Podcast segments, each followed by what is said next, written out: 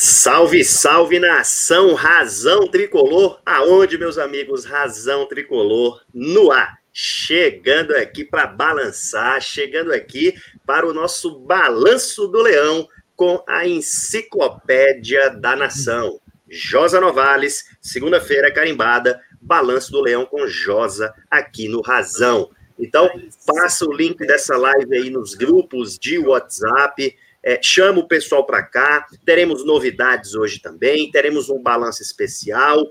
É, preparamos aqui um material para a gente fazer toda a análise do que aconteceu, mas também a projeção do que temos por vir, tá bom? Então, chama o pessoal, deixa já o comentário aí no chat, pessoal dizendo aqui, vim pelo Expresso, vim pelo Razão, enfim, tamo junto.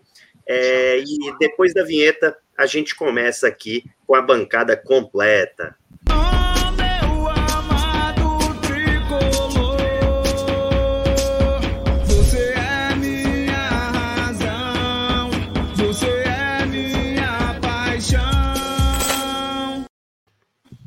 Salve, salve nação! Vamos lá colocar aqui a nossa bancada. Boa noite, Pri. Seja bem-vinda aqui mais uma vez.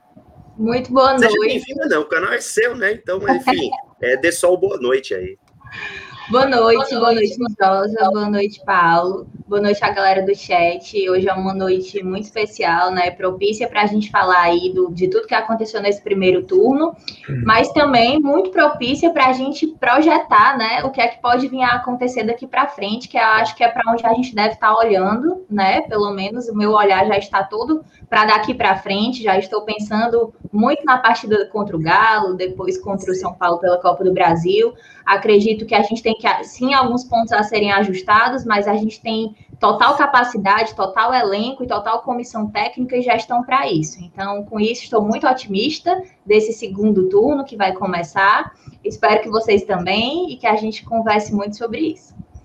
Pessoal, hoje temos aqui na bancada também o Paulo Carol. O Paulo Carol, ele já trabalhou na mídia alternativa, já deu muita essa contribuição, estava aí parado eu consegui convencer ele a arranjar, ajustar horários aí na agenda, arranjar um tempinho, porque vocês vão ver que ele é muito preparado, muito meticuloso, trabalha muito também com os dados, é muito ponderado, né? O Paulo é um grande comunicador, ele, ele é coach, então ele trabalha na arte da comunicação, e tem uma análise muito centrada, muito bacana, então até aproveito aqui, não é a primeira participação dele, mas assim, agora participando da bancada do Razão, primeira participação, então aproveito para dar as boas-vindas, é, te passo a palavra aí para o seu boa noite e também para saudar o nosso convidado, que acho que você gosta um pouquinho dele, né, Paulo? Com certeza, Yuri, primeiramente, boa noite, boa noite, Priscila, Josa, satisfação imensa estar nessa bancada, boa noite a todos aí que estão nos vendo, então, vamos aqui conversar um pouco, vamos entender o que, é que Fortaleza precisa fazer nesse segundo turno. Será que tem que ter desespero? Será que não tem que ter desespero? Será que está tudo bem? Será que não está? Então, vamos conversar, vamos trazer dados, vamos trazer, trabalhar em cima de possibilidades e vamos conversar. E tenho certeza que hoje, hoje vai ser extraordinário. Então, vamos lá, vamos tocar isso. Perfeito. Boa noite, Josa. Diga aí, meu amigo.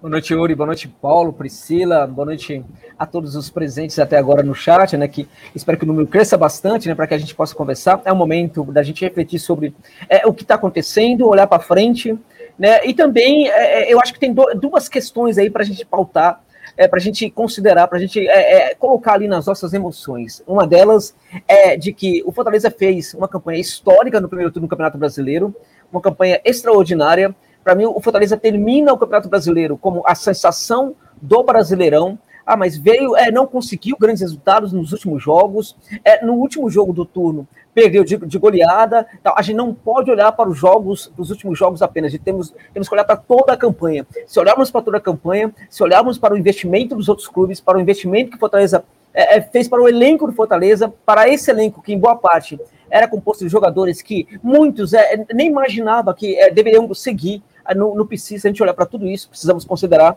que a campanha foi realmente histórica e, e, e, e dá motivo nesse momento para a felicidade muito mais do que para a chateação e para tristeza. Foi realmente uma campanha histórica, fruto de, é, de muito investimento é, é, é em ideia de jogo, né? fruto de um trabalho meticuloso, bastante é, profundo de um treinador diferenciado, fruto também do empoderamento que este treinador deu para alguns jogadores chave da equipe do Fortaleza. Então, nesse sentido, acho que é, este é um ponto que o torcedor precisa aí pensar bastante. Neste momento, o Fortaleza tem que ser sim, motivo de muito orgulho, muito mais do que é, é porque fez uma campanha histórica. Alguns torcedores, contudo, neste momento experimentam certa decepção, alguns experimentam certa frustração, né? e mesmo aqueles que estão contentes, né, de certa forma, talvez esperassem um pouco mais desse final, finalzinho, e neste momento é, são sobretudo, se materializam sobretudo em preocupação. Acho que a palavra né, que materializa muitos torcedores, mesmo aqueles que, que, concordam que a campanha foi muito boa, tal, é a tal da preocupação, né? Então, é, é para esses torcedores, a gente precisa é, é pensar o seguinte, né? É, é, temos que olhar sim para o que aconteceu, mas olhar, mas linkar uh, esse olhar com o que aconteceu com a equipe, também com o que vai acontecer a partir de agora, o que pode acontecer a partir de agora com a equipe. É, tem muitas questões para a gente abordar aqui. É, o, é, parece que a, a, a, situação é muito de precipício em função dos últimos resultados. É, eu estava conversando com um torcedor do Fortaleza que estava chorando, estava desesperado. Não, a gente não vai conseguir mais nada, não, não é bem assim.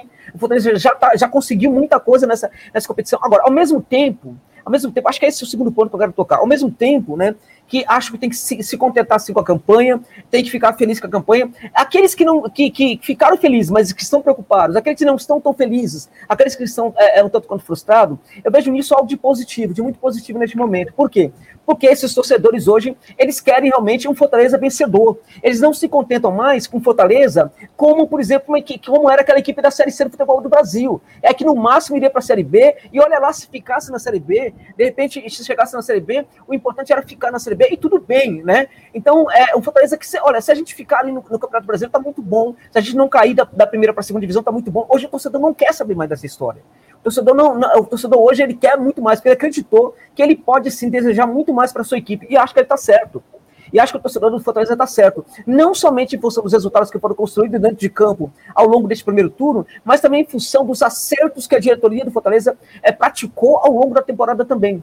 Né? É, e o grande acerto, na minha opinião, foi o principal acerto foi buscar um grande técnico de futebol que mudou completamente a mentalidade ali, né? ou melhorou a mentalidade que já vinha sendo modificada a partir da, da, da, da chegada do Rogério Ceni ao Fortaleza. Então, eu acho que a, a, esses torcedores que estão aí chateados, preocupados, tal, eu diria, vocês não estão errados, porque vocês querem realmente um Fortaleza protagonista, vocês estão certos. Né? Acho que tem, que tem que querer isso mesmo. Não pode é, é, ficar nesse papel de coitadinho, querendo muito pouco, porque o lugar do Fortaleza não é, é, é, apenas no Ceará, não é apenas no Nordeste, do Fortaleza no Brasil. Do Fortaleza é na América do Sul, é na América Latina, é o lugar em que Fortaleza quiser é, desejar estar. Né? Então, é, é, essa coisa de que não tem que ficar no meio da tabela, tem que ficar na parte de baixo da tabela, tem que ficar ali, é, cumprir, é, fazer o campeonato para ficar na primeira divisão. Isso aqui, isso, isso aí é mentalidade, né? Que é sempre o pessoal que, que vocês chamam do eixo, né? É, do, do, Sudeste, do eixo aqui de São Paulo, do Rio de Janeiro e tal, sempre quiseram, essas pessoas sempre quiseram que o torcedor do Fortaleza pensasse assim.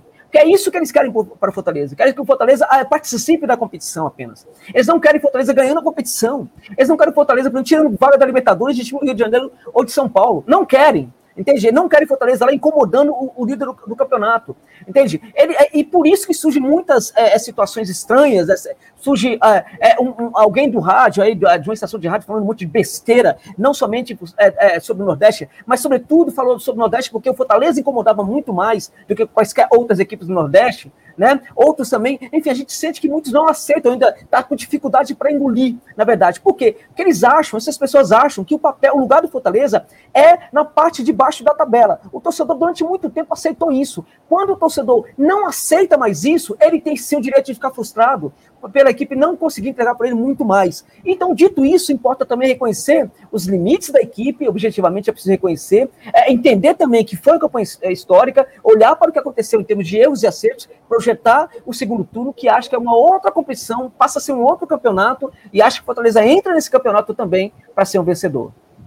Perfeito. Agradecer aqui o Igor Souza, que se tornou membro aqui do Razão Tricolor. Obrigado, Igor. É, vai aqui na aba Comunidades, pega o contato do Danilo para que você possa ser inserido no grupo geral e no grupo específico de membros. E também, Igor, é, você, se você não achar aqui a aba, você vai lá, manda um direct no Instagram que a gente faz aí a adição. Josa já ligou o modo metralhadora giratória, modo automático, assino embaixo aí tudo que ele falou. A gente realmente subiu muito o sarrafo, a gente elevou a expectativa com mérito, com competência, é, e aí é natural que o ser humano ele tem esse sentimento de frustração, né? Cabeça no lugar, 10 dias, Josa, muito importantes, de ter foco, concentração. Nós teríamos aqui, inclusive, Josa, uma live quarta-feira com Alex Santiago, é, depois do jogo, acho que de madrugada ainda, ele me mandou uma mensagem pedindo, é, pedindo assim, a compreensão de remarcar, de adiar essa live, porque ele quer aproveitar cada segundo e tentar ajudar o máximo que ele puder para esses 10 dias, porque são 10 dias que podem fazer história. Então, tudo, qualquer gota de suor que se puder entregar para que esse time possa crescer, melhorar e que ele possa consagrar uma classificação histórica na Copa do Brasil e fazer um bom resultado, uma boa atuação contra o Atlético Mineiro, que hoje é uma equipe mais consistente do que quando ganhamos deles. Né? Eles estavam ali patinando um pouco ainda, né? tinha um elenco muito farto, mas patinava um pouco. Agora é, o time está ainda mais consistente. É, tem mais um superchat aqui, tem um superchat do Igor é do, Souza. É do Igor. Ele falou, Yuri, na live lá no pré-jogo, que se a gente se a gente é, pudesse perder para o Bahia, ele ia se tornar. É, se a gente perdesse para o Bahia, ele ia se tornar membro. Aí ele está cumprindo aqui a promessa dele né? E dizendo que está torcendo pelo sucesso do Fortaleza. Então. Rapaz, olha, esse, esse, esse homem é um exemplo. Esse homem é um exemplo de compaz. Agora eu lembrei, o homem prometeu, eu achei né, aquela promessa van, né? Aquela promessa de é. torcedor, tá emocionado. Rapaz, prometeu e cumpriu. Meu amigo, aí sim merece ser clipado e mostrar como exemplo de boas práticas em redes sociais. Parabéns, estamos juntos. Torço por vocês nas né? outras 36 rodadas, viu? A gente tá é, junto aí no mesmo grupo, Igor. Um abraço aí para ele. Também. Ah, é, cara, legal. É. Bacana. Tu, tu conhece já, Paulo? Não, conheço ele de grupo. A gente de tá grupo, no né? mesmo bacana, grupo. É, tá no mesmo grupo. Pessoal, é, mais dois recadinhos aqui. Primeiro lugar, é, esse aqui é o QR Code que vai diretamente para Dinobank. Dinobank patrocina o Fortaleza, tá? Fortaleza e Dinobank fecharam parceria até dezembro de 2021. Já está estampado aí no uniforme do Fortaleza desde a partida contra São Paulo, válida pela Copa do Brasil. É, tá ali na barra, né, na frente 2 da camisa. E é uma empresa que ajuda, né? Uma empresa saiu, que... viu, Yuri, da tela? Não sei se tu tirou mesmo. Eu, eu, tirei só que tá cobrindo o Josa, eu coloco ah, daqui tá. a pouco. Mas eu, eu, tirei de propósito mesmo, daqui a pouquinho eu tá coloco. E a Dinobank aí, é, manda um abraço aí para o Júlia, para a CEO, a Paula Peixoto, inclusive tive conversando com ela hoje, tivemos aí uma, uma conferência, é, tá aí também, inclusive, ajudando é, acompanhou o trabalho do Razão Tricolor, entrou em contato, parabenizou e está aí também nos apoiando. O simples fato de apoiar o Fortaleza já é um motivo de ter o nosso apoio aqui, o nosso registro. A gente sabe como é difícil ter patrocínio. Eu disse isso para ela antes mesmo de qualquer conversa, que eu já era muito feliz de eles acreditarem, investirem no Fortaleza. É, fica aqui o nosso. Mas resolveram. Desculpe-me, não, pode falar, Mas pode é, falar, João. Resolveram investir também no canal, patrocinando o canal Razão Tricolor, é isso, Yuri? É, é uma parceira aí, a bacana, gente está a gente tá estudando um modelo de, de, okay. de parceria, mas entrou em contato para a gente ter essa parceria, é, já bacana. combinamos aí, já, já ensaiamos algumas ideias, a gente vai formalizar, teve uma conferência hoje aqui, é bem bacana, agradeço ao pessoal da Dino, e peço desculpas ao Banco Inter, vou cancelar minhas contas digitais é, e vou fazer aqui no ah, Dino Bank. Bank na Diralbank, que patrocina o Fortaleza, patrocina o Razão Tricolor. É, obrigado, tamo junto demais, tá? É, quem quiser conhecer, coloca o celular aí nesse QR Code que vai diretamente lá para a página da Dinobank. Lembrando que patrocina não só o Razão, mas principalmente financeiramente o Fortaleza Esporte Clube. Tamo junto demais. E chamando aqui para a bancada agora, dando boa noite, ela que chegou uniformizada, Ingrid Guigui. Seja bem-vinda, Ingrid, lá do Expresso Já era Tricolor. hora. Boa noite. Tudo bem, Gui? Boa noite. Boa noite, pessoal da bancada. Boa noite, pessoal do chat. Como é que vocês estão? Cheguei aqui para somar, para a gente falar sobre Fortaleza. Priscila hoje colou lá no Expresso, a live hoje de madrugada, né, Priscila? Foi meu é. dia. e agora eu tô aqui para representar o Expresso e falar sobre. Tem uma mosca. De... Mas é isso, gente. Boa noite. boa noite, boa noite. É, bom, eu vou colocar aqui na tela, pessoal, o material que o Paulo é, preparou, tá? Com alguns dados para a gente ir comentando. Eu fiz pequeníssimos acréscimos aqui, mas basicamente o material aqui é, é, foi feito pelo Paulo, tá atribuindo aqui o crédito. Ele traz aqui para a gente a campanha do Fortaleza no primeiro turno de 2021. Como sabemos, 33 pontos, 9 vitórias, 6 empates e 4 derrotas, né? Em 19 partidas, o Fortaleza conheceu a derrota em quatro oportunidades. Foi o melhor primeiro turno, como sabemos, de um nordestino em pontos corridos. E aí, um dado interessante que é pouco comentado. Ele foi o terceiro melhor primeiro turno, Josa, de um time fora do chamado G12. Quem fez campanha acima do Fortaleza, é, e tô, a gente está falando da história dos pontos corridos. Quem fez é. 2000, 2006 para cá, que quando 2006, 20, né? É, quando foram 20, 20 clubes, né? Que eu foi quando começou a ter 20 clubes. Então é de 2006. Ah, perfeito, perfeito. 2000, porque 2005, que o Fortaleza até estava na primeira divisão, eram uhum. 22 clubes, 22, se eu não me engano. Isso, eram 22 clubes. Perfeito, perfeito. Não, mas é um recorte considerável, né? De 2006 para cá, a gente tem aí 15 anos, exatamente. E nesses 15 anos, somente é, dois outros clubes estiveram à frente do Fortaleza. No caso, o Goiás em 2009 que era um time bem forte ali em 2009, e o Atlético Paranaense em 2013. Assim, pontuações parecidas, né? A gente poderia ter passado, a gente poderia ter se consolidado aí com uma melhor campanha é, de fora do G12. Mas aí um dado assim muito importante para a nossa conversa é, vem a partir daqui. 57 times fizeram mais de 33 pontos no primeiro turno de 2006 a 2020. É, e apenas sete, esse dado aqui é bem interessante, Paulo. So, somente sete times que fizeram de 33 pontos para cima não terminaram no G6, né? Nos últimos 10 anos, só dois não conseguiram figurar ao final do campeonato no G6. Isso é bem interessante. E é bem interessante quando a gente considera que o G6 pode virar G9 de maneira bem palpável, né? É bem possível um brasileiro, o Flamengo, o Palmeiras, é, o Atlético Mineiro, ganharem a Libertadores. É bem possível que nós tenhamos coincidência entre time que vai ganhar a Copa do Brasil é, e time que vai ficar no G6. Por exemplo, vou dar, vou dar um exemplo aqui, tá? Eu vou dar um exemplo aqui sem paixão, Josa. Sem paixão. É, é possível que ganhe a Copa do Brasil é, veja só, o Fortaleza eu acredito que ele vai terminar ali no G6.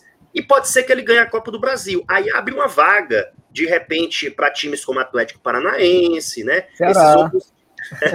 não, não, não, pelo amor de Deus, deixa ele. Se o Sul-Americana tá bom para ele, Josa. É, ó, eu vou, eu vou, eu vou falar aqui, viu? Quem tá falando sou eu. Quem tá falando sou eu. É, pessoal de Ceará, não adianta ir atrás do Josa, não, viu? É patrimônio tricolor, ele é sócio. fiquei sabendo duas histórias aí, fiquei sabendo. Não, aqui não. É, mas, tá todo mas, mundo atrás do Josa, né? É, se todo mundo tricolor, quer contratar pode. o Josa. mas, ó, brincadeira à parte, se de repente lá o, o, o, né, o Palmeiras não, mas se de repente o Atlético Mineiro ganha lá a Copa do Brasil, né? Aí a gente vai ter provavelmente a abertura de mais uma vaga, então pode virar G9. Então aumenta ainda mais essa nossa perspectiva, essa nossa projeção. É... E esse slide aqui, ô, Paulo, já que tu fez o recorte, fala aí pra gente. É, aí o que, que, o que, que eu vi, né? Que a gente fala muito, eu vejo a torcida do Fortaleza muito preocupada, ah, a gente vai perder o, o sair do G4 e tudo. Então, o que é que o Fortaleza, apesar de que terminar no G4 já seria algo inimaginável, né? Então, o que é que o Fortaleza precisaria fazer para terminar nesse G4? Historicamente, do, de 2006 a 2020, o G4, ele variou, o quarto colocado, no caso, ele variou de 61 a 69 pontos, nesses 15 anos que eu, que eu busquei o recorte. Só que o mais comum, que aconteceu nove vezes, é ficar entre 61 e 64 pontos. Né? Então, você pensar aí, poxa, qual que seria uma, uma pontuação para o Fortaleza seguir no G4 no final do campeonato? É ele fazer pelo menos aí uns 64 pontos, 65 pontos. Que seria repetir o, no segundo turno que ele fez no primeiro, né? Então, isso é para a gente ter uma noção. Eu vejo pessoas falando em 70 pontos. Ah, o Fortaleza Não. Precisaria de 70 pontos, precisaria de 70. Não, não, não é, gente. Historicamente, não é. E 69 pontos só aconteceu uma vez. Tá? Só uma única vez o quarto colocado fez 69 pontos. A grande maioria das vezes fica ali entre 62, 63, 64. E o sexto, aí entrando, como o Yuri falou, a gente pode virar G7, G8, G9, mas pensando ali no sexto colocado, para você ver que para ser o sétimo, ser o oitavo, você ainda precisaria um pouco menos. Então, de 2006 a 2020, o sexto colocado ele variou de 58 a 63 pontos, tá? Então, essa, essa foi a variação aí do sexto colocado. Só que aqui, apenas duas vezes, duas vezes, o sexto colocado fez mais do que 59 pontos. A, todas as outras, o teto do sexto colocado foram 59 pontos, tá?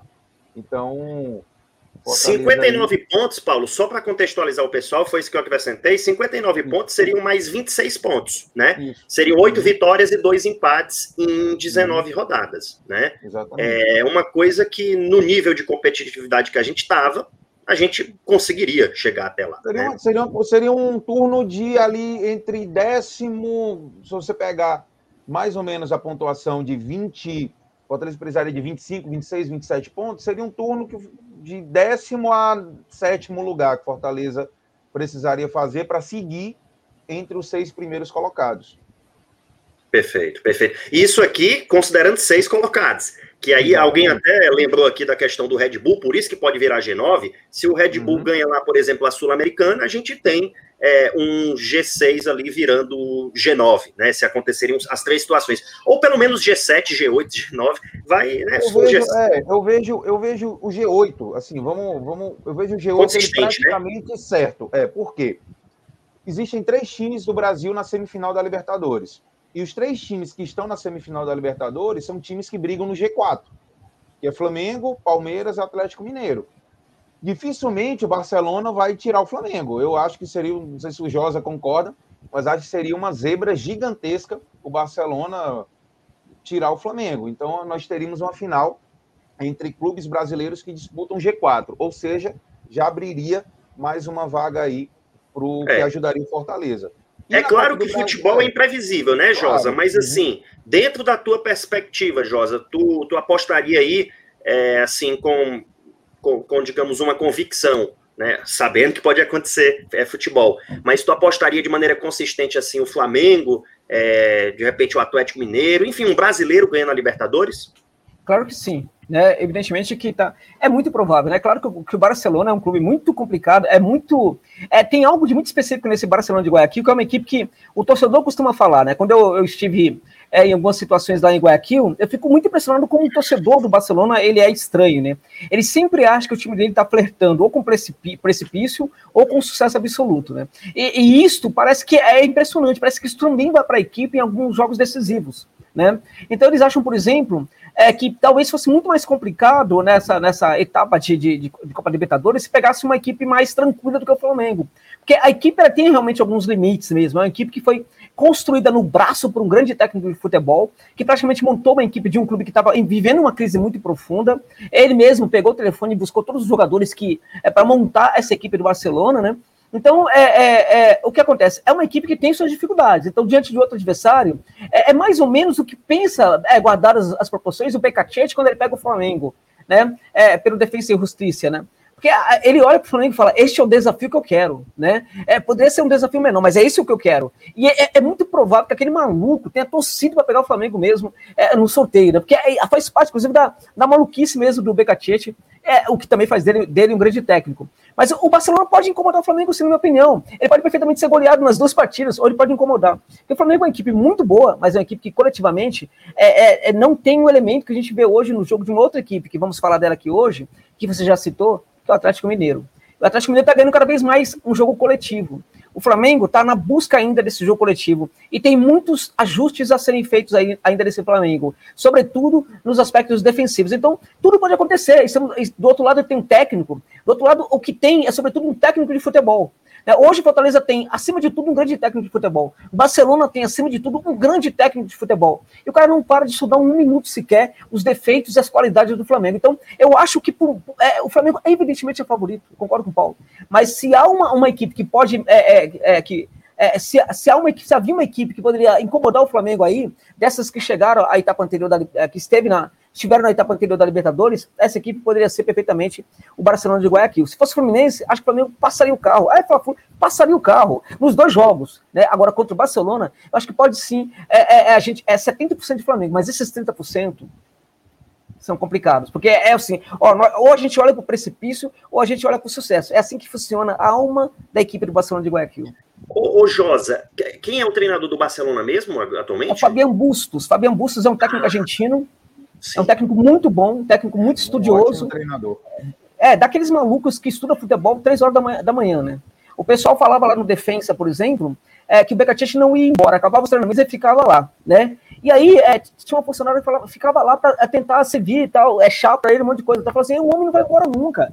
Né? É, é, não vai, e aí uma hora ele falava assim, pode ir embora, pode, pode ir embora, vai, eu fico aqui sozinho. E aí no dia seguinte estava lá seis da manhã treinando, não parece o Josa Novales, que vai dormir quatro horas da manhã. E, eu ia falar isso. É um absurdo, é um absurdo. É, é, o Becatite é assim, né? E o Fabian Bustos é um pouco parecido também. É muito estudioso, é um maluco para estudar futebol. É, é cara, essas pessoas que estudam, elas, elas vão muito longe, né, Josa? O Josa falou que ele dorme quatro horas, eu já, eu já mandei uma mensagem que o Josa respondeu três e meia da manhã, e aí, às oito, ele fez um complemento. Então, assim, você vê quantas horas ele dorme, né? É uma loucura. E, cara, e, veja o perfil das pessoas, né? O Voivoda, ele mora lá, ele quis morar lá no PC para acordar, ele é o primeiro a entrar lá no campo e, e resolver as coisas, as questões. O Rogério Senni, Josa, no jogo contra o Independente, é, cara, um negócio assim de louco. Fortaleza fretou um avião para ir para a Argentina, para Buenos Aires, e aí eu fui nesse avião fretado, e ficou a parte de trás do avião reservado para os jogadores, para o treinador, etc. É, e aí, assim, durante. Foi um voo, acho que a gente saiu 10 e meia da noite de Fortaleza, é, era voo direto, voo fretado. E aí, assim, eu quis ir no, no toalete, e aí, é, de madrugada ali, praticamente, né, sei lá, meia-noite e meia, e aí todo mundo praticamente dormindo e tal, o pessoal foi, chegou na euforia, bagunça e tal, mas aí depois, assim, as luzes foram apagando, o pessoal foi dormindo, e aí tinha só uma luzinha acesa lá, quem, quem que era, assim, deu para ver bem, assim, era o Sene e o francês, né, o Charles, que é o auxiliar dele, o cara estudando, e eu não sei o que, que era exatamente, mas ele estudando sobre aquilo, é, eu, fiquei, eu fiquei com vontade de, de aprender um pouco para trazer por razão tática, mas não deu para ouvir nada não, fiquei só de infância ali, mas é muito bacana isso. Deixa eu só terminar aqui, vou colocar para o Paulo terminar aqui é, a análise dele aí. Alguém ia falar alguma coisa? Não, não, acho que a análise está muito boa. Vamos seguir aí para a gente ver. Né? É, quer dizer, pelo menos eu, né? Pelo menos eu quero ver até o final, mas é claro que se alguém quiser uh, destacar algo, claro. Então, então assim, vai lá, só, Paulo. É, só fechando, como eu, como eu falei, apenas duas vezes, né? Um, um time no, do sexto colocado fez mais do que 59 pontos. E, e aí é isso. A, a, a, o número mágico, muita gente fala, né? 45 pontos é o número mágico para você escapar do rebaixamento. O número mágico para você ficar no G6 são 60 pontos. Então, se você dependendo da tua, da tua crença aí de quem estiver ouvindo, se você não está mais nessa dos 45, então o número mágico são 60 pontos. E como eu estava falando, é, pode, o G6 pode virar um G8, G7, G8 e até um G9. Eu acho, eu na minha opinião, eu vejo o G8 muito, muito consolidado. Claro que futebol a gente sabe que tudo pode acontecer, como nada pode acontecer, mas, como eu disse, eu acredito muito que o título da Libertadores fique entre Palmeiras, Galo e Flamengo. São três uhum. times que brigam lá na parte de cima da tabela. Então, como eles estão lá na parte de cima da tabela, automaticamente desce uma vaga aí da, da fase de grupos. E na Copa do Brasil, se também der a lógica, nós teremos como campeão ou o Flamengo ou o Atlético Mineiro, que também são dois times que estão brigando lá na parte de cima. Porque o, o que, que poderia tirar é, porque tem muita gente que acha assim: ah, o, o, G6 sempre vai dar vaga na fase de grupos da Libertadores. Nem sempre. Nem sempre. Porque, por exemplo, se o campeão na Copa do Brasil, vamos supor, for o Atlético Paranaense, se o Atlético Paranaense ganhar a Copa do Brasil e o Atlético Paranaense ele terminar em sétimo lugar, ele não abre um, uma vaga ali no, no G6. Sim. Então, a gente só tem que pensar nisso. Então, o G8 entrando ali os seis primeiros na fase de grupos e o sétimo e o oitavo na pré-Libertadores, seria muito consolidado se Flamengo ou Atlético Mineiro ganhar a Copa do Brasil e ou Flamengo, Galo ou Palmeiras ganhar a Libertadores. Aí a gente terá esse G8. E o G9 vem aí do Red Bull Bragantino e do Atlético Paranaense. Se a gente tiver que torcer por alguém na, na Sul-Americana, eu torceria pelo Red Bull. Porque o Red Bull ele é um time que ele tem mais possibilidades de terminar lá em cima. Então ajudaria também o Fortaleza descendo aí uma vaga.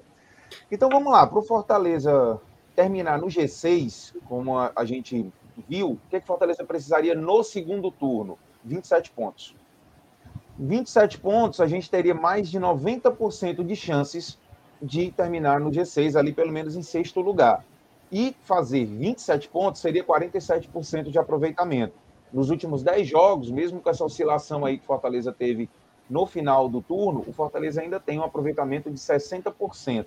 Ou seja, o Fortaleza, mesmo ele caindo um pouquinho do de rendimento perto do que ele fez no primeiro turno, ele ainda conseguiria um histórico G6. E eu estou colocando G6 porque eu acredito que o G6 esse ano, assim como em 2019, vai dar uma vaga direta na fase de grupos da Libertadores.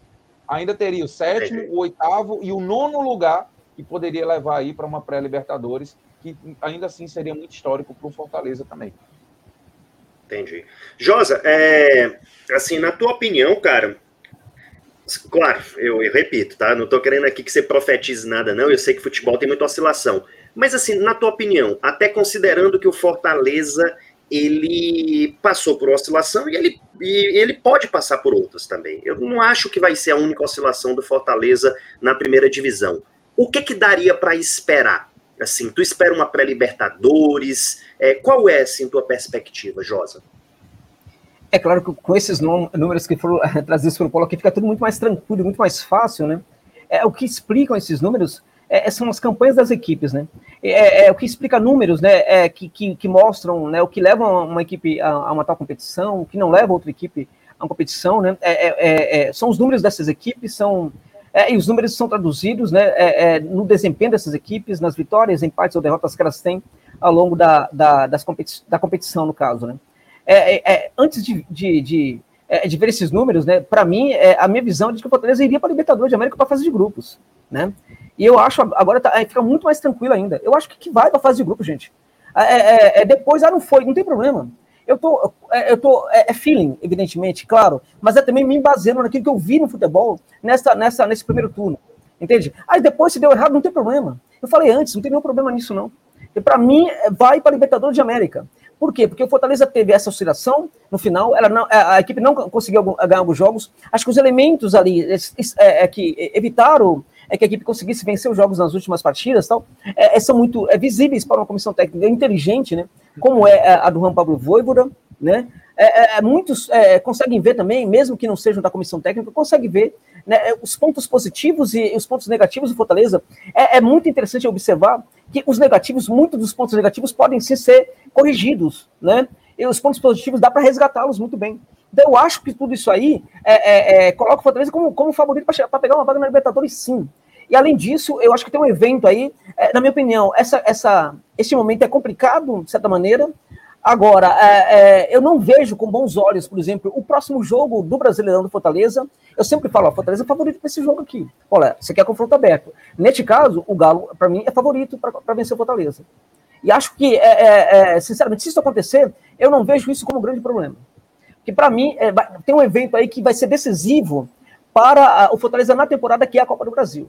Se o Fortaleza chegar à etapa de semifinal da Copa do Brasil, é, eu acho que. Lá em cima, né? A motivação vai ser lá em cima. É, a equipe pode resgatar uma série de coisas. Isso é um ponto. É, é, é mas também pode até, de repente, parar no oba-oba. Tudo, é, tudo é muito relativo. A equipe pode ficar muito animada, pode ficar muito motivada, o jogador pode começar a acreditar mais, muito mais no seu futebol do que antes, mas também pode ser completamente o contrário disso Ao mesmo tempo, acho que se o Fortaleza não consegue, por exemplo, é, passar do São Paulo e não chegar à etapa de semifinal da Libertadores, é, as lições que podem ser tiradas também desse confronto também pode ser interessante. Sobretudo a maneira como o Fortaleza foi eliminado pelo São Paulo. Que acho que, no caso aí, o Fortaleza mim é favorito contra o São Paulo. Ah, mas nesses últimos jogos, o Fortaleza é favorito contra o São Paulo, gente. Ponto. É favorito. O São Paulo tem, é, tem, tem, reforços, é, o São Paulo está melhorando alguns jogadores ali, o São Paulo está recuperando alguns jogadores. O Fortaleza é favorito contra o São Paulo. Ah, se não vencer, não tem problema. Se não vencer, não vencer, do futebol para mim é favorito. Ponto. É, então, o que acontece? Se não passar pelo São Paulo com tudo, acho que o mais importante aí, assim como também se passar, é, é as lições que a comissão técnica e os jogadores vão tirar deste confronto. Porque mesmo se perder, né, é, pode-se tirar muitas boas lições disso, eu acho que isso também vai ser muito útil para o restante da temporada. Né? Então, por exemplo, é, fica só, ó, a, a, o nosso campeonato agora é o campeonato brasileiro. A gente não tem mais Copa do Brasil, a gente tem agora só o Brasileirão. Se a gente era mesmo aquela campanha, aquela, aquela equipe sensação, e para mim foi, a equipe sensação do Brasileirão, quando a gente olha todas as rodadas, foi a, a sensação. Se nós éramos a, a, a equipe sensação, é, a gente vai, é, é vai até passar um vexame se a gente não consegue tal. A gente está pensando com a cabeça do jogador. Agora, o nosso campeonato é, é conseguir, por exemplo, a vaga na Libertadores. Então, isso também, se bem trabalhado, pode ser muito positivo. Então, eu acho o seguinte: Fortaleza pode tirar muitas boas lições do confronto contra o São Paulo. É, e, e, essas boas lições, elas serão tiradas é, de uma maneira ou de outra, é, provavelmente por quê? Porque é, é, é, nessa, nessa, nessa etapa de primeiro turno de Brasileirão, nessa etapa de, de, de, de, temporada com o Ram Pablo Voida, Voivoda, o Fortaleza, por exemplo, conseguiu construir muita coisa. O Fortaleza conseguiu construir é, o terceiro lugar no Campeonato Brasileiro. Ah, tem outras equipes que jogam mais ou menos, elas vão jogar, não jogaram ainda, vão ter que jogar, vão ter que estar dentro de campo para vencer e conquistar esses pontos, não conquistaram ainda. Neste momento, o terceiro colocado do Campeonato Brasileiro é o Fortaleza, certo? Então, é, é, é construir o terceiro colocado, é, a terceira posição no Campeonato Brasileiro, e essa temporada também não construiu somente isso, construiu também um confronto muito interessante de quarta de final da Copa do Brasil, que pode colocar a equipe na semifinal da, da, da, da Libertadores, vai, é, provavelmente até vai sim, vai sim, é, provavelmente vai pela Copa do Brasil, quem sabe, né? A gente não, nunca sabe, né? Agora, o fato é né, que o Fortaleza é, a gente está aqui falando, por exemplo, é, é, é, muita gente aí, né? Está falando aqui a equipe não venceu os últimos jogos. É fato. A equipe não conseguiu, a equipe está me decepcionando, a equipe está tá me frustrando, a equipe está me fazendo não acreditar mais tal. A equipe, a gente, a equipe conseguiu entregar para o torcedor o terceiro, é, a terceira posição no, no, primeiro turno do Campeonato Brasileiro, mas não foi somente isso. Né? Essa temporada entregou também para o torcedor, né? Um confronto de quartos de final da Copa do Brasil que pode colocar o Fortaleza, gente, sabe onde? Lá na semifinal da Copa do Brasil. Ou seja, é no, no dia do jogo, é, o Brasil vai estar tá vendo o Fortaleza na televisão, meus amigos. E se passar para a semifinal, o, o, Brasil vai ver, sabe quem na televisão? O Fortaleza jogando.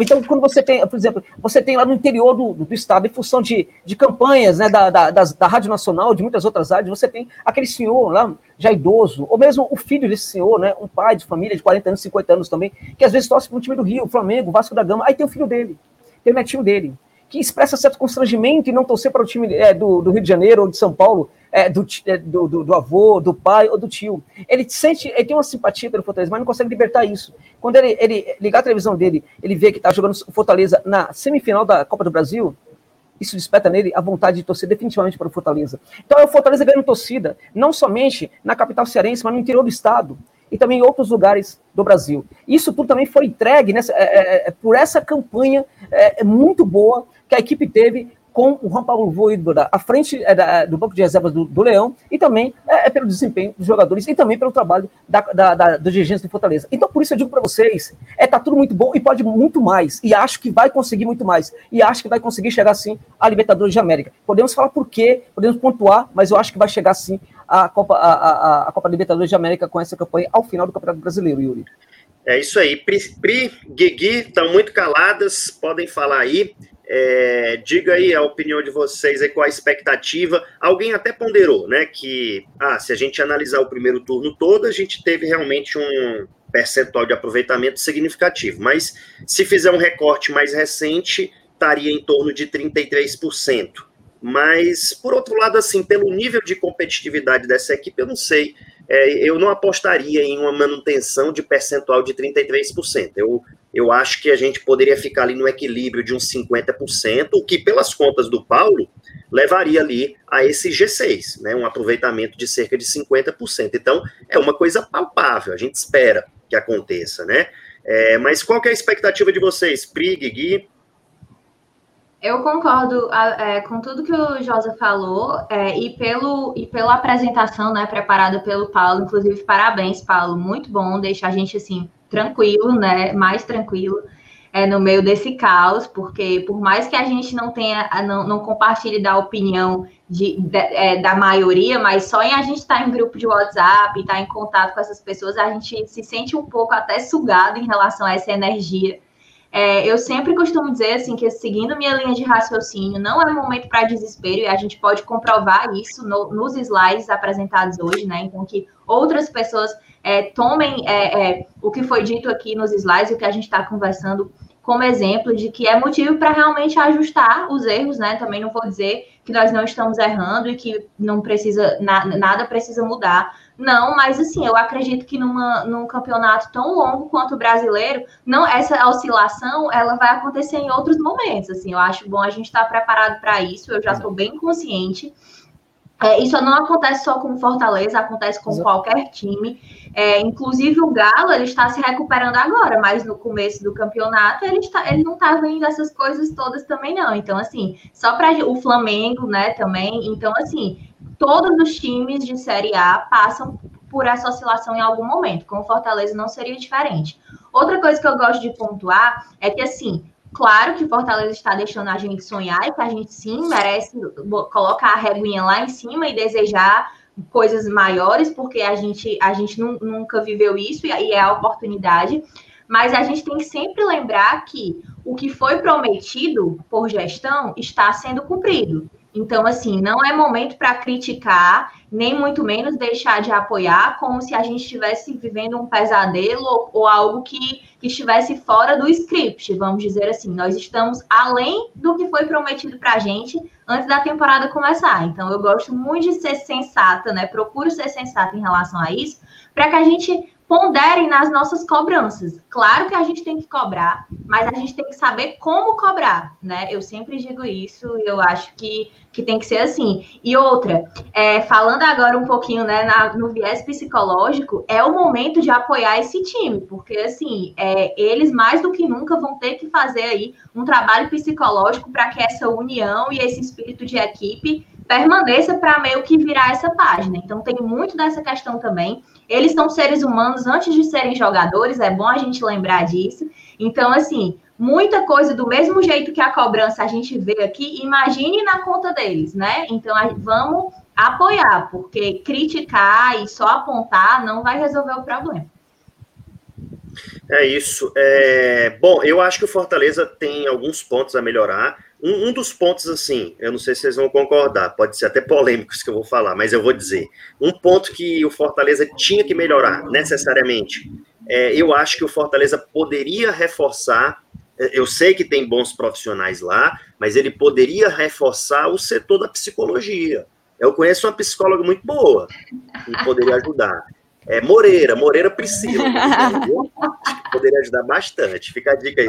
E tu, Guigui, qual é a tua expectativa aí?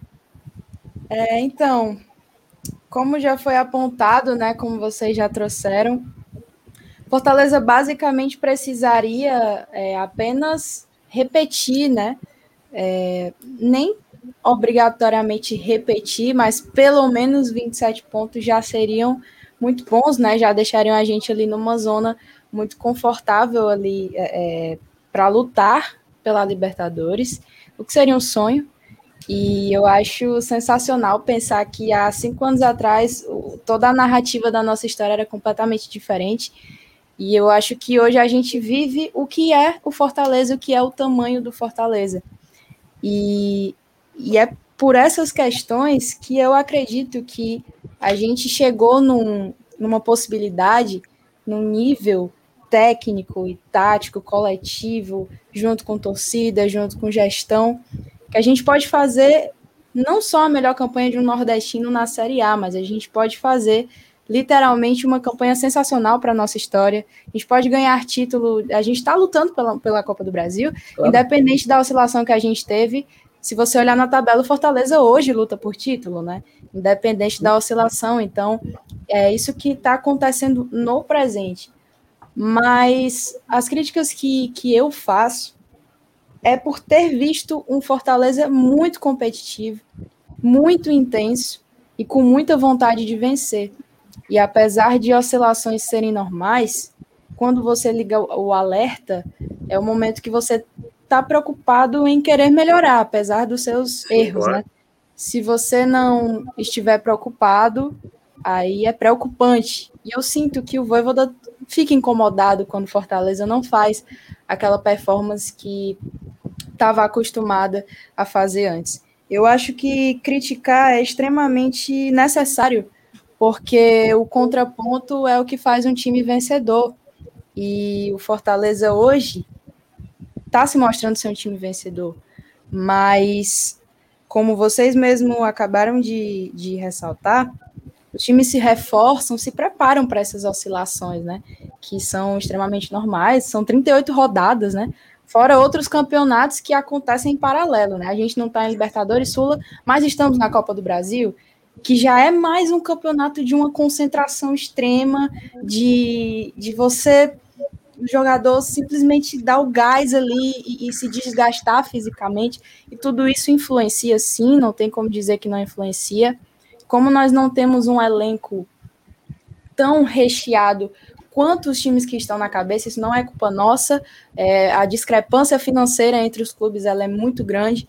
Eu acho que Fortaleza faz muito com pouco, mas eu gosto de ressaltar a qualidade do nosso elenco titular, do nosso time titular, e gosto sempre de sentir essa segurança de que o Fortaleza vai continuar dando ao Voivoda opções de continuar a fazer esse time ser competitivo no restante do, do Campeonato Brasileiro. A gente tem carências e isso precisa ser apontado, porque esse tipo de carência, nos últimos jogos, a gente tem sentido o quanto isso influenciou Fortaleza nos resultados das partidas. Então, eu sempre fui a torcedora iludida. Eu sempre fui assim, caraca, Fortaleza tá ganhando, tá lá em cima, então vamos lutar e ser campeão. Só que ao mesmo tempo eu sou a pessoa que se deu errado, eu me frustro, isso mexe comigo. Então, eu lá no Expresso sempre tentei, desde o início do campeonato, ser pé no chão. Se aquela, ah, a gente tá lá em cima, mais calma, campeonato é longo. Sempre tentei ser pé no chão, mas a gente vê que esse time pode, cara. A gente vê que esse time bateu de frente com os principais que brigam lá em cima, que joga bem dentro de casa, joga bem fora de casa, joga competitivo, intenso, busca vencer mesmo quando tá atrás do placar. E é isso que a gente quer continuar vendo. O fato, o fator que a Priscila trouxe, muito, muito importante, inclusive, da régua estar lá em cima, é justamente para a gente valorizar o momento, entender as oscilações e entender que cabe críticas constru construtivas, sim. O Fortaleza é um time de massa, de uma torcida gigantesca que apoiou quando a gente estava na Série C, a gente tinha médias estratosféricas de público.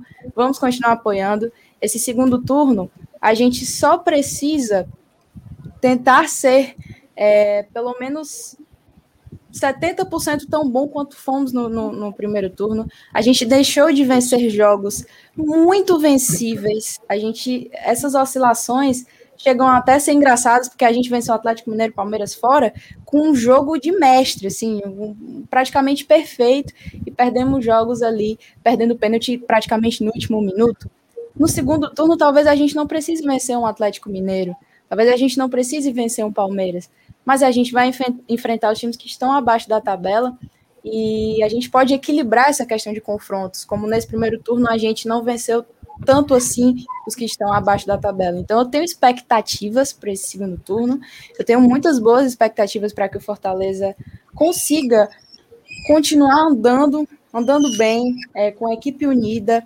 Acho que a Copa do Brasil ela é um, é um excelente momento, apesar de desgastar fisicamente, mas é muito bom, cara, a gente saber que na quarta-feira da semana que vem a gente vai estar tá vendo na TV um jogo que Fortaleza pode ir até a semifinal de uma Copa do Brasil.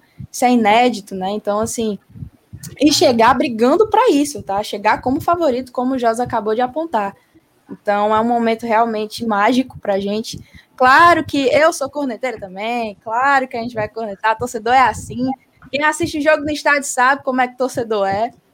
Mas quando chega no próximo jogo, o mesmo torcedor tá lá na expectativa, tá lá torcendo. E é por isso, vamos por mais, né? Olha, Guilherme, é, eu achei, achei muito legal assim a, a, tua fala, várias coisas. Eu vou até expor uma coisa que, que eu já percebi sobre pós-jogo, sabe, Josa? Pós-jogo, hoje em dia, é, nos grupos de WhatsApp, aliás, pós-jogo não, durante o jogo nos grupos de WhatsApp e o pós-jogo, depois do jogo, é, a galera tá ensandecida, enlouquecida. Mas sabe o que, que eu já compreendi? Sabe o que, que eu já assimilei? Eu, pelo menos, tenho essa visão. É, o pós-jogo de hoje é, é, o sentimento de estádio na arquibancada. A, a, pessoa não pode expressar na arquibancada e na arquibancada a pessoa fica louca, a pessoa fala mesmo e tal, é, ela extravasa todo o sentimento.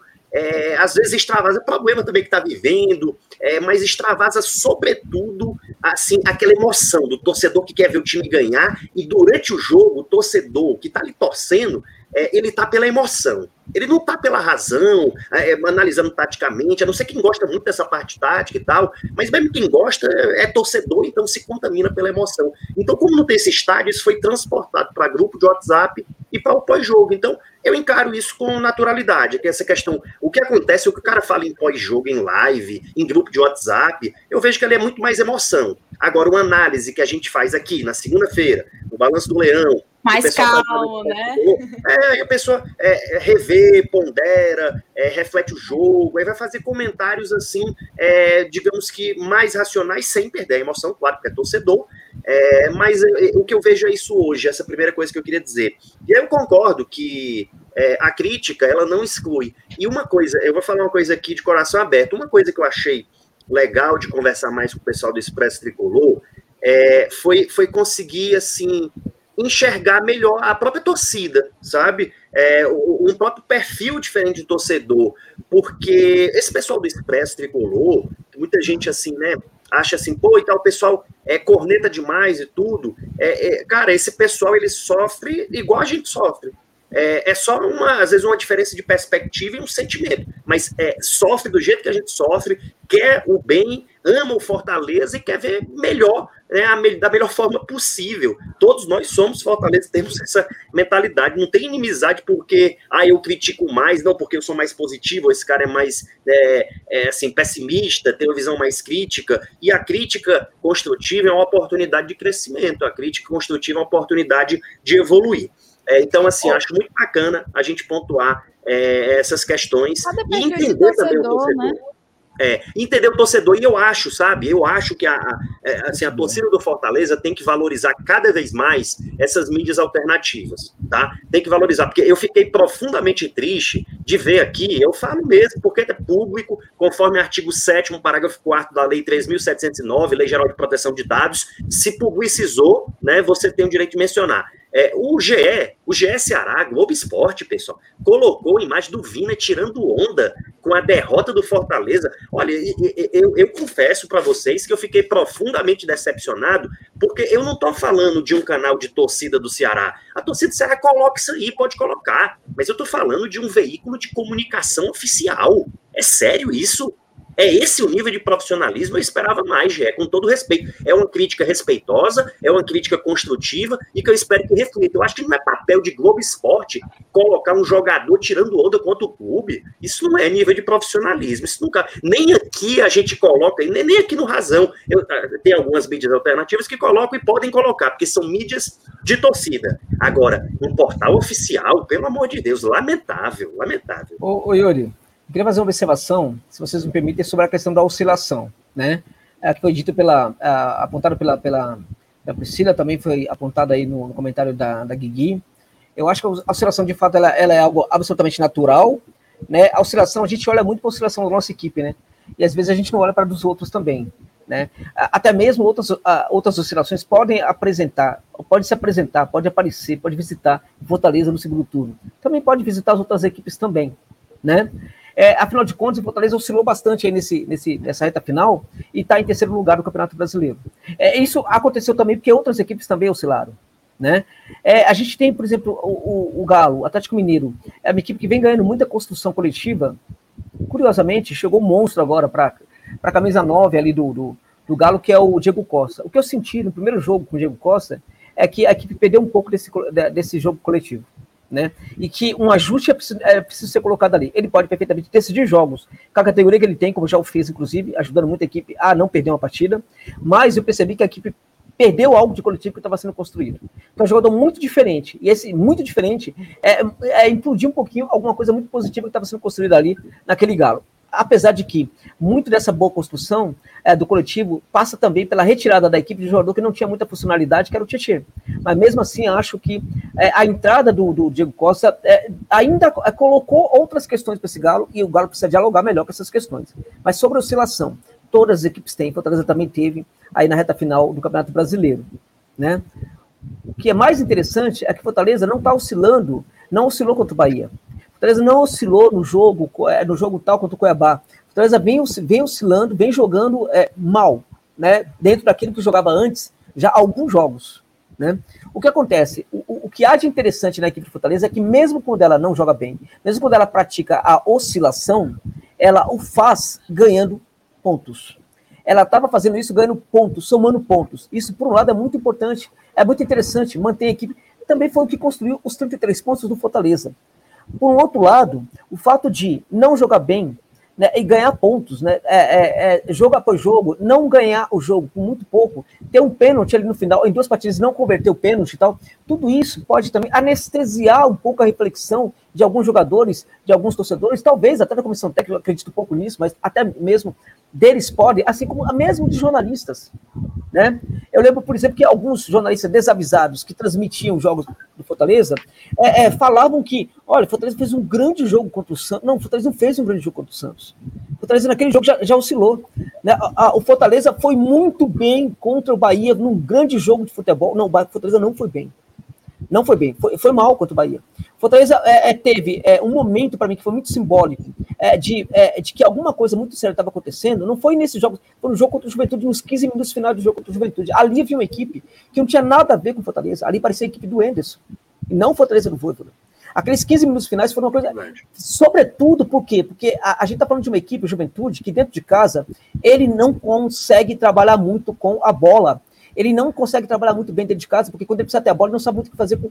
A, a coisa foi tão séria ali e que mesmo é, trabalhando com a bola, o Juventude conseguiu ter jogo, e o Fortaleza não teve jogo. Então, é, é, todos esses momentos já mereceria uma, uma, uma, crítica construtiva até mais veemente. É, sim, quando, a gente fala crítica construtiva, estamos falando sim da crítica que afaga também, que acaricia, mas que é veemente, que aponta o problema, né? Mas em função de de estar tá conseguindo resultados em função de não vencer duas partidas porque o jogador perdeu um pênalti ali no final tal, é, tudo isso também pode é, é, é ter anestesiado um pouco essa, essa obrigação que a equipe tem, que a comissão tem, que os jogadores têm, de entender que o momento não está legal. E para isso, Yuri, vou dizer uma coisa para você que pode parecer extremamente paradoxal, mas eu acho que fica melhor explicado diante das palavras anteriores que eu acabei de falar.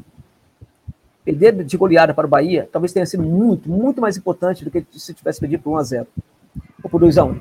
Porque essa goleada é o tapa na cuca que o jogador precisa ter para falar, opa, realmente tem muita coisa errada. Choque, né? É, não tá legal. Não tá legal. Vamos mudar. Acho até, na minha opinião, que o Voivoda, que parecia também estar tá um pouco anestesiado, ele apresenta uma recuperação neste jogo contra o, o Bahia, porque ele muda a equipe ele, ele deixa de lado o, o Vargas, ele muda a equipe, ele coloca o Henrique para jogar, não deu certo, os jogadores não foram bem. No segundo tempo também, para mim, ele, ele, ele, pratica uma leitura de jogo interessante, é que as coisas não funcionaram. Acho que ali os jogadores não foram bem, mas o próprio Voivoda parece já ter sentido um pouco... Agora, com esse tapa na cuca aí, com essa goleada, acho que ela pode ter sido muito importante nesse momento, até mais importante do que se fosse um empate, do que se fosse um empate. Porque se fosse empate, muita gente não tá. Ó, tá, conseguimos 34 pontos, tudo mais tal. É, é, é, foi muito importante é, que tenha sido uma goleada. Porque isso pode sim despertar é, os jogadores, todo mundo, dessa anestesia que estava frequentando sim. Comissão técnica, é, jornalistas, muitos torcedores e tal, porque a coisa não estava boa já aos quatro, cinco jogos anteriores. Perfeito. deixa, eu, deixa eu registrar. Diga lá, diga lá, Paulo. Eu ia só registrar o prêmio. Não, eu ia só registrar o prêmio aqui eu acho que a, a, o troféu maior comentadora de hoje aqui, eu acho que vai para Alex Antero Campos, viu? É, muitas mensagens, obrigado aí pela participação. E o Cartoleiro Maranhense, um gol, erro no tempo da bola. É, segundo Boeck, e que, que não vai tão bem com os pés. Terceiro, falta de pressão. Quarto, também pequenos detalhes, pode ser concentração, nada de terra arrasada. Obrigado aí, cartoleiro maranhense, pelo superchat. É, eu vou passar a palavra para o Paulo, mas só antecipando para vocês, tem alguns assuntos que eu quero é, comentar ainda nessa live de hoje. A questão do quinteiro, certo? Essa leitura de que, poxa, não deveria ter liberado o quinteiro é, para ficar com o Jackson, eu tenho só uma consideração a fazer sobre isso, uma informação e uma consideração a fazer. É, e ainda sobre a questão de do Fortaleza na Copa do Brasil e a necessidade de uma reorganização. Eu acho, Josa, que esse jogo do Bahia ele foi ele pode ter sido decisivo para o futuro do Fortaleza na Copa do Brasil. Esse jogo é, inclusive a circunstância é, da ausência do Benevenuto, porque a ausência do Benevenuto nos permitiu um teste é, assim muito significativo do que poderia acontecer numa Copa do Brasil, sabe? A gente poderia ter sofrido esse baque, esse tapa na cara é, numa Copa do Brasil. O Rigoni, até, até alguém aqui do São Paulo aqui que está comentando também, um abraço aí para você. É, o Rigoni, ele, ele é um jogador rápido, ele já mostrou isso, ele já deixou a marca dele contra a gente. E o Jackson é um profissional dedicado, tem um, um total respeito, mas ele não tem a velocidade para cobrir ali um Rigoni, para cobrir. É, eu acho que o que o São Paulo pode ofertar de risco, então me preocupava muito. E eu acho que esse jogo com o Bahia foi um teste real com um centroavante é, que nem é um centroavante tão rápido. Então, é, serviu para mostrar que o Voivoda ele vai ter que pensar fora da caixinha, como ele já pensou muitas vezes. Mas a gente fala daqui a pouquinho sobre isso aqui é, e sobre uma reorganização. Quero ouvir depois dos jogos sobre isso. Mas diga lá, Paulo. É, eu, queria, eu queria concordar e discordar do Josa, se isso é possível, né? Como é que concorda e discorda? Mas, seguinte, eu concordo 100% quando o Josa fala nessa questão do, da acomodação. Eu acho que o jogador ele acaba acomodando, eu acho que, se cria esse clima que, que se pode ganhar a qualquer momento e qualquer hora eu faço gol, e aí o time entra desatento. E eu vi, eu vi um, um, vídeo do Josa que ele fala que o grande diferencial do Fortaleza é a intensidade, né? Quando o Fortaleza deixa de ter intensidade, ele vira um, um time muito comum. E aí eu concordo muito com isso. Mas eu não consigo analisar jogo pontualmente no campeonato de pontos corridos. Eu faço isso em mata-mata. Tipo, no mata-mata, até hoje eu lembro de um gol que o Marlon perdeu contra o Atlético Paranaense no Castelão, no jogo da ida de 2019.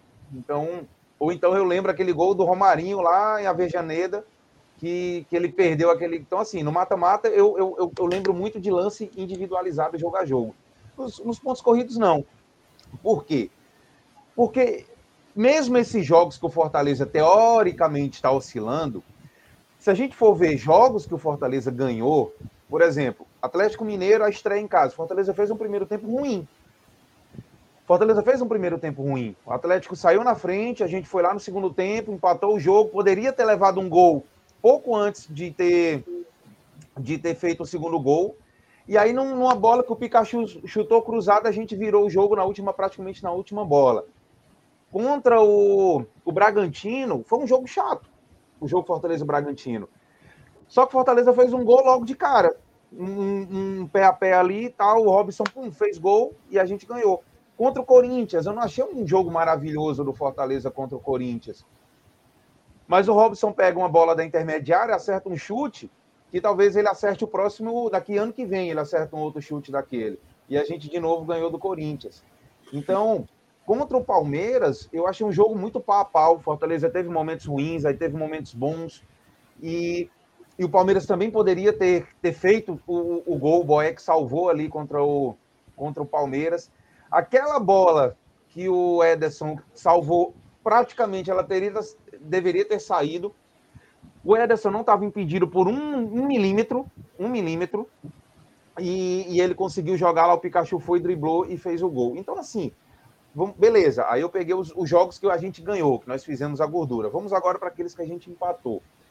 O jogo contra o Santos, eu não achei diferente desse.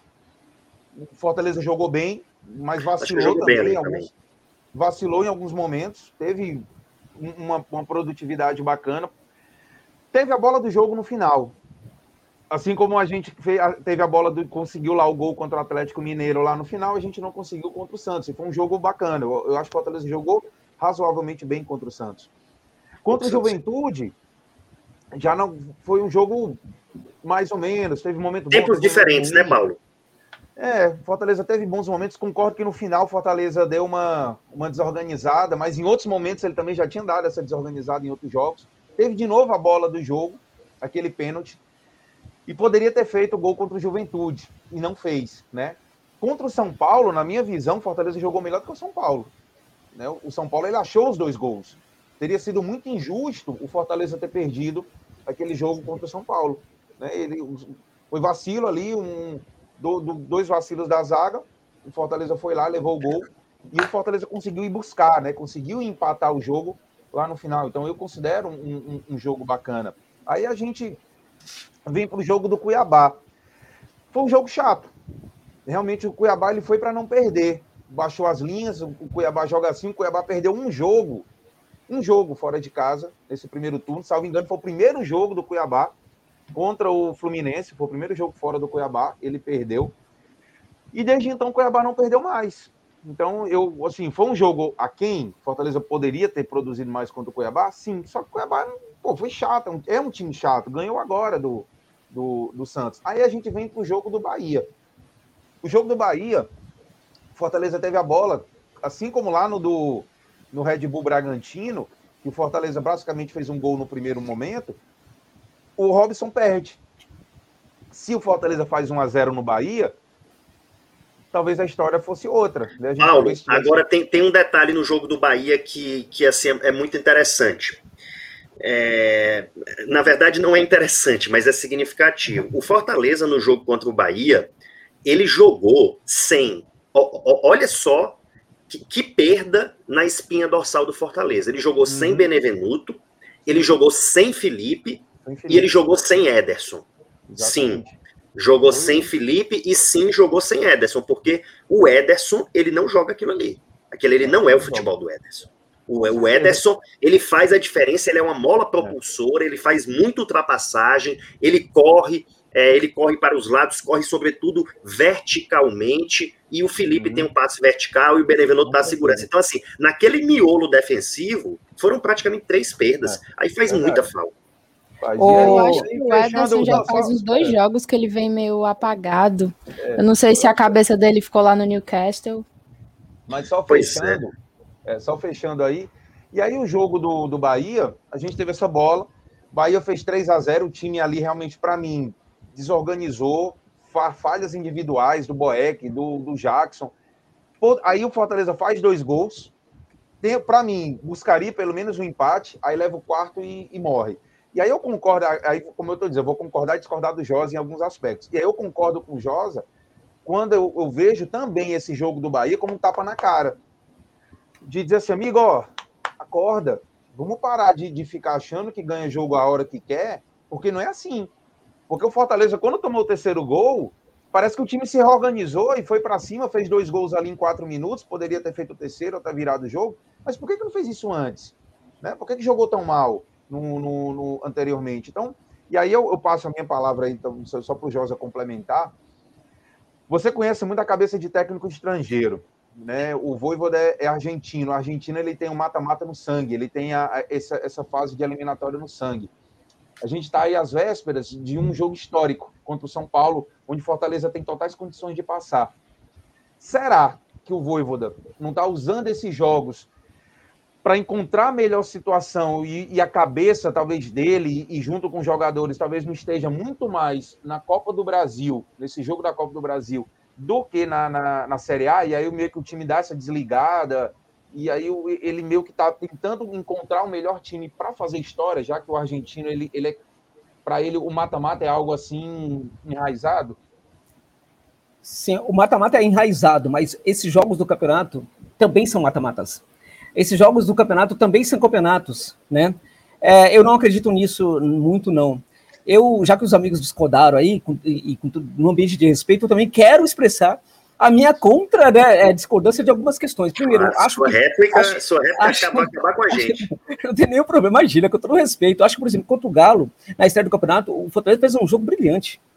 O primeiro tempo foi bom, não acho que foi ruim. Né? A, é, a questão, as oscilações, elas ocorrem é, com, com todas as equipes, mesmo durante as partidas, mesmo durante o jogo. O que a gente percebe nas partidas em que o Fortaleza venceu, mesmo tendo dificuldades, foi um controle maior sobre o jogo. Um controle maior sobre as principais ações e um controle também maior, isso é importante, sobre o adversário, sobre o mental do adversário. E dentro disso, evidentemente, a equipe teve ali algumas, algumas situações muito é, particulares. Tipo, um jogador que salvou uma bola ali na, na, na, última bola do jogo que poderia ter sido gol. É, o Boeck, que fez uma defesa impressionante ali e tal, não sei o quê. É, o Boeck, o jogador que fazem parte do Fortaleza. E eles são esses jogadores. O Fortaleza é essa equipe porque tem esses jogadores. Né? E, é, é, e, e, é o que acontece. Agora, as ações desses jogadores, é, o jogador quando vai lá e salva uma bola no finalzinho ali e tal, é porque, na verdade, ele teve um treinamento, ele está acreditando muito numa possibilidade, é, ele está todo empoderado sobre uma, uma, ideia de jogo, e isso também ajuda a, a, se movimentar dentro de campo, a se posicionar melhor, a salvar uma bola que está quase perdida. É, isso também ajuda o goleiro. Quando, por exemplo, o goleiro, é, o Boeck falha, né, no jogo contra o Bahia, quando o, o Jackson falha, ali, para mim, é, é, é, também o coletivo que não está ajudando. Né? E o coletivo, por não estar tá funcionando muito bem, também atrapalha o jogador. Quando é colocado, que, por exemplo, que foi colocado aqui, é, e eu concordo, por que, que o Fortaleza não reagiu mais antes do jogo, antes de levar os 3 a 0 do Bahia? Por que, que começou a jogar só depois de 3 a 0 Isso é um problema da equipe. Isso é um problema da equipe. Isso mostra que a equipe tem um problema. Eu também discordo, acho que contra o Santos não foi legal o jogo. Acho contra o Santos, é, foi, foi, é, é, eu vi muita gente, inclusive, falando aqui em São Paulo sobre a capacidade que o Fortaleza teve de. É, é, o que o Fortaleza fez com o Santos, e realmente jogou muito mais que o Santos, mas pensando naquele jogo, é, contra o Palmeiras também. Que é, o Palmeiras poderia ter vencido aquela partida, eu concordo, mas não venceu. O Palmeiras é o quê? É, é o, na, na, ocasião, não sei se já era líder, ainda era líder, ou se não era, era vice-líder da competição. A gente está falando do Palmeiras, né? Então, o Fortaleza foi lá na, na, na, na Allianz Parque e fez um jogo é, de igual para igual que acabou vencendo, mas venceu. O Palmeiras poderia ter vencido, poderia ter feito o gol. Foi o Fortaleza que fez o gol. Mas por que, o Fortaleza fez o gol no finalzinho? Porque o Fortaleza, enquanto esteve com 10, o Fortaleza acreditou na vitória o tempo inteiro. É, ele, ele acreditou, achou que poderia vencer com 10 jogadores. É, foi mais ou menos ali uma questão de circunstancial, pensando no tempo ali ah, dentro de campo, em que o jogador do Palmeiras é, é, é, é expulso. Mas o Fortaleza, é, quando o, jogador do Palmeiras é expulso, ainda não, não, não houve tempo para isso é, se modificar no mental do jogador. Era como se 10 jogadores ainda estivessem em campo. Por que, o Fortaleza venceu aquele jogo? Porque um jogador acreditou numa bola que estava perdida. Por que, que o jogador acreditou na bola que estava perdida? Porque é o modelo funcionando. São as ideias do técnico empoderando esse jogador. O jogador que acredita, o jogador que vai buscar bola. O mesmo jogador que está ausente nas últimas partidas, que tem alguma coisa acontecendo realmente com a cabeça dele, que não está legal. Ele foi buscar uma bola ali, porque senão a gente fala assim, ó, a gente volta para aquela discussão aqui de que uma equipe vai sempre muito bem quando os jogadores funcionarem muito bem. Né? Se for assim, na verdade, a coisa fica complicada, porque senão a gente vai olhar sempre para as falhas, sempre para os grandes, as grandes jogadas individuais de jogadores. Tal. E eu acho que o futebol hoje em dia não é muito isso, na minha opinião. Eu acho que o, o coletivo está acima. E, e, é um coletivo muito bem construído que empodera jogador, que faz com que o jogador, por exemplo, é, é, tem a sua individualidade melhor potencializada. É isso que faz com que ele, olha, meu, o meu colega, ele está ocupando aí aquele espaço muito bem. Eu não preciso me deslocar para ali. Eu tenho esse espaço para cobrir aqui, eu tenho esse espaço para me, me, locomover. Eu posso, por exemplo, ser um condutor de bola pelo corredor central o Ederson, a partir da defesa. Por quê? Porque eu sei que tem proteção desse lado, tem proteção desse lado. Eu sei que vai ter gente para me cobrir aqui. Eu sei que o Felipe, por exemplo, é que é um chato, é um tal, não sei o que, deve ser chato até com os colegas tal. Ele vai me xingar, mas ele vai me cobrir aqui. Perfeito? Então eu tenho. Ele é gente tenho, boa, ele é gente boa. Eu tenho, eu tenho condução, eu tenho condição de, de ser condutor de bola por esse setor. O Ederson, portanto, fazendo essas conduções. Então, é, é, é, aí é o, é o, coletivo funcionando muito bem. Há, um, um certo momento, na minha opinião, uma perda disso. É, por exemplo, é, num jogo, e aí a gente volta para a questão da competitividade, que é, é, né, é construída, na minha opinião, pela, pela, justamente pela questão da, da, da, da intensidade. A gente viu nesse mesmo jogo contra o Santos e outros jogos aí, nesses últimos jogos aí que aconteceram, que esse elemento faltou. No jogo do Santos, esse elemento faltou muito. Há pequenos momentos em que isso acontece, mesmo no jogo do Bahia, a gente pode ver isso. Há momentos na partida que uma equipe vai praticar intensidade sim, há momentos na partida que a equipe vai praticar a não intensidade, ela não vai, é, é, é, vai se desconectar completamente da partida. O mais importante é a predominância, né? É, é, é tomar conta, é ficar o mais tempo possível dominando as situações, é ficar o mais tempo possível dominando o adversário adversário. É ficar mais tempo possível mostrando para o adversário que é que ele, que, que Fortaleza joga bola e que ele tem que se preocupar também com Fortaleza. É, uma questão importante que eu sempre destaco, é, sobretudo para o torcedor que hoje está um pouco, é que talvez não acredite em Fortaleza, eu pontuei hoje, inclusive, isso no vídeo, né? É, os adversários, eles acreditam muito no Fortaleza. É, e isso é a prova disso é que eles vêm jogar contra o Fortaleza na defesa. Olha só, o Cuiabá jogou na defesa contra o Fortaleza, o Juventude jogou na defesa contra o Fortaleza, é, o Santos jogou na defesa contra o Fortaleza, o Santos do, do Diniz, o técnico ofensivo, jogou para empatar contra o Fortaleza a, a, no Arena Castelão. E o Palmeiras jogou contra o, o Fortaleza também para empatar o jogo. Por quê? Porque é, é, entendem que o Fortaleza hoje é uma ameaça, porque respeitam muito o Fortaleza e porque acreditam que o Fortaleza pode sim vencê-los.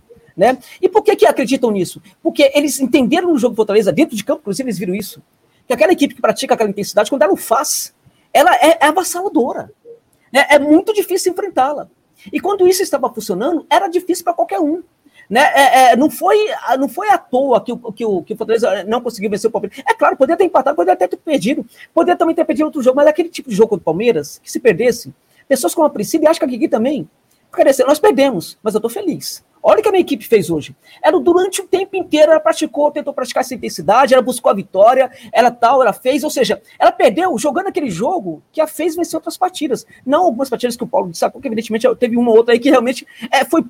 É, aconteceu, de repente até parecia que não ia acontecer, né? Mas aquelas partidas lá maravilhosas. Então, a, a, a, acho que a Guigui, acho que nós todos, acho que a Priscila também falaria, não conseguimos vencer o Palmeiras. Olha, o Palmeiras fez o gol no final, que pena. Mas olha, o que jogou a minha equipe, né, foi o futebol de outros momentos. Então, é, o coletivo sempre, na minha opinião, é, acaba sendo mais importante. Né? E ele é maior do que as individualidades. Quando o jogador falha, falha porque essa individualidade está falando também. Quando você tem o Jackson ali é, fazendo aquele. É, perdido, se me permitem, completamente perdido e não é de hoje. Já vi isso em outros jogos também. Né? É, é, dentre outras coisas, ele está perdido porque o Jackson ele é a prova de que o Voivoda é um ser humano, não é um, um ser, não é um computador. Né? O que, que, é um computador? É ele que seria capaz de programar tudo funcionando muito bem. É, no mundo dos seres humanos isso não funciona. O técnico não vai conseguir desenvolver todo o jogador, vai ter um ou outro que não vai dar certo. Porque o Voivoda, evidentemente, não é perfeito. O Jackson é a prova de que ele não é perfeito, embora ele seja um técnico excelente, extraordinário, porque ele não conseguiu até agora, e talvez não seja culpa dele, talvez seja questão do Jackson mesmo. O Jackson não está entendendo o que está acontecendo. Na primeira ele não entende. Então o Jackson, na verdade, o que, que ele faz ali? Ele danifica esse modelo.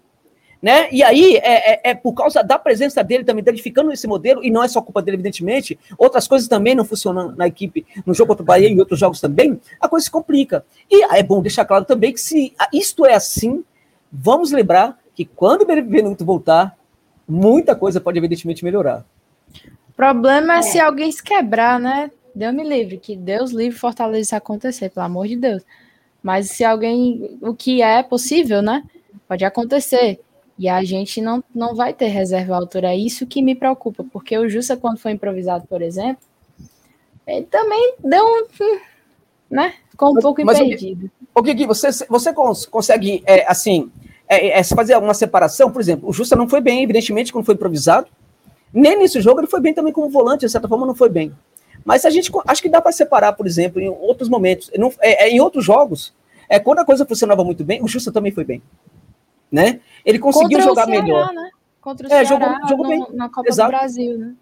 Exatamente, conseguir, por exemplo, jogar muito bem. Então, é, é, é o coletivo, quando ele está sendo perdido, ele afeta o individual. E o jogador a, acaba também. É tal. E o, o, Justa também foi um desses, porque ele é um desses jogadores que talvez tenha ali uma, é, uma, necessidade maior de construção. Né? Outros jogadores também. E acho que se um outro jogador quebrar, isso, o, o que, que isso aponta? O que isso sinaliza para a comissão técnica? E certamente eles estão muito preocupados com essa questão. Há muita coisa para fazer aqui ainda. E uma das tarefas que eu preciso fazer, trabalhar de forma desesperada, desesperadora, é fazer com que todos os jogadores que entrem na equipe consigam entregar o mínimo de qualidade, que todos os jogadores consigam entender é, o que é a proposta, que todos os jogadores, é porque quando isso acontecer, mesmo que a gente troque um ou outro, a coisa vai funcionar. Porque já teve jogo que o Felipe não esteve presente, a coisa funcionou muito bem. Mas a, como a situação não está muito boa, a equipe precisou mais do Felipe. A equipe precisa mais das suas individualidades, quanto menos ela está empoderada do ponto de vista coletivo. E ela vai precisar menos, é, muito, é, muito menos quando o coletivo funcionar muito bem. E é o que não está acontecendo tanto né, nesses últimos jogos, mas eu acho que vai acontecer a partir. É, talvez contra o Galo aconteça, quem sabe? Um exemplo na, disso, na Josa. Na Copa do Brasil vai acontecer. Um exemplo. Amém cartão antizica que lá no Expresso a gente usa quando isso acontece. Mas isso aí que tu citou me lembrou. Quando o Fortaleza foi enfrentar o Corinthians, o Ederson não pôde jogar, aí o Ronald entrou. E aí o Felipe tomou o terceiro amarelo. E aí contra o São Paulo, que foi o jogo seguinte, o Felipe não jogou e o Ronald jogou de novo, fazendo aí a dupla de volância com o Ederson e foi muito bem, né? Eu sou fã do Ronald, né? Mas assim, entregou coletivamente ali, o Fortaleza respondeu. É, é, assim, essa questão aí da zaga, sabe, pessoal, é, um, é o que mais me preocupa mesmo.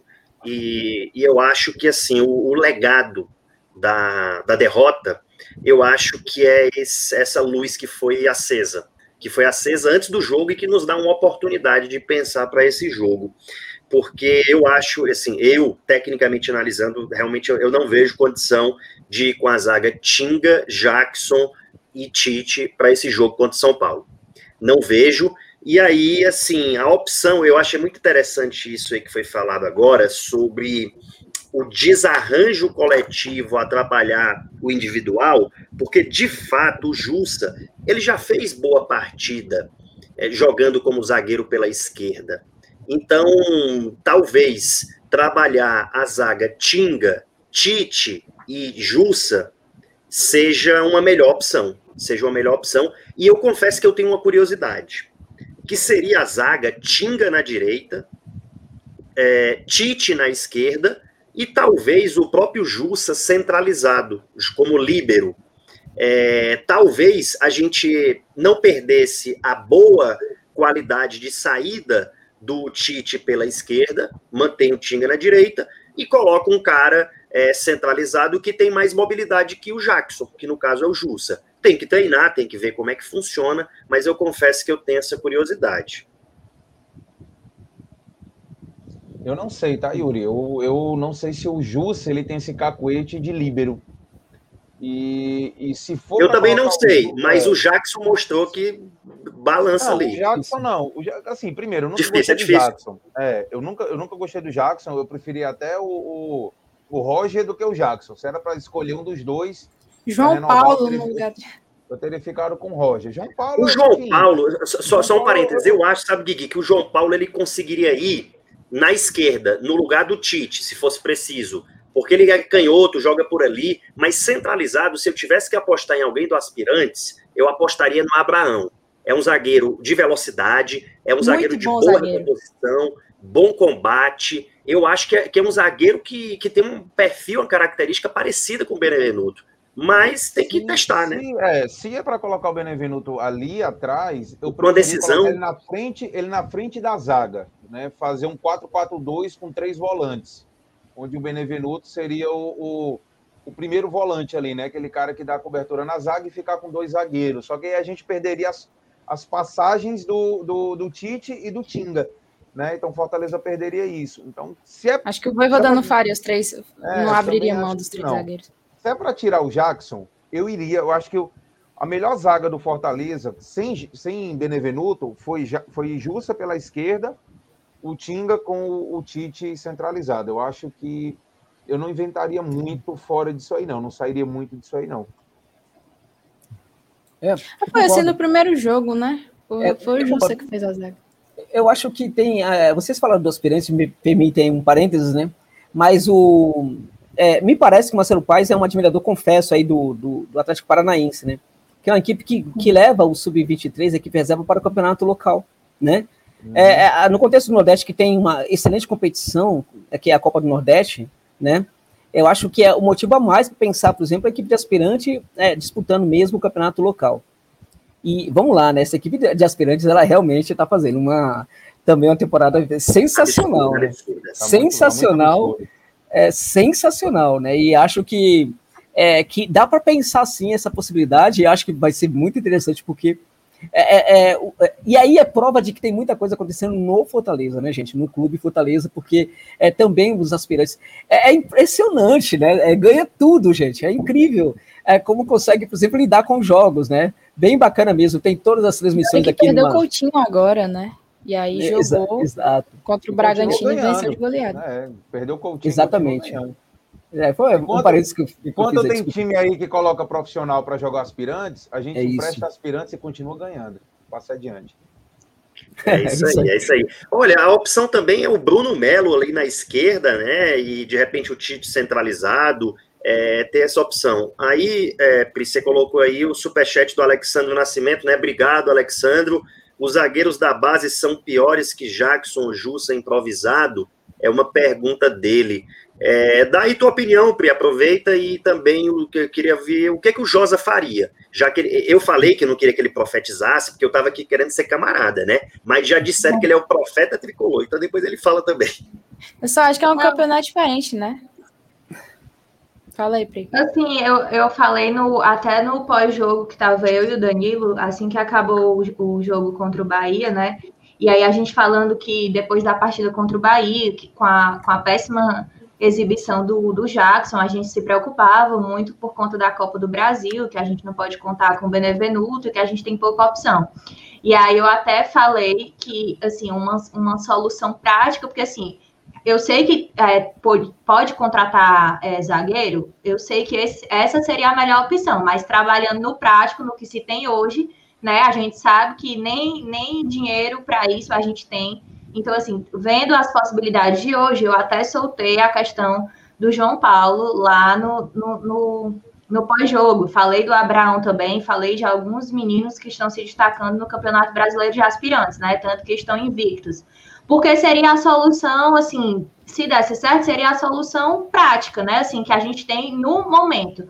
Aí, questão de qualidade, claro que a gente não pode comparar uma qualidade técnica de um jogador do aspirante é, com um jogador profissional, mas seria uma opção é, para o que a gente tem agora, porque não adianta a gente ficar dizendo, batendo na tecla que a gente tinha que contratar zagueiro, que a gente tinha que contratar ala. Sim, concordo, também acho, mas, assim, existem N coisas aí que no momento não será possível. Primeiro, porque a gente não tem dinheiro, a gente olha lá para o número de sócios, né, que Fortaleza tem, e o quanto a gente está fazendo milagre aí para pagar salário em dia e para se manter é, aí brigando por, por coisas maiores, porque a gente sabe que né, a gente não tem é, é, orçamento para isso. Então, é, eu vejo como possibilidade, talvez, né, improvisar aí algum menino do aspirantes para a gente, pra gente uma, ter mais uma pergunta, uma pergunta rápida.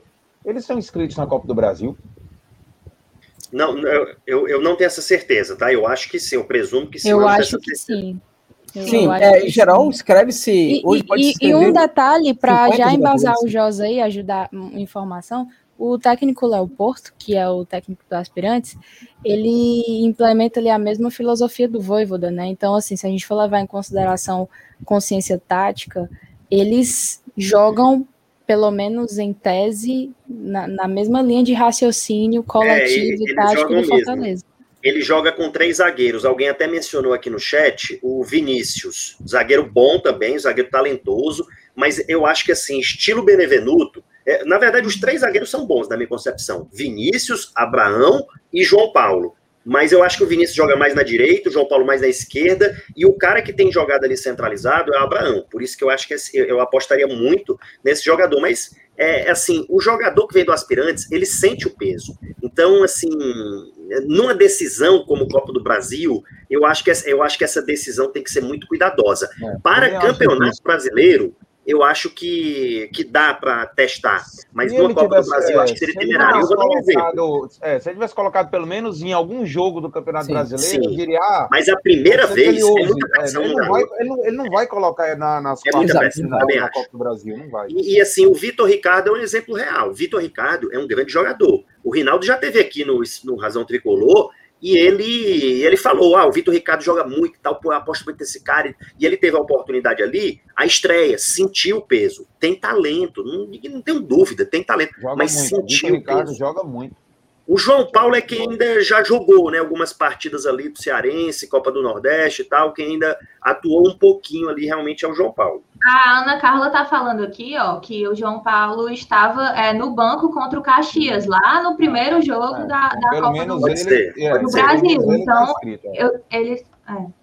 Mas não, assim, eu queria só dizer, gente, que eu sei que, que a qualidade não se compara, como eu falei. Mas eu tô falando que a gente tem que ter soluções práticas. O melhor seria contratar, né, Josa? Mas Sim. já que a gente né, não, não, não há essa possibilidade, aí eu sei, ah, não tem a qualidade técnica que, que o campeonato pede. Mas o Jackson, para mim, também não tem. Assim, sendo muito honesta. Então, é uma tentativa, vale a tentativa, né, Josi? E a longo prazo, talvez não a longo prazo, mas é um, são jogadores que estão sendo preparados para isso, né? Para poder atuar no profissional. O João Paulo é um jogador que eu tenho muita expectativa. Ele veio, aí depois saiu, aí depois voltou, é, participou do time profissional, é, foi para aspirantes, está fazendo um, putz, um campeonato muito massa. Então, são jogadores que me dão expectativa enquanto elenco para um futuro talvez próximo, talvez nem tanto, mas são opções que a gente tem, né? É, na verdade, na verdade, muitos clubes, né, é, muitos outros clubes, né, clubes grandes, inclusive aqui do Sudeste, né, é quando eu falo é, a clube grande do Sudeste, eu sempre penso nessa questão de acesso a títulos, né, porque para mim é, é, muito complicado é, não pontuar que um clube como Fortaleza, permitam-me, Ceará, Bahia, não sejam clubes grandes também, né, Uh, mas estão utilizando muita base. E, e, utilizando de uma maneira, é, de qualquer maneira, utilizando de qualquer jeito. O Santos, por exemplo, está promovendo jogadores é, é, de qualquer forma, está promovendo muitos jogadores. O Fortaleza não está fazendo isso. A questão do jogador, se ele vai dar certo ou não, é, passa muito pela questão do teste. O teste é algo muito importante para um jogador é, sub-23 ou sub-20, ele precisa ser testado. Evidentemente que também acho que não, não, não, não pode ser o caso de é, pegar titular e estar jogando no jogo de Copa do Brasil neste momento é, de fato já deveria estar no elenco, fazendo algumas, é, entrando em alguns jogos, alguns minutos, né, tal, para é, é para ser testado é, propriamente. Né? Então acho que precisa ter testado. Agora, eu acho que um, um, outro jogador desses pode sim, pode ser o Abraão, pode ser o João Paulo, pode sim é, fazer parte do elenco principal, pensando inclusive na sequência do Campeonato Brasileiro, né? Fica ali no banco, é, entre alguns minutos da partida, para ver realmente se vai conseguir dar conta, porque é, sempre fica aquela coisa: será que o jogador da base vai, vai dar conta? Será que o jogador sub-23 vai dar conta mesmo? No elenco principal. Ninguém nunca vai saber se o jogador não for testado. E o teste ao qual a gente tem de submeter um jogador desse não é um teste rápido. Não é colocar numa partida, aí de repente ele não vai bem, repente, é, é, aí não, não, funciona mais. É, teve um caso aqui em São Paulo, por exemplo, é, permita-me o exemplo, o Palmeiras, ele fez um. Ah, tinha um jogador que estava destruindo na base, que era ah, um, um, jogador panamenho, né, Williams. Né? É, o Williams fazia um monte de gol, o grandalhão. Aí o Palmeiras resolve é, dar uma chance, né? O, o técnico é, Abel Ferreira resolve dar uma chance para o Williams, colocando o ano numa partida como titular numa partida do Palmeiras. Ele nunca tinha jogado, nem entrado aos poucos, colocou, colocou o jogador como titular. Mas foi numa partida do Palmeiras em que o Palmeiras é, ele resolveu poupar vários jogadores. Né? E aí o, o, o que acontece? Ele praticamente quebrou o coletivo da equipe. E aí ele colocou em campo uma equipe que os jogadores estavam ali correndo, tentando é, fazer algum tipo de ajuste, né? Tentando contribuir de forma pessoal ali para ajustar a equipe, não conseguia. Foi nessa equipe que o Williams entrou. Ninguém naquela partida foi bem. Ninguém foi bem. Então, quando a coisa é assim, aí você pega o garoto da base, ele começa a achar que o problema que está acontecendo ali é por causa dele. Ah, nada está acontecendo, é por causa de mim. A, a, jogador de futebol, a cabeça de jogador de futebol é negócio que a gente não tem, precisa de estudo, gente. Eu sempre comento essa questão, esse exemplo, né?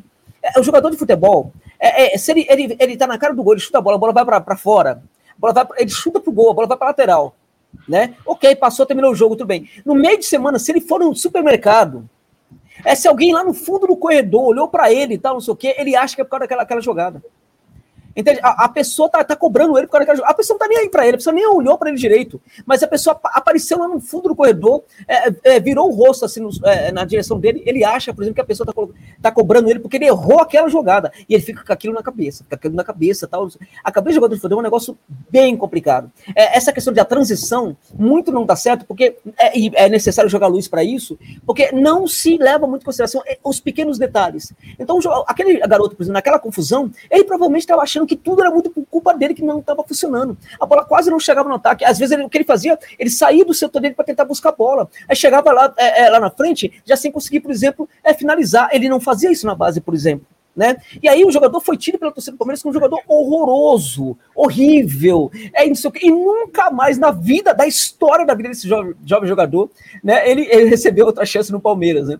Então é, é, é assim, é, você tem que colocar o jogador numa equipe que está ajustada. Você tem que mas você tem que testar o jogador. E o teste não é de um jogo, é de um jogo, dois jogos, é de alguns minutos em uma partida e outra partida também. Mas eu acho que esses jogadores, alguns deles merecem ser testados sim, e pouco a pouco ser colocados no elenco. Né? Porque o Sub-23 está lá justamente mas... para preparar os jogadores para o elenco principal também. Mas, assim, se você tivesse que fazer uma aposta, assim, pô, eu vou escalar o Fortaleza hoje. É, no futuro, eu não descarto. De repente, assim, é, Josa como treinador e tal, né? Eu é. acho que daria muito certo. Mas se você tivesse assim, ah, eu vou ter que escalar é, o Fortaleza. você faria qual zaga ali com o que você tem hoje, Josa? Hoje? Para o São Paulo, contra o São Paulo. É, é, repita, quem é o mesmo o zagueiro que, que, que não consegue ter, que não consegue muito ter velocidade pelo lado do campo? Esqueci. Ah, desculpa, pode falar. Fala aí. Ó, é, a gente tem como opção. O, não vou nem colocar o Tinga, né? O Tinga é na direita, ok. Aí tem o Tite. O Tite ele pode jogar pela esquerda como ele tem jogado, ou ele pode jogar centralizado. Se ele vier centralizado, a gente teria a opção de colocar o Jussa ou o Bruno Melo por lá. Ah, Bruno Se Melo, o Tite ficar, ficar pela esquerda, a gente tem a opção de colocar o Jackson ou de colocar de repente até o Jussa. É, eu, eu sinceramente tenho até minhas dúvidas, Josa, mas eu não faria isso na Copa do Brasil, tá? Mas eu acho que numa necessidade o Felipe jogar de líbero é, poderia até dar certo. É, o Felipe é um cara que tem qualidade demais. Agora, talvez fizesse, fizesse falta naquela a ligação. No, é, a gente perde ele no meio de campo. Aí é complicado. E assim, pois é, é, é, é difícil. E aí tem as opções dos aspirantes. É, é isso que a gente tem aí para decidir. É, eu já vou até enquanto você pensa, Josa, sobre isso, é, você colocando aí, né, fazendo essas sinapses aí da sua cabeça, essa, essa enciclopédia, eu vou já colocar a situação do Quinteiro, que muita gente colocou assim, ah, então não deveria ter liberado o Quinteiro. Em primeiro lugar, eu acho que o Fortaleza realmente precisava ter contratado um zagueiro. Eu acho, eu acho isso. E o Fortaleza até negociou e fez um pré-contrato. Até eu já falei sobre isso aqui no canal, né? Fortaleza tem um pré-contrato com o zagueiro. É, só que assim, infelizmente o clube endureceu, não quis liberar sem pagamento de multa.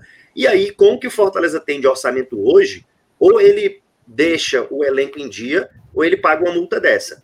Aí o Fortaleza talvez vá ter que procurar. Alguém disse assim: não, mas já acabaram as inscrições. Não, mas dá para achar de repente alguém aqui do mercado nacional, né? É, acabou, fechou a janela internacional. Só que aí tem um detalhe também. O Voivoda ele não quer inchar o elenco, ele quer um jogador que venha para realmente assim ter condição de disputar uma titularidade. É, ele acha que se for para pegar um jogador mais ou menos e tal, ele tem um aspirantes ali que ele pode ajudar alguém que ele já foi olhar os aspirantes, né? Que ele pode ajudar, na verdade, o time com a entrada de alguém. Mas eu acho que Fortaleza precisa é, tentar encontrar um bom valor no mercado nacional, já que a janela internacional fechou, já que a gente não tem recursos para pagar uma multa rescisória para antecipar a vinda desse, desse zagueiro aí. E o Quinteiro, por que liberou o Quinteiro? É, pessoal, o Quinteiro ele foi, na verdade, liberado por vontade dele mesmo, assim. É, mas, mas por que, que fez a vontade dele? Olha, a situação, eu acho que em termos de gerenciamento de elenco, ia ficar insustentável. A situação do Quinteiro, ela ia ficar insustentável e, assim, ia envolver, assim, o ambiente do grupo de jogadores. É, não estava legal. A gente fala, assim, sobre situações que envolvem é, uma disciplina de ambiente de trabalho, sabe? É, situações assim que, que não são agradáveis para o comando técnico, que passam um exemplo negativo perante os jogadores. É, foi mais de um episódio, episódios assim, é, por não aceitar a reserva.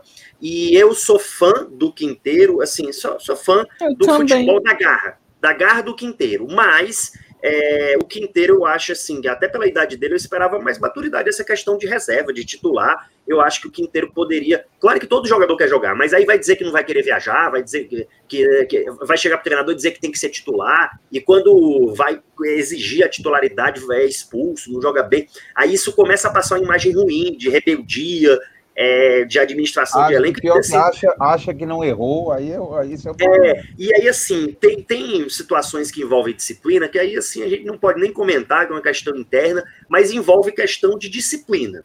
Envolve aspecto de disciplina enquanto jogador, e aí fica ruim. Fica ruim até o exemplo, e talvez. O ambiente. Do, eu quero só finalizar dizendo isso. O ambiente do grupo do Fortaleza hoje é maravilhoso.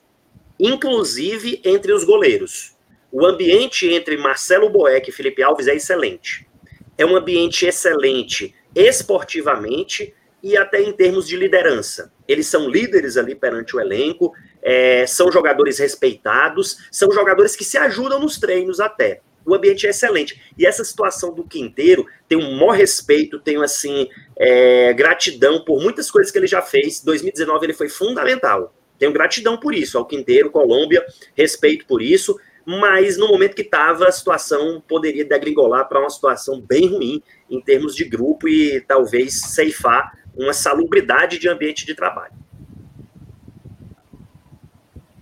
Ok, alguém está falando aqui que o Alain Imperial estava livre no mercado. Alain Imperial, para mim, não é jogador, por exemplo, que está num bom momento. Uh, no Palmeiras não esteve num bom momento e eu acompanhei muito a carreira dele na Itália. É, e quando acompanhei a carreira dele na Itália, fiquei, é, tive dificuldade de vê-lo jogar, né? Porque ele não jogava, né? Sequer era relacionado no Williams Verona, inclusive, né? E quando ele veio para o Palmeiras, ele também não consegue jogar. Nas poucas oportunidades que ele tem, não consegue jogar. Então, eu acho que é, é um jogador que não está funcionando em lugar nenhum, não, não haveria necess... é, porquê, né? Já está, inclusive, aí indo para outro clube e tudo mais. Alguém falou aqui do Camutanga Interessante, também, eu tinha é. essa curiosidade e não tinha te perguntado ainda é, se tu achava uma boa. Valeu, Jorge.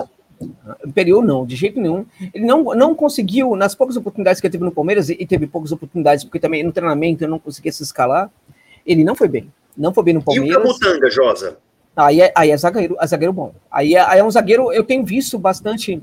É, o Náutico na Série B, o Náutico em alguns momentos foi uma equipe que deu muito prazer em ver jogar.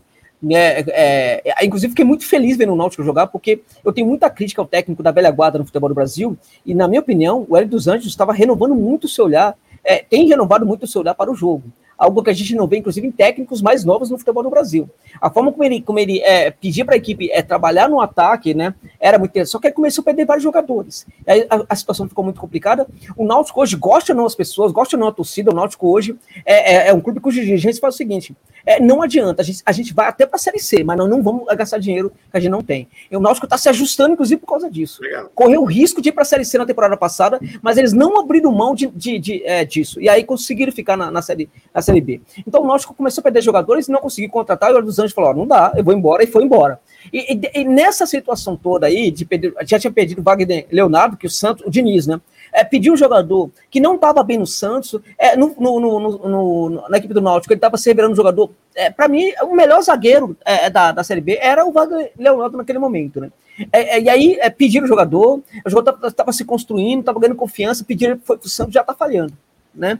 Agora, era ele e o Camutanga. E quando é, é, o Náutico pede todos esses jogadores, a gente olha para o Náutico hoje, a gente vê um jogador que ainda faz diferença. Dois, o Giancarlo e o, o Camutanga. O Camutanga ele é, cara, é. Não, é, é, dizem, dizem que o Náutico hoje é, bancaria alguma coisa, é, é, pediria alguma coisa em, em torno de 3,5 milhões né, por ele. Né? É, é, é um valor alto, de certa forma, para a gente pensar é, hoje é, os, a, a, dificuldade de Fortaleza fazer a contratação, mas poder, por exemplo, é, é, é, é negociar esse valor por, por, parte dos direitos do jogador. Mas a gente está falando de um zagueiro que, que é zagueiro, que chega e resolve Empréstimo mesmo. Empréstimo não, né? empréstimo nesse momento é a ver, mas é, seria muito difícil o Náutico hoje. não, porque mas é, é disponibilidade o Náutico tendo disponibilidade seria um bom, seria um bom investimento, né? É verdade. É. é o Náutico é, é, negociaria se chegasse proposta, porque o Náutico precisa. Agora, é, é, é, é, assim, e aí também não consegue lidar, não quer lidar com insatisfação de jogador. Agora, empréstimo realmente é muito difícil. te respeita, não respeita, Josa? Te assiste também bastante, não assiste? Acho que um pouquinho, né? É, eu, eu, eu tenho é, visto. É, eu, eu queria que tu desse uma dica para a galera do Náutico. Fala da vantagem de trocar, por exemplo, assim, o Oswaldo pelo Camutanga. pois é, né? É, é, Pois é, desculpe-me. É, é, na... é engraçado, Jota. Eu tô brincando, eu tô brincando, tô brincando. A gente, a gente é. assim, tem maior carinho pelo Oswaldo e por tudo que ele fez. Eu acho que, assim, o contrato dele vai acabar e, e fica aí a gratidão pelo, pelo que ele fez. Eu não, não vejo o Oswaldo conseguindo render, conseguindo entregar. É, mas, é, assim, numa primeira divisão, eu acho até que o Oswaldo, numa segunda divisão, falando sério agora, é, eu acho que o Oswaldo poderia ajudar, assim, um time que, que tá ali brigando para subir e tudo, é, e, e, não vejo ele sendo tão aproveitado aqui na Série A. E o Fortaleza tem nove atacantes. Então, se o Fortaleza conseguisse fazer uma negociação. Agora, o Camutanga é, assim, um, uma carta forte do Náutico, né? Então, não vejo interesse do Náutico em relação a uma permuta. Como... Não, acho que não, não vai sair. O Camutanga sai se se pagar, mas o Náutico já perdeu Eric, já perdeu Chiesa, já perdeu o zagueiro que foi pro Santos, vai perder Camutanga, vai ficar quem? É. Muita gente mesmo. É, na verdade, o Camutanga, ele faz realmente muita diferença, né? Acho que o Paulo também tem acompanhado os jogos do Náutico. É um zagueiro muito seguro, um zagueiro é, muito, muito rápido, inclusive, né? Uhum. É, não sairia nessas condições, né? O, O, o, Náutico ele, ele, ele tem a sua política, o jogador sai daqui se for realmente para negoci é, negociar mesmo, não tem jeito. Agora, acho, por exemplo, que numa situação de ainda precisar de um zagueiro no, no, final da temporada, ficaria tudo muito mais tranquilo de buscar esse jogador depois, né? Agora, nesse momento, por empréstimo, seria realmente muito complicado. E é zagueiro bom mesmo, muito bom. Eu acho o difícil Náutico, porque o, o Fortaleza levou, já está indo atrás do Benevenuto e do Ederson, né? É, tem isso é. também. O Náutico é, tem esses dinheiros um, aí ainda. Foi um, um gringo aí, tá, Jacob Murilo, que acabou de ser anunciado, foi anunciado hoje no, no Náutico. É, então, acho que ele chega livre, né, Paulo? É, um... é tava livre no mercado. Isso, é, é, é, um jogador que pode ser interessante sim, mas que vinha de altos e baixos na carreira, né? Agora, pode ser interessante. Agora, é, a questão é, já que chegou o Murilo, agora quem sabe, né? Não facilita ali as coisas, mas eu acho realmente muito difícil, sim, que o é, Camutanga hoje é o, é o senhor da equipe. É, em alguns momentos ele consegue ser. É, eu consigo vê-lo muito melhor até do que o João Paulo, que é, é, esse, esse também é outro grande jogador que atua ali pelo corredor central, meio campista o Giancarlo, ele entregava muito gol pro Eric. O Eric conseguia fazer aquele, aquele trabalho dele de furar marcação, né, com aquele drible quebra-linha deles, mas muito, muita, muitas, muitas coisas que ele fazia em campo, é, em termos de gol, de chegar é, perto da, era também por causa do Giancarlo, que tá fazendo uma temporada fantástica. Mas enfim, vamos lá, né? O Fortaleza tem aí seus problemas. Eu acho que o Bruno Melo, no caso, Yuri, se você me permite agora é, responder a sua, sua pergunta, o Bruno Melo é, é, é, um zagueiro que ele, ele pode gerar, em tese, vamos falar, por exemplo, de características, não propriamente de qualidade. Em termos de característica, ele é um zagueiro, por exemplo, que pode, por exemplo, melhorar aquele setor esquerdo. Ele é um zagueiro que pode gerar segurança, porque ele não é um zagueiro, por exemplo, que quando sai do setor, né, por exemplo, é pisar no campo de ataque, ele, ele não faz isso muito bem. Então, se ele, por exemplo, for colocado ali para ficar naquela posição e não sair muito, ok. É claro que quando a gente fala de zagueiro que não sai muito, né? Eu me, me lembro de um amigo meu uh, italiano que ele fala: olha, aqui na Itália, o que quebra o zagueiro brasileiro, o que quebra é, tal, é, é essa é dificuldade que ele tem de sair da linha para atacar o portador da bola da equipe adversária, né? Então, é, é, isso também às vezes eu vejo alguns momentos no, no, no, Bruno Melo, né? Mas eu acho, por exemplo, que ele poderia dar uma segurança ali que eu acho que o setor hoje está precisando, né? E é bom de então, cabeça. E é, é, bom de cabeça, é exato, é bom de cabeça também tem esse jogo aí legal aí também de cabeça. Agora. Aquele é... jogador daria certo também como central, né? Aquele. Aquele. Eu acho, eu acho que poderia ser uma, uma excelente opção para central do Fortaleza, aquele Virgil. É... Van Dyke. Isso, Virgil Van Dyke. Daria certo, Josa? É, é, é, curioso, né? É um ponto interessante do jogo do Van Dyke, né? Alguém estava pontuando isso e é verdade. O Van Dyke não é um zagueiro rápido. O Van Dyke é um zagueiro lento. Né? Isso é muito, isso é absurdo. Mas ele é muito técnico, isso. né? É, é, é, o melhor zagueiro do mundo, né? Porque é, é zagueiro, zagueiro, pô, zagueiro que não dá bote para mim não é zagueiro não, Josa. Cara... É, é, exato, é impressionante a forma como se posiciona, né? O tal de encurtar, encurtar o campo, né? Com o posicionamento é brilhante o Van Dijk nisso. O Van Dijk, é verdade, o Paulo, é verdade, ele não dá bote, ele não é, quase não, não, faz falta, é verdade, não, não é driblado, inclusive. É, é, eu, eu confesso para vocês que é, o futebol me emociona, às vezes eu vejo, e não é Van Dijk não, viu gente, às vezes eu vejo é, um jogador simples fazendo uma jogada e eu me emociono dentro de campo vendo, mas o Van Dijk me emociona muito pela forma como ele sabe ser zagueiro. É, é, é impressionante, acho que daria jeito nessa zaga do Fortaleza assim. Sérgio Ramos saiu de graça, né? O Fortaleza dormiu no ponto. Aí. Perdeu, perdeu, né, Paulo? Perdeu o Sérgio Ramos, que é um. O Sérgio Ramos é um Caraca, louco. mas eu imaginei o Sérgio Ramos agora. Imagina, Gui.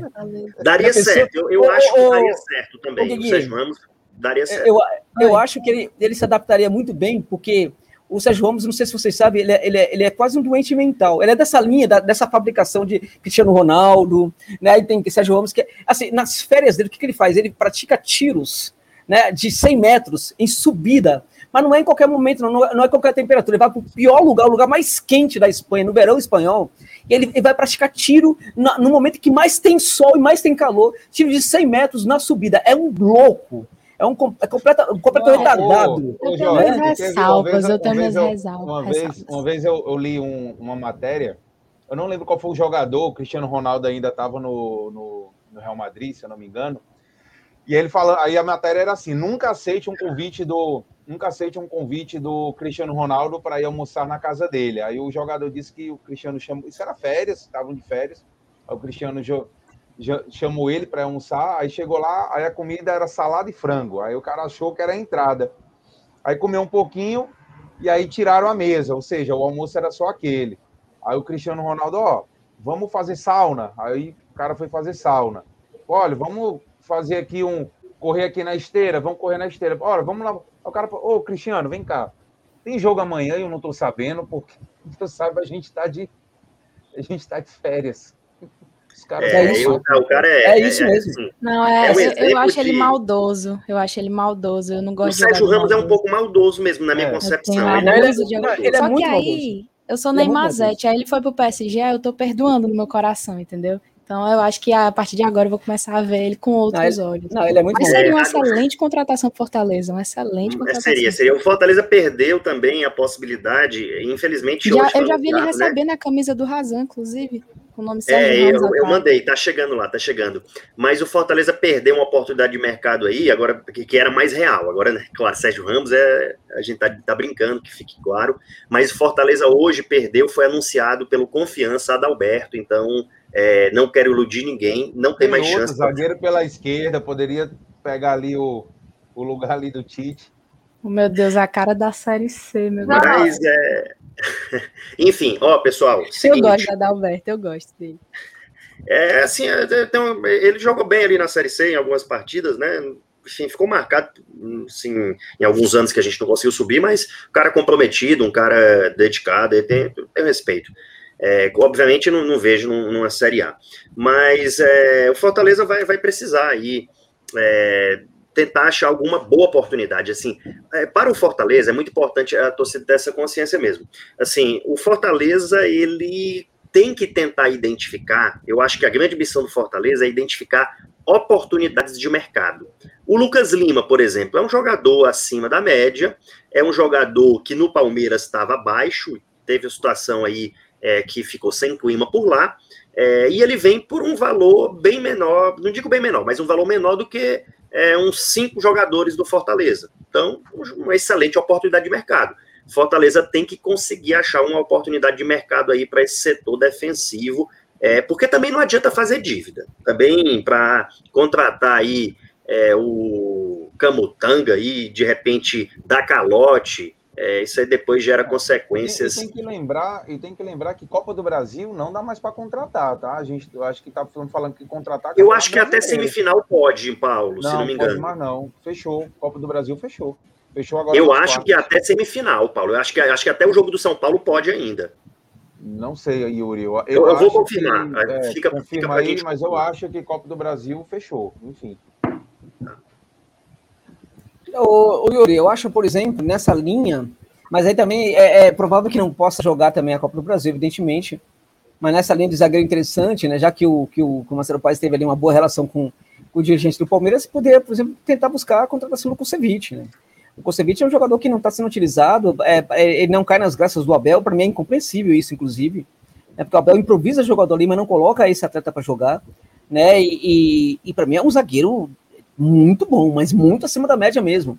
Inclusive, é, é acho que no, no Palmeiras, né, é, é, ele é melhor, por exemplo, do que, do que o do que o do que o Luan, né? Mas é muito melhor, não é pouco melhor. É, então, acho que é um zagueiro que não está tá sendo utilizado, poderia ter essa conversa aí também. Mas, evidentemente, é claro que no, em termos de Copa do Brasil, a ver, inclusive, se ele jogou, de repente nem tenha jogado, nem tenha entrado em campo, né? Não pode é, mais inscrever. talvez não tenha sido relacionado, enfim mas é um, é um jogador interessante aí, restante do campeonato, campeonato brasileiro também, que seja, porque é um jogador que não está sendo utilizado, né? E que a, aparentemente é, é, o técnico não quer contar mesmo com ele. Inclusive, o, de, o é, bicho, fala negócio nada a ver agora, mas eu citei que, não, que fechou as inscrições da Copa do Brasil. E eu lembrei que o De Pietro ele foi regularizado no, na data limite, né? De inscrição da Copa do Brasil.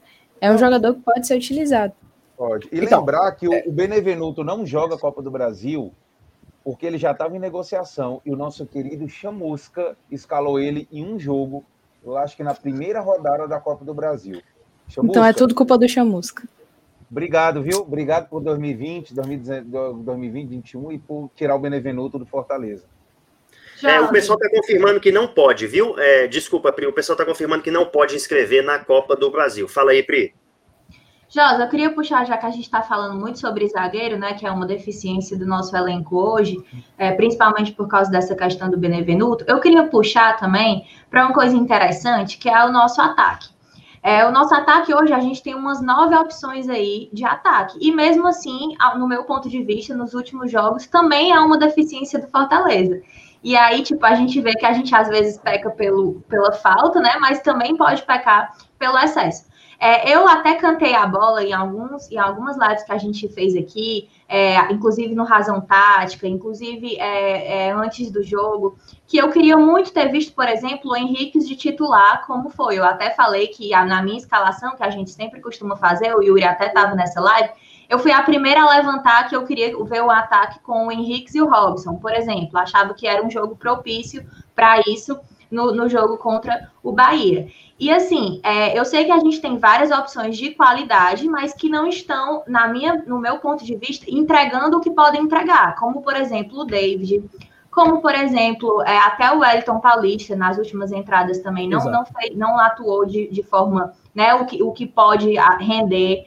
E assim, a gente tem várias opções e mesmo assim a gente não está encontrando um ataque efetivo. Então a gente está perdendo muita chance de gol né? Às vezes a bola não até não está conseguindo chegar na, nas pontas e enfim, isso é uma isso é uma opinião minha, né? Que eu vejo, eu queria ver como é que você vê também, porque assim não adianta também estou falando isso, porque não adianta também a gente ter um montão de opção, mas a gente não conseguir encaixar. E eu sei que a gente precisa realmente é o momento é, do Voivoda de, de rodar aí mesmo para a gente ver qual é a melhor opção desse ataque se é o Henrique, se é o David, porque assim, a gente já viu que pelo jeito que o Voivoda trabalha, não existe um titular concreto e absoluto no time do Fortaleza. E eu acho isso uma coisa muito positiva. Ali eu acho que ele dá espaço para quem realmente mostra bom desempenho no treino. E a gente não está no treino para saber quem é que está demonstrando melhor desempenho. Então, acredito, por isso que a gente sempre tem surpresa na escalação do Fortaleza porque a gente sempre vê alguém que a gente achava que não ia, e a gente sabe que o Voivoda ele não tem um favorito, né? O que eu acho isso muito positivo. Então, eu queria saber o que é que você acha em relação a isso, porque assim, ainda tem, é, a gente ainda tem peças que ainda não foram utilizadas, mas que certamente serão, como o De Pietri, que eu estou doida para ver jogar, inclusive, e muitos outros, e os nomes assim que a gente pode fazer outros encaixes, como, por exemplo, o Romarinho e o Henriques, é, e tudo, porque não tem um titular, e o David, infelizmente, que era o nosso titular absoluto ali da ponta, não está rendendo o quanto esperado. E eu, e eu e você até falamos, né, Josa, que um banco, um cantinho do pensamento nesses momentos é sempre importante. Né? Então, eu queria saber como é que você vê essa questão do nosso ataque, para que a gente possa, de, de alguma forma, se reorganizar o mais rápido possível para que a gente volte a encontrar esses gols. Bom, interessante sim, essa observação, né? É, os atacantes, na minha opinião, eles estão perdendo menos gols agora do que antes. É, é porque é, acho que o principal problema, na verdade, é eles estão perdendo gols. Mas o fato é que antes também eles perdiam, acho que mais ou menos na mesma medida. É que é, chegava muito mais bola, né? Havia muito mais criação de jogo. Né? Então, situações eram criadas né? e, e, favorecia muito. Então, o Robson mandava uma bola lá, na, lá fora do estádio. É, é, é alguns tinham vontade de rir, mas aí quando é, é, começava a rir, ele já ia lá e fazia um gol, por exemplo. Né? Então, é, e aí até esquecia-se a bola que ele perdeu, que ele chutou errado, não sei o que tal, porque eram muitas chances, muito mais chances criadas de gol do que agora. É, hoje cria-se muito menos. Bom, isso é bom deixar claro que isso acontece, mas também o, alguns jogadores, de fato, parece que também não estão num momento legal. O próprio David, né? O David acho que é um grande exemplo, e acho que ele é um jogador, sim, que pode esquentar um pouco mais o banco de reservas, sem dúvida nenhuma, né? Porque eu acho, por exemplo, quando o Robson ele não consegue fazer, é, ele não consegue fazer um gol, ele não, não vai bem. A gente olha para o Robson no, grama, no gramado, ele tá com aquela cara de desespero, de jogador que está tentando acertar o tempo inteiro. A cara dele é meio desesperadora mesmo, né? Mas ele é, mas é uma cara que é praticamente desespero, né? Vontade de acertar, né? E, e, e parece que até raiva consigo próprio por não conseguir é, é, é ter um acerto ali na jogada. É, é o David é, é outra história. Ele vai lá, ele perde a bola, é outra história. Às vezes ele, ele, aí ele sai em perseguição, persegue até um certo ponto, aí desiste, sabe? É um jogador que tem, tem mais habilidade e tem que praticar mais essa, essa habilidade. Acho que o grande ponto é, do Ederson é o Ederson ele tem uma, um drible legal, ele consegue fazer uma boa condução. Ele começou a acreditar que ele era capaz de fazer isso e começou a fazer. O David é um cara que consegue é, é, é, é fazer jogadas, ser muito mais incisivo ali naquele último terço do campo. Mas é, parece que ele não quer, sabe? Ele não tenta. Então, aí uma, então nesse sentido, acho que um banco pode ser educativo sim. Né? E aí eu acho que tem que pensar em, em, em, em mudando, se alternando esse ataque. É, na situação anterior, né, em que a equipe estava conseguindo vencer, aquilo dava muito mais tranquilidade para o técnico, para bancar alguns jogadores que, em tese, não funcionavam tão bem assim. Mas a situação agora exige um pouco mais, exige que essas trocas sejam feitas com mais velocidade. É, o técnico talvez não tenha o mesmo tempo de antes para é, deixar o jogador mais à vontade. Então, agora, é, é, se o jogador não for bem, é muito possível que ele, ele troque com muito mais rápido do que ele fazia antes, né? E acho que é, o De Pietri pode entrar aí, pode ser testado, acho que pode, é, inclusive, entregar muita coisa para a equipe, embora seja. É, ele é fraquinho também, mas é, fisicamente é fraquinho, mas ele pode entregar realmente o drible, aí, sobretudo perto da área. Isso é bem interessante. Já é muita opção, né? Já gera, aumenta muitas opções quando você tem um jogador que pratica esse drible, porque o David poderia também ser esse jogador. Embora ele seja um jogador, sobretudo, forte, mas mesmo esse drible em velocidade, colocando a bola na frente, a gente não vê, não, não, não, não percebe ele fazendo muito mais, né? Agora, centralmente, eu acho que é, tem um problema com o meio de campo precisa ajustar um problema ali com o meio de campo. É porque a coisa funcionava muito por ali. Quando a gente fala da, das jogadas que eram criadas, elas eram criadas porque é, por alguém que passava por ali, por, pelo Vargas, que em um outro momento conseguia dar uma bola assim. Teve jogo que ele fez isso, embora era um jogador que é, é, é para mim é, é, é, dos mais desconectados também com, com, tudo que acontece. Tem dificuldade, dificuldade para entender também algumas questões ali do jogo, mas é, é, ali era o Pikachu que às vezes se fazia, é, mesmo lado do campo, às vezes atuava também como meia, no passe, no toque, na construção e tudo mais, mas centralmente, né? Quando você não tinha a criação através do passe curto ou médio ou longo ali pelo corredor central, você tinha a condução de bola pelo corredor central, que era feita pelo Ederson também. Tudo isso gerava jogo. E esse jogo gerado, entregado a bola para esses atacantes perderem gols e fazerem gols. Então eles estão perdendo gols agora. Isso está sendo muito mais visível. Por quê? Porque eles, é, eles não estão bem, esse é um ponto, mas também estão perdendo gols porque tem é, é, é tá mais ou menos no número que eles perdiam. E muitas situações de gol que eram criadas antes não estão sendo criadas. E para isso, acho que muitos jogadores podem ser testados ali, ali na equipe. Eu acredito que o Edinho, por exemplo, é um jogador é que, é, para mim, quando eu penso em Edinho, esse jogador bem intuitivo, esse jogador que, é, é que para mim, é muito identificado com Fortaleza, é, é, quando eu vejo em campo, é, para mim, ele se conecta rapidamente com Fortaleza. Para mim, é um jogador que precisa, talvez, é, é, ter um entendimento tático melhor. Mas, é, por exemplo, eu vi, é, para não dizer que tudo foi ruim ali no, no, final do jogo contra o Bahia, eu vi no Edinho, por exemplo, uma, uma, vontade de fazer o diferente. Ele praticou drible, por exemplo, ele tentou driblar, tentou fazer uma coisa diferente. Eu acho que isso precisa ser é, é, é, é parabenizado no jogador e ele pode ser um pouco mais, entrar um pouco mais na equipe, pode até não entrar no próximo partida como titular, mas ele pode entrar para jogar mais tempo, por exemplo, para ver o que vai acontecer, é, seja pelo corredor central, seja do lado do campo. E eu acho que o Edinho é uma dessas possibilidades que muita gente está falando um pouco, mas que pode ser muito muito útil aí para útil para, para o Voivoda uh, nesse, nessa mudança da equipe. Eu concordo muito com você. O ataque não está funcionando, mas eu acho que não está funcionando também por causa da criação do jogo, que não é a mesma, Priscila, dos últimos jogos do Fortaleza. Dos primeiros jogos do Fortaleza. Olha, eu acho, Josa, assim, é muito importante essa observação aí do, das peças, da variação que a gente pode ter. O Edinho, que foi mencionado por você, foi mencionado aqui também pelo chat, a Priscila colocou aí. É, eu acho que o Edinho ele pode entregar e, às vezes, não necessariamente como atacante.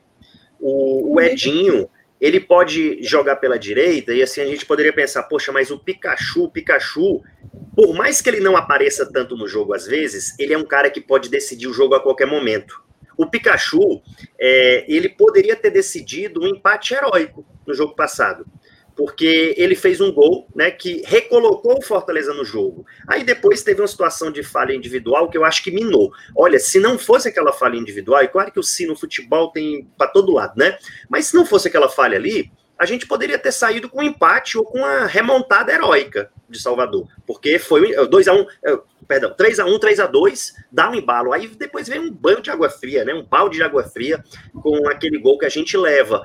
É, mas aí você diz assim: ah, eu vou tirar o, o, o Pikachu então. O Pikachu é um jogador muito inteligente. Ele pode jogar em várias posições do campo. Ele pode jogar tanto no lado esquerdo e de repente o Crispim por meio. Ele pode jogar de volante. O Pikachu já fez no segundo tempo posição de volante. Não sei se todo mundo, todo mundo lembra, mas contra a Chapecoense, ele jogou, ele foi recolocado para a posição de volante e jogou muita bola como volante, achou uhum. muitos passes verticais. O Pikachu foi o jogador, na minha opinião, que mais é, fez um futebol parecido com o Felipe, por conta dos seus passes, que ele tem uma precisão, ele consegue dar passes verticais, ele consegue achar jogadores. Então o Pikachu, ele, ele pode, de repente, é, ser deslocado e o Edinho jogar pela direita, porque não, é uma opção. Eu acho que o Fortaleza precisa se reinventar em determinados sentidos para voltar a surpreender os seus adversários. E tem opções, esse é o lado legal, Josa. O Fortaleza tem opções, é, Pri, Guigui, Paulo, é, o Fortaleza tem opções com versatilidade. Então, dá para o Voivoda exercer a sua criatividade. Esse, eu acho que esse é um ponto interessante. Tem até o Lucas Lima, né? O que, o que a gente é, fala aqui da zaga, que falta opção, eu acho que sobra no ataque. Eu acho que a gente tem várias formações aí possíveis de ataque. E, essa, e, e, e assim, eu, eu visualizo, não sei se, se a bancada vai vai concordar, mas para mim, o Lucas Lima realmente assumindo ali a criação de Fortaleza, eu acho que ele mostrou qualidade e o Sim. Vargas, o, eu acho que se for para o Vargas jogar, ou ele vai jogar de segundo volante, ou ele realmente vai ficar na reserva. E o Romarinho é um cara que eu gosto, eu gostei muito do Romarinho pela esquerda no jogo do Palmeiras. Palmeiras. Muito, eu gostei muito. Ele ali, mais do que na criação, como ele entrou agora no jogo Muito contra o Bahia, que para mim. Eu prefiro ele, ele também rende, como segundo atacante, naquela posição contra o Palmeiras. É. É, o, o Paulo, eu vou te devolver a palavra, mas assim, só colocar aqui, ó. Olha que interessante. O Leandro Leitão tá sempre por aqui. Um abraço, Leandro Leitão. Só o sobrenome que eu não gosto muito, mas respeito sua família.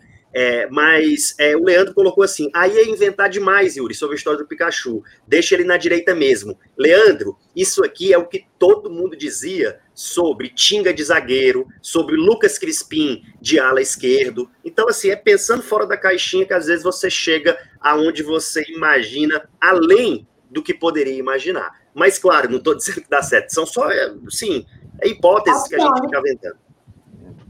E, uma coisa também, aí eu, eu, queria até escutar o Josa, é sobre o Henrique. O Henrique, eu, eu lembro que quando o Fortaleza anunciou, o Josa disse que ele não vinha bem e tudo, não seria uma boa. Inclusive, eu tenho alguns amigos chilenos e eu conversei com eles, né, que são torcedores da Laú, e perguntei, né, sobre o sobre o Henrique. E aí são quatro. Três são extremamente corneteiros e me agra e agradeceram Fortaleza por terem levado o, o Henrique, né? Disseram não, graças a Deus que, que o Fortaleza está levando. E mais um falou que disse, ó, tem muito potencial. Começou muito bem, tanto foi bater no Manchester, não, não, jogou muito no Manchester, foi emprestado depois, teve alguns bons momentos, depois voltou né, para Laú, mas não vinha tão bem. Mas ele disse que é um cara que tem muito potencial e disse: ó, se encontrar o, o futebol dele no Fortaleza, vai ajudar muito, né? Então, não sei que, é que o Josa vê aí. Ele não, para mim, não foi muito bem nesse jogo do Bahia, mas entrou bem nos outros, né? Que ele entrou, deu até assistência, então que que você, que, como é que você está vendo aí o Henrique, Jorge? O Paulo, é, é, é, na verdade, o Henrique, os, alguns dos bons momentos dele foi, é, foi também com o Voivoda. E para mim isso é assustador, porque é, é, ele me parecia, ele me pareceu ser um jogador é, que parece que nunca, nunca foi, foi, nunca jogou com esse treinador, né? Porque parece que ele não, não tava também não estava entendendo o que estava acontecendo, estava muito desconectado com o jogo. Eu acho que é, ainda foi só um jogo como titular, né? É, é, eu não sei se ele tem esse tempo, esse luxo de poder é, iniciar outro jogo como titular. Não é mais como antes, evidentemente. Agora, eu acho que ele ainda pode ser interessante, ele pode crescer, porque se há um, um, uma comissão técnica com a qual ele pode se dar muito bem, é justamente essa comissão técnica. De repente é porque chegou agora, é de fato vinha ali sim com algumas situações ali, é, é, é não somente em função do próprio jogo dele, mas porque, também porque a Laú hoje é um ambiente, você conversou com o pessoal de Laú, é um ambiente de muito desespero né? Ambiente que as coisas estão muito complicadas, uma equipe que a, a Duda Melos acabou salvando, inclusive levando para Libertadores, é, é, é, num jogo simbólico, né? Que o Duda Melo leva a Laú para Libertadores num jogo em que a Laú não chegou a ter 30% de posse de bola. Né? E conseguir vencer uma partida. É, imagina isso para uma, uma, uma, torcida que tem a tradição são paulista, gente. É, é, um negócio assim inacreditável. É, é, o desespero, sabe? Era, era muito, tinha muita gente torcendo contra. E ao, mesmo, e ao, mesmo, tempo expressava um certo constrangimento, porque como é que eu vou torcer para minha equipe contra? Porque ela está no, nos promédios aqui, que é o acúmulo de pontos, que pode levá-la para a segunda divisão. E tem um sofrimento danado. E aí, quando é, é, é o Donamel praticamente salva a equipe do, ali da, da situação de rebaixamento, o torcedor ainda está pé da vida com ele. Aí o pessoal falava assim: agora não dá mais, não vai conseguir mais nada. Felizmente, ele conseguiu salvar a nossa equipe no rebaixamento, enfim. Então, mas a gente odeia esse cara, não sei o que tal. Aí no jogo, tal, o cara consegue salvar, levar a equipe para Libertadores de América, né? Então, é coisas do futebol também. E coisas também de um, de um técnico, que tem a sua forma de jogar, que de repente não, não, não tem muito a ver com o clube, mas é um técnico que tem o seu trabalho e funcionou muito bem. A gente está falando de um técnico que foi uma das mentes por trás da revolução do futebol da, da Venezuela também, né? Então não é qualquer. Inclusive, inclusive eles falaram que se, se o Fortaleza não queria trazer o Dudamel também. Dudamel. É, é, é, não, ninguém gosta dele lá, Paulo. Realmente é complicado. E aí o que acontece? Eu acho que o Henrique também, ele também foi muito vítima disso, porque é, chegou um momento na, em Laú que todo jogador é, precisava chegar para resolver, para ser o herói. Né? E eles tinham uma imagem de que o Henrique seria esse jogador. E ele não conseguiu ser. Né? Então, eu acredito que se há uma comissão técnica com a qual ele possa fazer algo diferente, é esta comissão técnica do Fortaleza. Mas ele não entrou bem no, no primeiro teste que ele teve. Foi muito mal nesse primeiro teste, e, e, acho que ele pode sim receber outras oportunidades. E eu queria também tocar num ponto aqui de um jogador que eu acho que é, é interessante a gente olhar para esse jogador como uma possibilidade, sim. Né, e não olhar, é, é, não só é, é, é, achar ruim o que ele fez, mas olhar como possibilidade. Agora, ele precisa mudar a cabeça dele, que é o Romarinho. O Romarinho precisa mudar a mentalidade dele. Aquela coisa, ele, ele é jogador neném, sabe, que cai e já uhum. começa a chorar. Né? Então ele procura o chão para chorar, esperando que o, que, que o juiz seja a mamãe dele para dar a mamadeira dele. Então ele, ele, cai chorando. Ele quer chorar o tempo inteiro, ele já quer cair para chorar. Entende? Isso tá errado. Sabe? Ele cai, jogador neném, cai chorando, cué, cué, querendo a mamadeira. Né? Isso tem que acabar. Porque, na verdade, é o seguinte, naquele lance ali. É, é... Olha dando ideia de meme, viu, rapaz? Depois você vira meme. Se foi falta ou não foi falta, Yuri, naquele lance, o fato é, o juiz não apitou. Sim, e se sim, você sim. cai naquela, naquele lance, é, é, é, chega a ser de, um ato de responsabilidade. Porque você está no setor do campo, é né, complicado, você está numa situação de ataque em que todo mundo está posicionado para atacar. Né? Mesmo a, a, o corpo dos jogadores do Fortaleza estão posicionados para a construção do ataque, do jogo. Entende? É, Ali não é... não é só ele, viu? É, me irrita muito que o David esteja seguindo a mesma linha. A mesma linha tá fazendo a mesma coisa. E no David é, é, é ainda mais irritante, porque é, em alguns momentos chega a ser mais frequente. Sabe, é, é, é, é cai, é querer falta, um cara, o cara que se eu se eu fazer um corpo a corpo com ele, eu vou voar, sabe? Eu vou, ele vai dar um corpo a corpo, eu vou voar, porque eu sou pequenininho, ele é forte. É, o cara tem uma perna que junta todo, junta quatro josas, não dá a coxa do David, gente. Né? E o cara, o cara forte daqui, tudo ele cai. Tu não pode tocar que ele cai, tem que parar com isso. Sabe, isso é irritante. Isso é a coisa mais anti-argentina, né, para um técnico argentino que vocês podem imaginar. Sabe? Então, a, naquele, ó, você pode ter certeza, o, o Voivoda é um cara que ele jamais vai fazer uma crítica dessa pública para o jogador. Mas ali foi um tipo de lance, um típico lance que ele olhou para aquilo e falou: por favor, como é que meu jogador faz um negócio desse? A, ali começou a derrota do, a, para a Bahia. Naquela jogada começou a derrota para a Bahia. Porque ele perde a bola no setor do campo complicada, fica, fica lá é, deitado, lá querendo, ainda chorando. O juiz não apitou a falta, levanta e vai pro jogo, cara, vai recuperar a bola. Ele continua Sabe chorando. a minha tristeza, Josa? Que o Romário é um jogador de muito potencial. Exatamente. Eu gosto. Tem qualidade, tem qualidade. Muita, é, muita qualidade. E, ultimamente, inclusive, a minha sensação é que ele se apresenta ao jogo mais do que o próprio David, por exemplo, que vem numa má fase. No jogo contra o Palmeiras, que ele entrou fazendo a função ali do David, né? E ele se apresentou e, enfim. É, a sensação é. que eu tenho agora, nesse momento, em relação ao, ao ataque do Fortaleza, é positiva, porque eu vejo que nós temos opções de banco nesse momento, com características muito diferentes, né? Eu acho que o, o, Edinho, ele veio de uma situação do futebol onde, além do nível ser mais baixo, ele não vinha sendo muito utilizado. Então, assim, fisicamente, o Edinho, acredito eu que ele ainda não tenha condição de ser titular ou jogar mais minutagem. Mas é, assim, é, e, até corroborando assim o que você está dizendo, é, o, o, o próprio Edinho ele sentiu é, um pouco essa falta de, de ritmo que você está falando, isso é verdade, que no jogo contra o Juventude ele ia jogar e ele sentiu um aquecimento. É, assim, muita gente até, pô, por que, que o Voivoda não testou o Edinho? Ele ia testar. Ele sentiu no aquecimento. Pois é, é, isso é, é ritmos e intensidades completamente Exato. diferentes, né? Ele tá chegando numa Série A num time que joga é, para vencer dentro ou fora e joga numa intensidade e assim é, é, compreensível, né? E é por isso que eu tenho essa essa esperança para o segundo turno, não só nesse período aqui de 10 dias, mas o Edinho não é a nossa única peça que pode, Exatamente. de repente, aí vir trazer algum tipo de diferença no nosso ataque.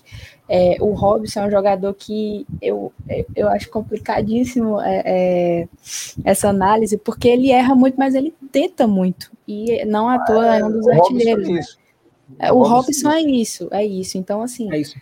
É, eu fico feliz de a gente ter boas opções. Não sei se o De Pietri vai ser é, de repente um jogador que o Voivoda vai utilizar tanto. Eu não sei se o, o futebol em si dele já é preparado para isso, mas o que eu fiquei sabendo é que ele estava agradando né, nos treinamentos, então sim. será sim mais uma opção para o ataque do Fortaleza.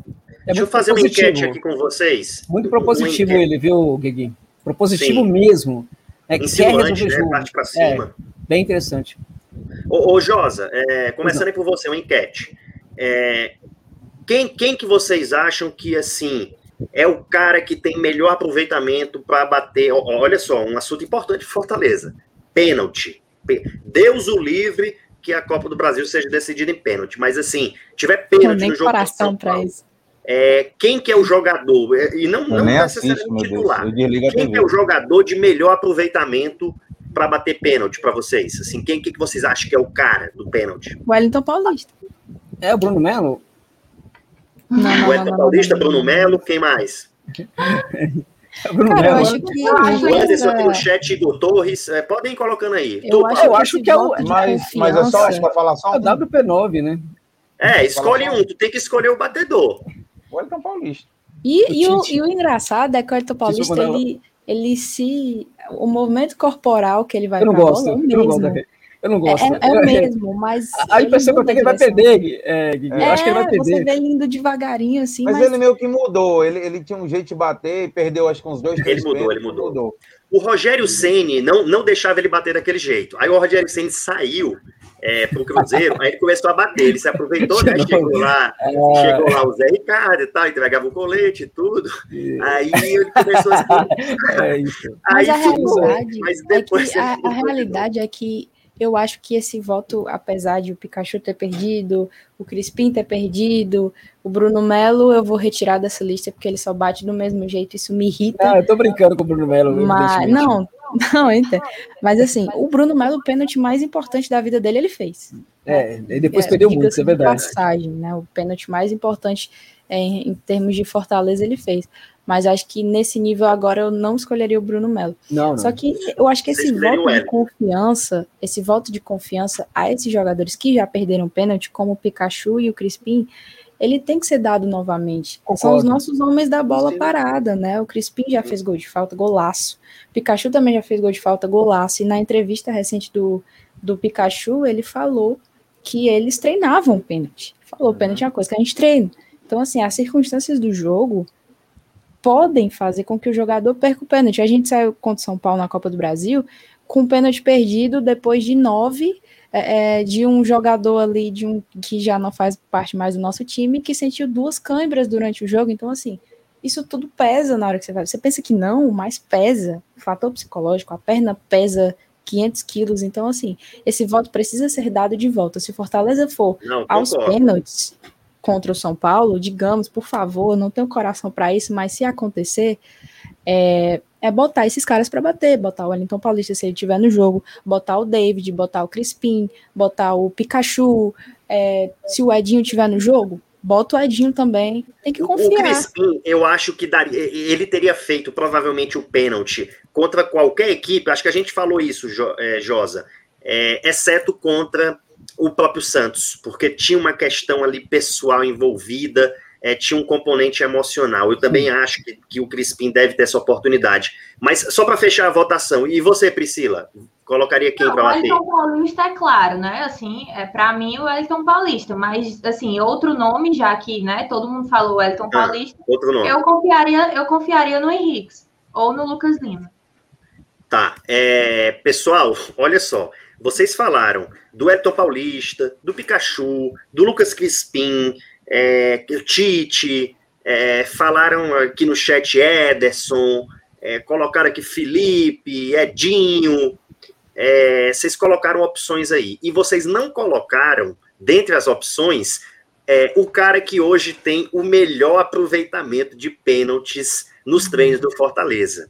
Marcelo o cara Black. que tem o melhor aproveitamento vocês não colocaram. E eu não vou dizer quem é. Quem vai descobrir vai ser o adversário da próxima penalidade. Se o cara estiver jogando, claro, porque, enfim. Você não vai fazer isso comigo, eu sou ansiosa, Yuri. Não, não, mas, mas o que eu queria deixar o um recado é que o percentual de aproveitamento do, dos pênaltis do Fortaleza, graças a Deus, ele aumentou estratosfericamente. E tem um cara que ninguém espera que ele bata pênalti, e ele vai te surpreender. É, não fique louco, não. Saiu um pênalti, foi bater um cara que você nem imaginava, fica naquela esperança, porra, esse aí pode Rapaz, ser o, então deve ser das o, penalidades no ou, PC. ou Felipe, ou Felipe, ou Tite, ou Tinga. Ser Mas sabe uma coisa que eu então. sempre pensei? Macho, tu agora verdade. quis fechar as possibilidades, mas mesmo assim ainda não fechou, viu? Uma, uma, uma coisa que eu acabou, sempre pensei, sempre pensei mesmo, isso eu falo de verdade. O Felipe Alves ele tem um controle de bola de um jogador de linha profissional. Ele tem um controle de bola de um jogador de linha. Ele já deixou isso muito bem provado. Ele começou e... como jogador de linha, salvo engano. Acho que ele foi pro é, por algum motivo, mas ele era atacante. Você vê que ele é calmo, né? Ele não se afoba. E assim, ele é frio. A gente ultimamente foi ver o Felipe Alves demonstrando reações, ficando puto, e, ou, ou então, é, sei lá, arrancando grama. A gente foi ver agora ele demonstrando reações de um ser humano normal. Mas a gente se acostumou a ver o Felipe Alves frio, sabe? Um Felipe Alves que o jogo quente, ele era o Felipe Alves calmo. E no jogo frio, continuava sendo Felipe Alves calmo. Então eu sempre imaginei que pela forma dele ter essa, essa intimidade com a bola e dele ter esse psicológico de, de saber apaziguar e, e ser frio realmente, ele poderia ser uma boa opção, de repente, num jogo do tamanho do, de uma Copa do Brasil, entendeu? Então eu confio, se, se for, não sei, mas se botasse o Felipe Alves para bater, eu iria com a mesma confiança que eu vi o Max Wallace bater ano passado contra o São Paulo, que ele foi, bateu bem na bola, diferente de um antigo goleiro nosso que num pênalti de Copa do Brasil botou a bola na lua, né? É, e ele fez o gol. Misericórdia. Nossa, horrorosa, meu Deus do céu. é, esse cara aí ainda deu o gol, né? Que colocou o Ceará de novo na disputa, é, que consagrou aí o 47, pelo menos teve essa coisa boa. Há quem diga que foi de propósito. Mas enfim, ninguém é colocar o Tinga aí, não acertou de novo, vou parar por aqui. Já vi que não vão acertar. O final é o Felipe é, Alves. Posso falar? Eu, eu, eu, eu não sei não, se você não, sabe, mas se você sabe, não, é melhor você não falar, não. deixa descobrirem, deixa o adversário. Eu não digo nem pela torcida do Fortaleza, não. É pelo efeito surpresa no adversário mesmo. Só que a gente também não sabe se o cara vai jogar, né? Se o cara. É... se a gente tiver eventualmente uma penalidade, eu, eu tenho expectativa que o cara entre para cobrar pênalti. Porque o aproveitamento é absurdo. E aproveitamento, assim, é, poxa, é não, é difícil falar, sabe? Mas o cara não errar no treino é Mas louco, não fale, né? não, não fale não, que treino é treino e jogo é jogo. E se Deus é, o cara é, perde, ele, aí... Ele, inclusive, a recomendação foi essa, foi que ele erre um ano no treino. Foi que ele erre um ano no treino para não errar no jogo, né? É verdade. Mas, mas agora falando sério, é, é legal saber que, assim, realmente o aproveitamento, ele ele melhorou bastante, que houve uma intensificação de treino de pênalti, né? Porque eu não falo nem de cobrança de penalidade na Copa do Brasil só, não. Eu digo é de vitórias que a gente deixou de ter por conta disso. E, Bom, e foi bem intensificado. Menos, Sim.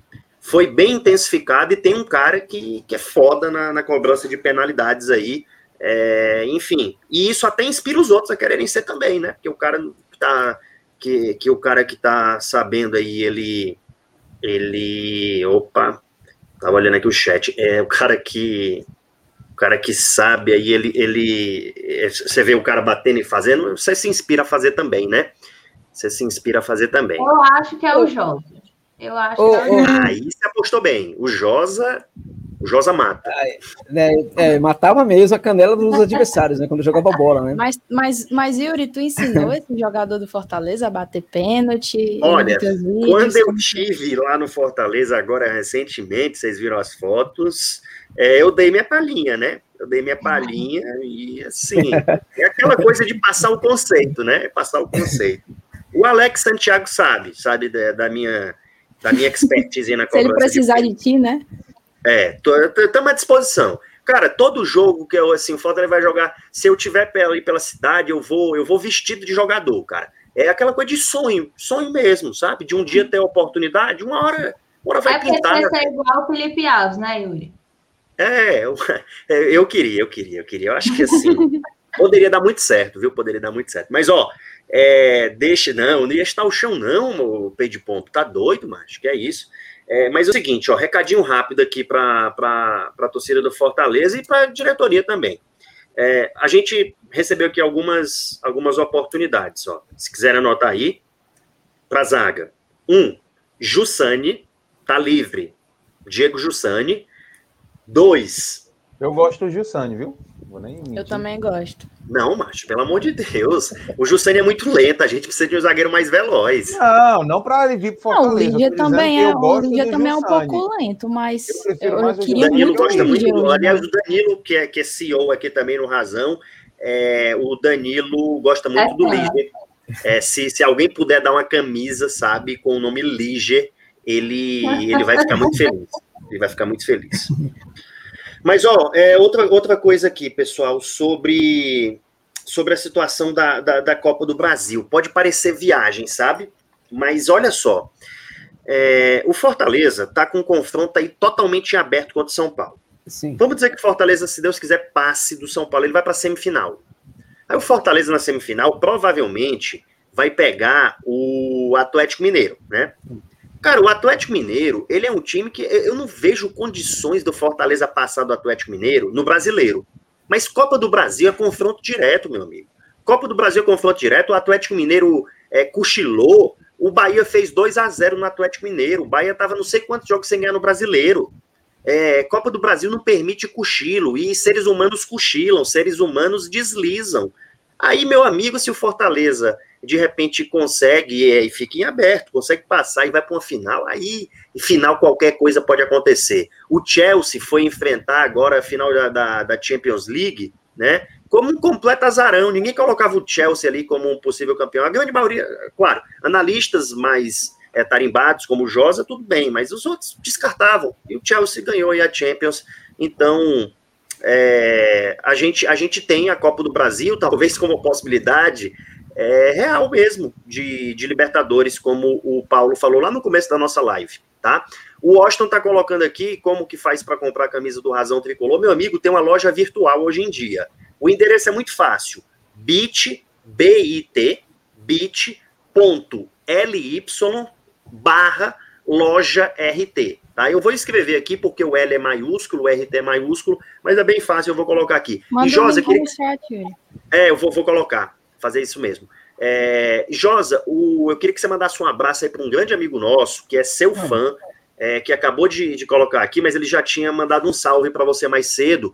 É, fala lá de Las Vegas, o Emanuel Costa. É um cara que há muitos anos ajuda as gestões do Fortaleza, é um cara que está sempre participativo, sempre colaborativo. É, para você ter ideia aí, um cara que é, participou ali do início é, à distância, né? Mas assim, do início da gestão do, do, Marcelo Paes aí. É um cara sensacional, que ajuda muito nosso Fortaleza, membro aqui do Razão Tricolor. Obrigado, Emanuel. Tamo junto. Famoso Mene, webmaster. É, José, ele fez, eu já te falei dele, ele fez o primeiro site dedicado à torcida do Fortaleza. Era o fortaleza.net. Era só isso. Eu lembro. Bacana. Eu, acessei, eu acessei muito esse site. Eita, deu os primórdios aí. Foi ele que fez. Ah, ele é. foi morar nos Estados Unidos e ele disse assim: Ah, eu estou muito distante. E, cara, a gente tá falando, sei lá, é, de 99. Aí ele foi morar nos Estados Unidos e disse: Poxa, eu vou ficar distante, então eu vou criar um site é, para um fórum do Fortaleza. Aí ele é, não, não existia, ele inaugurou essa pegada aí. Forte abraço para o Manuel, Manuel Costa, né? É torcedor ilustre aí do Fortaleza. É, Fortaleza tem torcedores em todos os lugares, né? Do, do, do mundo tem, vai ter alguém que torce para Fortaleza. tem uma, um retorno aí também que está piorando né, a minha voz, né? Minha voz é das piores, melhorou. Uh, que o retorno foi embora, aí só fica, fica duas vozes, é, uma já não é bonita, aí duas, aí piora mais ainda. Agora melhorou, né? Que é isso, já. Uh, é, quando começa a live, quando começa a minha live, geralmente eu, muito é, né, idiotizado quando começa a live, aí, geralmente eu deixo, sempre aparecem duas vozes, eu tenho que dialogar com uma para pedir para outra ficar quieta, para que apenas uma funcione, né? Mas um, forte abraço para o Manuel. Depois, eu, eu acho que queria, depois, é, também, se você me permite, antes da gente é, continuar, e acho que eu queria tocar é, um, no ponto também do ataque, eu queria que você lembrasse sobre é, qual é mesmo o novo patrocinador do canal aí mesmo, Yuri? Ô, oh, rapaz, é, esse Josa, esse Josa, além de inteligente, carismático, comunicativo, é, é um rapaz que tem a além expertise comercial. torcedor do Fortaleza. Olha só, olha só. Temos aqui um novo patrocinador no canal que patrocina também o nosso tricolor. Patrocinadora do Fortaleza Esporte Clube, a Dino Bank, que acreditou desde o jogo contra o São Paulo na Copa do Brasil, também acredita aqui no Razão Tricolor. Em breve vem novidade para você, torcedor. Aquele cartão do seu banco virtual, oh. aquele cartão com as cores do Fortaleza, aquele cartão com o escudo do Fortaleza. Vou Você vai ter os um concorrentes. É, eu também, já avisei para a galera da Dino Bank, é, já pedi desculpa para o pessoal do Banco Inter, Menin, meu amigo, me desculpe, tá certo? É, irei migrar as contas aí para a Dino Bank. Não tenho o que pensar, ajudou o nosso tricolor, é você, o banco do nosso torcedor. Dinobank, a solução inteligente, a solução, acima de tudo, tricolor de aço. E receba o nosso forte abraço. Tamo junto. Obrigado por apoiar, em primeiro lugar, o Fortaleza e depois o Razão Tricolor. Valeu, Josa. Obrigado pelo lembrete. Ó, é, Dinobank, é, tem que mandar um apoio aí pro Josa também, viu? não precisa. oh, é, verdade, dizer, é... ele não precisa. Todo mundo precisa, mas ele precisa. Um enfim, evidentemente. É, na verdade, é, assim, alguém falou aí, né? Eu gosto muito do Romarinho, eu também. Eu acho que é, é, é isso, a gente lamenta, né? até por gostar dele, ter entendimento do jogo dele, que muitos de nós queria o Romarinho, queríamos o Romarinho no lugar do, do, do Vargas, quando o Vargas não estava funcionando. É, é, aquilo foi um erro, para mim, um erro muito complicado, que está atrelado à sua é, visão de futebol, essa coisa de querer ser neném, jogador neném, bebê que chora e quer mamadeira. Essa do neném, o pessoal deu maior valor aqui, Josa. É, mas tem que parar com isso, evidentemente. Mas eu acho que é, é um jogador que pode ser utilizado em outros momentos, sim. É, é, em alguns momentos ele, ele é, é, conseguiu fazer com que o torcedor do Fortaleza voltasse a apreciá-lo muito mais do que estava acontecendo. Né? E, e, isso pode voltar a acontecer. Eu tenho visto o entrar com muito mais vontade do que alguns jogadores. Ele, por exemplo, está tá com muito mais vontade é, para jogar. É, acho que falou, né, que pontuou, do que o David, por exemplo. Né? Ele, ele tenta, ele faz as tentativas é, dele. Então, é um jogador que pode, sim, não, não dá para ser descartado, não. Agora, aquele erro, é um jogador que eu, eu, que eu gosto, só acho que tem que parar realmente com isso, mas não somente ele. David também precisa parar. E isso é um mal do brasileiro. E eles, eles parece que é, é, é, é, representam muito esse, esse, problema, né? E acho que tem que parar, até porque é, é, é, tudo que um técnico a gente não gosta no jogador. Técnico, alguns técnicos argentinos, a gente dessa linha do futebol não gosta no jogador. É justamente esse, esse ponto. A gente tem um nanico do futebol hoje, é, que, é, que é o Messi, que é o melhor jogador hoje do mundo. O Messi é um jogador que você dá paulada nele o tempo inteiro, ele só cai quando cai mesmo, não tem jeito.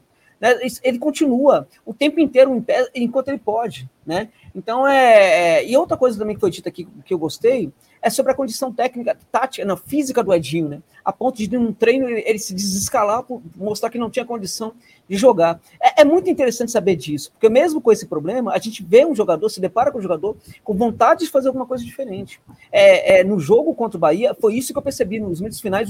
É claro que naqueles minutos ali finais, você tinha uma equipe tentando construir a vitória, como o Paulo falou, né? Por que, que não pensou nisso antes? Por que não tentou fazer esse jogo antes? Eu concordo, acho que é isso mesmo, Paulo. Por que não tentou fazer um jogo de maior pressão anteriormente, né? Agora, naquele momento de pressão ali, alguns jogadores estavam pressionando no vamos ver, no oba-oba. Um jogador que estava muito lúcido ali era o Edinho. Né? É, é, é, quando ele não tinha passe, não dava passar, ele tentava pegar a bola, fazer drible. É, se tivesse condição de chute, ele chutaria para o gol. Então, eu gostei muito de ver aquilo é, no Edinho. Né? Então, é, mesmo sem essa condição física toda, a gente percebe que o jogador está tentando, está entregando o máximo para a equipe e, e, isso faz dele um, um concorrente para ser mais, mais utilizado pelo Wolverine nos outros jogos, o Yuri. Perfeito. É, José, eu concordo com você aí. Também acho que assim, o Romarinho ele tem que tem que evitar essa questão é, de cair, né? E tem que assim, os jogadores de ataque eles precisam se inspirar muito no Messi. É impressionante, o Messi ele faz ele fez muito bem ao Neymar sabe? Por isso que eu achei ótimo o Neymar, o Messi ir para o PSG, porque faz o Neymar evoluir como, como jogador adulto mesmo, que o Messi é um cara propositivo, busca o jogo, não quer saber de cavar falta, é, e eu acho que o Neymar evoluiu muito como jogador, é, o Neymar tem um talento absurdo, ele precisa... Ah, não fala bem do Ney não, que eu já fico toda... É, é já fica arrepiado, ele, ele precisa de uma liderança ali como o Messi. É, então eu vou mudar de canal, seguir. eu vou mudar de canal, porque lá no Expresso é, o pessoal só tá culpando o Neymar. É, o Romarinho, o Marinho precisa mesmo. É, respeita, é, respeita o menino ponto, do Hexa. Mas tem uma questão, é, é, você tocou na questão do Neymar, né? O Neymar, Yuri, é, é assim, é, é ele é acusado Jota, Jota, antes assim, problemas. só para não ficar mal aqui, é com a família Cavalcante e com o Bruno Bernard. Claro, não, é a família Cavalcante já colocaram várias vezes. Família Cavalcante, é, tô mandando um salve especial, um beijo no coração aí para Maranguape, essa terra maravilhosa, essa terra de Felipe Maranguape, o dono, o dono do Brasil na volância. E um alô também, obrigado Pri, para o Bruno Bernard, que pediu um alô para Pacatuba, essa deliciosa serra, com aquele serra é aconchego reconfortante, com uvas alcoólicas. Meu amigo, que saudade de ir lá para Pacatuba com uvas alcoólicas e assistir uma vitória tricolor. Tá, Beijo. Tá piorando, tá piorando a minha visita ao Ceará, né? Porque vai ter muita cidade aí para eu, eu conhecer. Ah, Josa, falei de ti com o pessoal da Dino Baker, é, por coincidência, que eles falaram assim, pô, e tal, depois um dia a gente vai ter lá no camarote da Dino e vocês sorteiam um convidado para ir no camarote. Eu disse assim, ó, você sortear um convidado e tá prometido pro, pro o mais carismático da mídia aí, do okay. Fortaleza, que é o Josa, a gente levar ele lá pro camarote okay. da Dino Bank, viu, Josa? Falei de você aí. Que, ah, que bacana, bacana, muito legal. Mas enfim, tem aí essa questão da. Eu agradeço muito essa questão do. Uh, eu nem lembro mais o que eu ia falar, na verdade, né? Porque eu perdi. Você fala do Neymar, do Neymar. É, no Neymar, muito obrigado pela gentileza. O Neymar, ele tem uma ele é acusado muitas vezes de ser um jogador com vários problemas, em alguns aspectos ele é. Né? Eu acho que isso faz parte. É, é difícil, é, a composição da, da personalidade política de homem ali está muito atrelada. É, é, como se uma coisa não, não estivesse desligada da outra, né? Então, é, parece que uma coisa necessariamente tem que estar ligada à outra. O Neymar foi feito assim, o Neymar é um jogador, vamos deixar claro, que quando ele era é, um, um garoto de 15 anos, ele recebia salário a, a estratosférico no Santos. Né? Então tem é, é, é, a cabeça ali foi também muito mal trabalhada é, de certa maneira, né? Agora é claro, não é um, ele não é um, um, aquela coisa que o que o, que o René Simões falou de maneira muito infeliz no certo momento. Agora o Neymar, por exemplo, é, é, ele teve um grande gesto com o Messi, né? É quando o Messi é, contratado pelo PSG, ele, ele, ele começa, começa, ele promete a camisa 10, né? Não, eu, eu, a camisa 10 é sua, né? Então ele quer tirar a camisa dele, é 10 que ele usa né, que é muito simbólica para ele, Neymar, é muito importante. Ele quer dar essa camisa 10 para aquele que ele considera o grande jogador, que é o ídolo dele, que é o Messi. Né? E o Messi também, no outro gesto muito interessante, fala: não, não, não precisa, a camisa é sua por merecimento, né? e não aceita a camisa 10. Então você percebe que é como essa companhia pode fazer, pode fazer bem um, para um e para outro também. Sim. Né? É, e pode ser muito, pode fazer de uma, de uma, equipe realmente, o PSG finalmente ser uma equipe é, diferenciada, porque o Neymar parece, parece que precisava mesmo é, da presença aí de um jogador como o Messi. Inclusive, Eu acho que pode ser bem legal. O Neymar, o Neymar, inclusive, ele, inclusive é, só rapidinho, só para essa coisa de expansão da marca, né? É, é porque eu sou Neymarzete demais, né? Assim, eu, eu tava até a gente falando sobre esses ídolos, eu tava lá no Express falando que é, eu sou nova e eu peguei auge de alguns jogadores apenas, né? Eu peguei muito pouco do, do Gaúcho, né? Do Ronaldinho e tal. Mas, cara, eu peguei o auge do Messi. E eu peguei o Neymar dessa transição de base até o profissional. Então, eu sou fã do Messi, mas eu virei muito mais fã e de acompanhar do Neymar. Então, assim, quando eu vi. É, parece besteira. Mas quando eu vi o Crispim entregando aquela camisa. Mas meu olho enchendo de lágrimas, assim, meu Deus do céu, o cara com a camisa do meu time. É, parece besteira, mas é massa que hoje a gente vê um Fortaleza num patamar muito acima do que a gente via em anos anteriores. É, enquanto marca Fortaleza, né? Porque ah, ele pediu de presente para o Crispim, que é amigo dele, beleza, mas a gente vê que o Fortaleza ele se expandiu pelo futebol em si que ele mostrou. Não foi porque claro. alguém tem um Crispim de amigo e ah, essa camisa aí e tal. Não, o Fortaleza é um time que vem agradando a todo mundo. Deixa eu, deixa eu é contar é um aqui do Messi, deixa eu contar rapidinho. Eu tenho um amigo que ele foi árbitro em São Paulo, né, da, da Federação Paulista. E ele foi arbitrar um jogo, o Messi, o Neymar, ele tinha 15 anos na época. Jogava já acho que no sub-20 do Santos, se eu não me engano.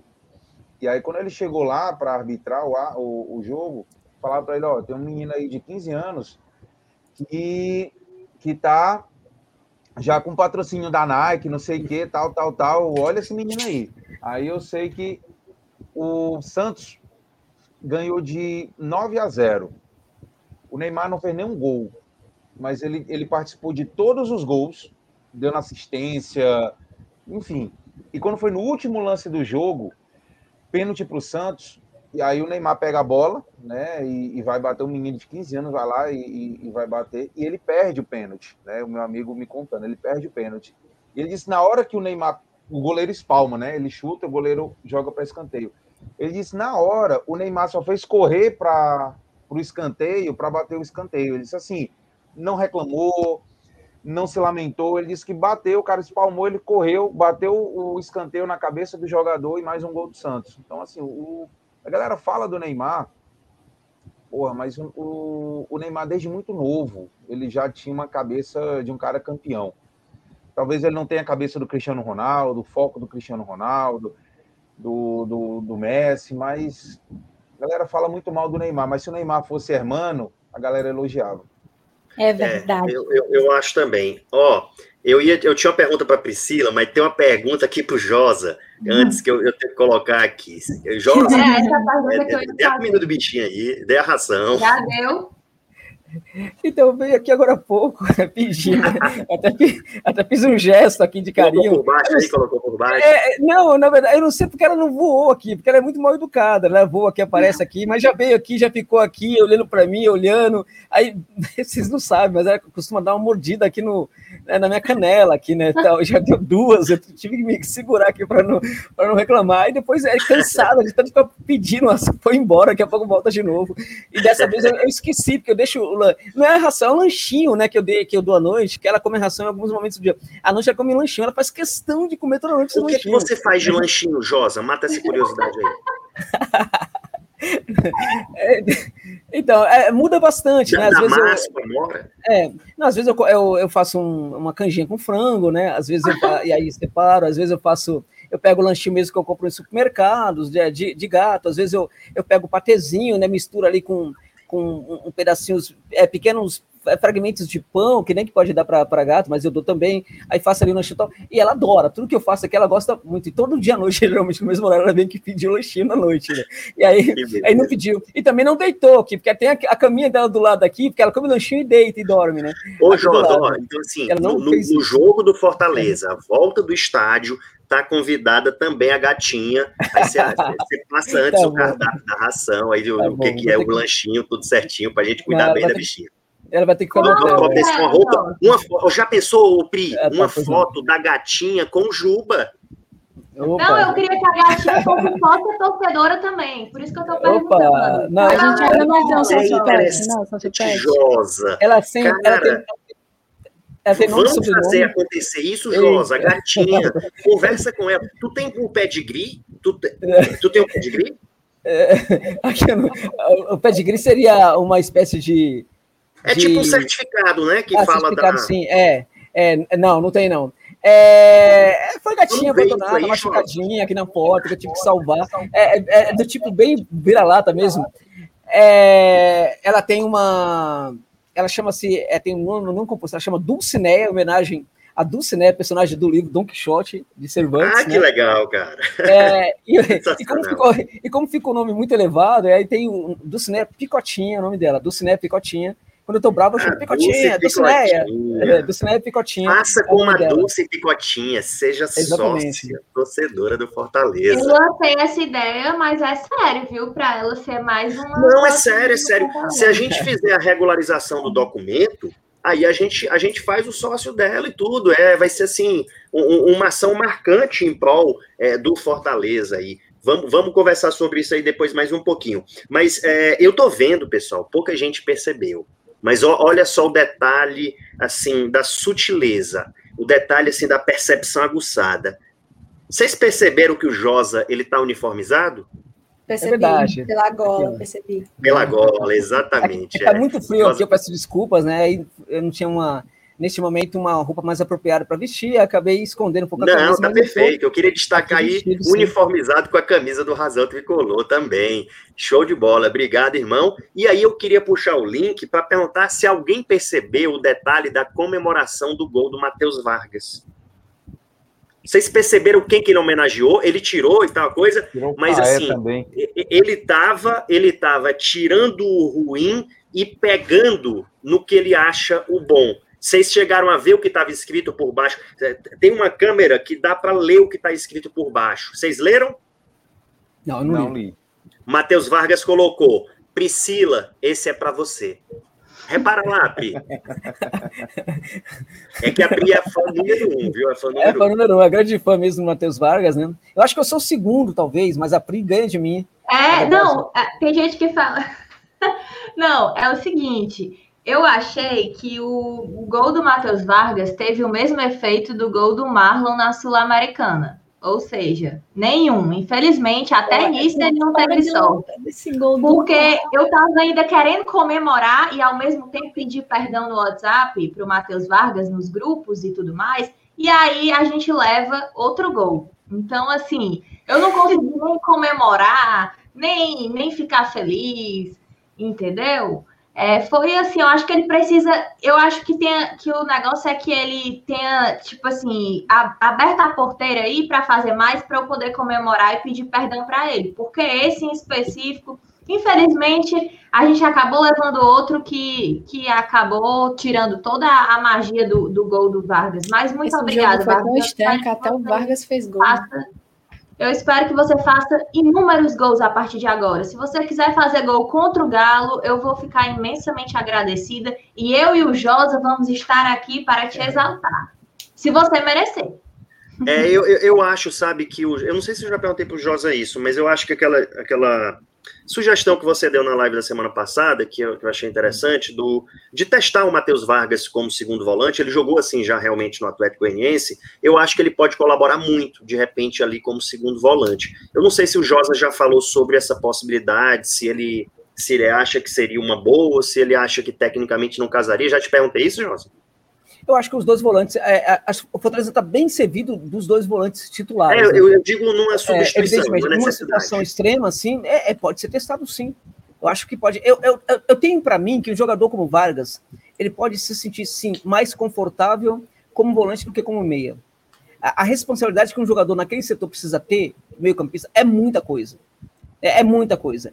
É, eu sempre falo, é, são mundos acontecendo em volta do jogador naquele setor do campo o jogador às vezes nem sempre ele consegue se conectar com tudo isso, né? É, ele está no centro do campo, tem muita coisa acontecendo desse lado, muita coisa acontecendo desse, desse lado também, não somente do ponto de vista da amplitude, mas também da profundidade. São é, é ações sendo executadas com movimentação, com é, é, é, ganho de posicionamento, é, um pouco mais à frente, então tudo isso você precisa acompanhar.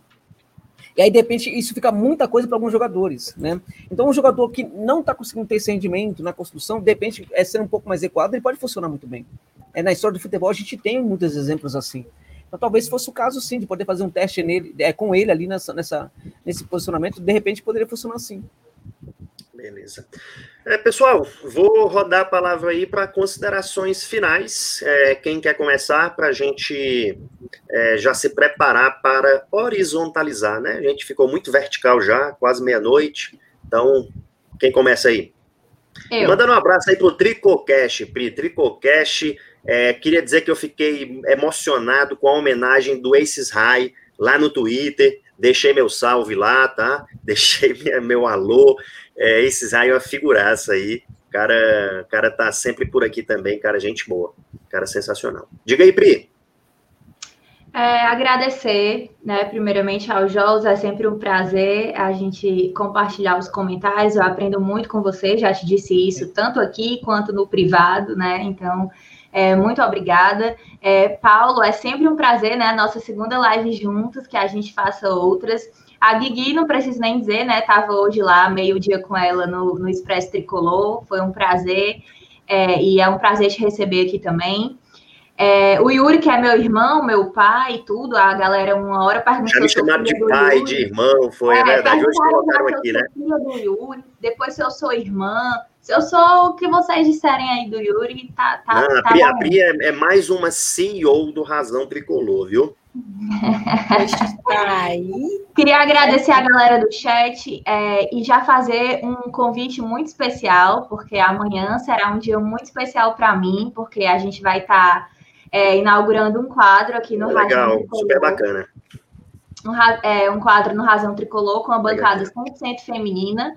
O nome do quadro é Elas Têm Razão, né? Onde a gente vai falar muito sobre futebol, onde eu vou receber algumas convidadas tricolores e uma convidada também é, torcedora do Atlético Mineiro para a gente comentar muito sobre o duelo contra o Galo no domingo. Então, a gente vai, vai ser um papo de arquibancada, né? Nós vamos falar das nossas dificuldades, das nossas lutas, sim, para estarmos aqui, né? Tendo nosso espaço para falar de futebol. É, e vamos falar muito também sobre esse confronto de domingo. Então, já aproveito a audiência para pedir para amanhã vocês, às 9 horas, colarem comigo, com a Natália, aqui é, no Razão Tricolor e com as meninas, né?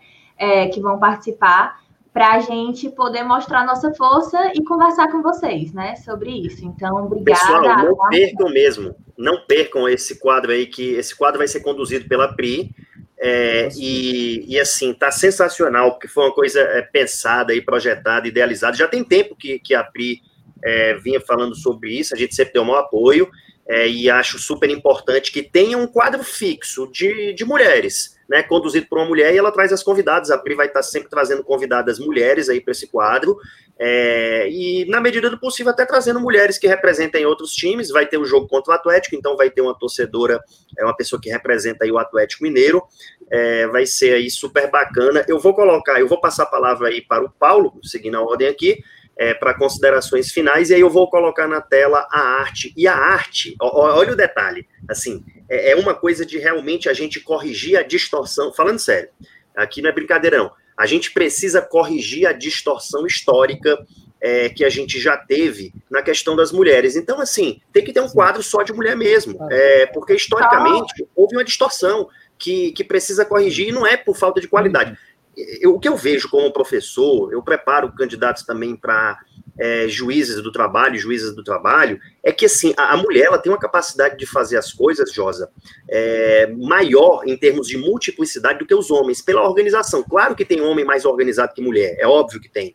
Mas, no geral, a mulher ela tem essa capacidade de organização. Então, se deixar, acontece que nem no Tribunal Regional lá de Alagoas, que o último concurso para juiz lá, passaram 12 pessoas. Sabe quantos homens passaram? Nenhum foram 12 mulheres. Eu até brinquei com os alunos assim, ó, daqui a pouco vocês homens vão ter que pedir uma cota para homens, tem, né, vai ter que ter cota para homem aí. É uma brincadeira, a gente está muito longe ô, Yuri, é, mas é, é, é assim, fundamental ter é, é, essa diretriz feminina aqui nos canais. Eu vou assistir o programa, eu, eu, eu, eu, recomendo, desculpa, pode falar, pois não. Não, só para dizer, às 21 horas, tinha gente perguntando no chat aqui que horas da manhã, 21 horas eu, eu sou su muito suspeito com essa questão da, é, é, da mulher em si, porque é, é eu, por exemplo, é, eu me perco em coisas mínimas, né? Que, assim, né?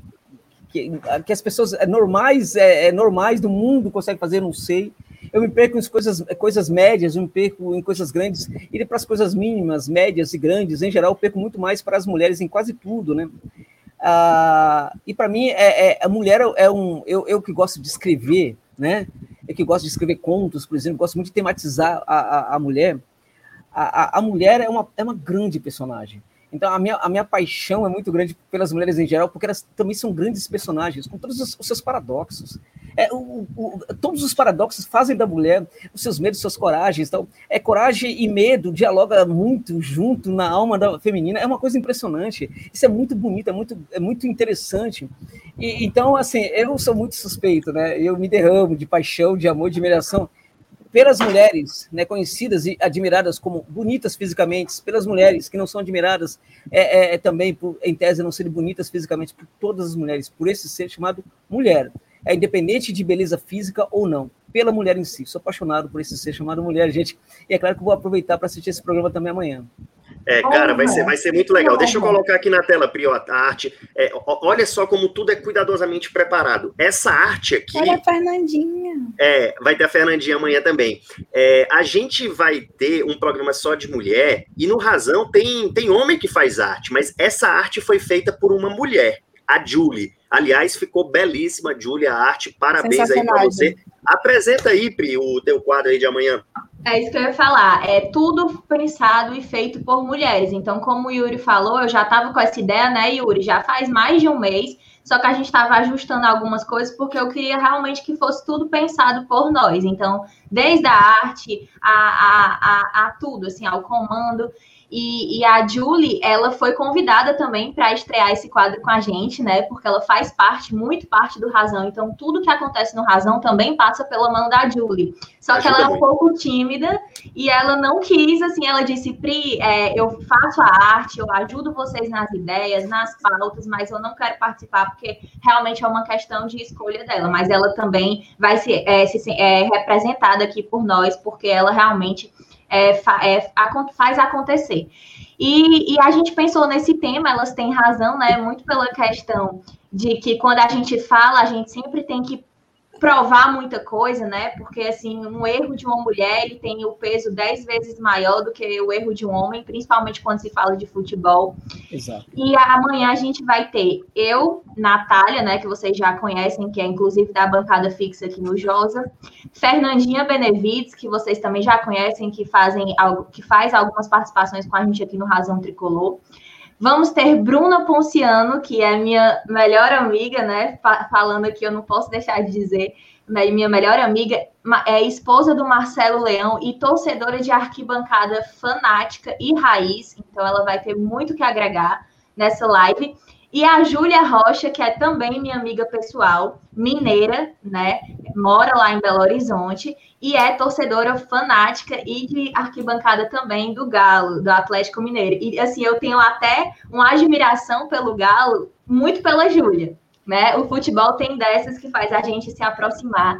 Então, assim, ela, ela é muito minha amiga e ela super aceitou fazer parte desse, desse, desse programa amanhã. E a gente vai ter muita coisa boa para falar, né, tanto da nossa luta diária, é, quanto da quanto do, do jogo domingo. E aí, a, esse programa, a gente tem realmente, sempre a gente vai é, rodar a bancada para trazer mais mulheres, né? Inclusive, Guigui, com certeza você já está sendo convidado aqui para participar de algum, de algum programa com a gente, certo?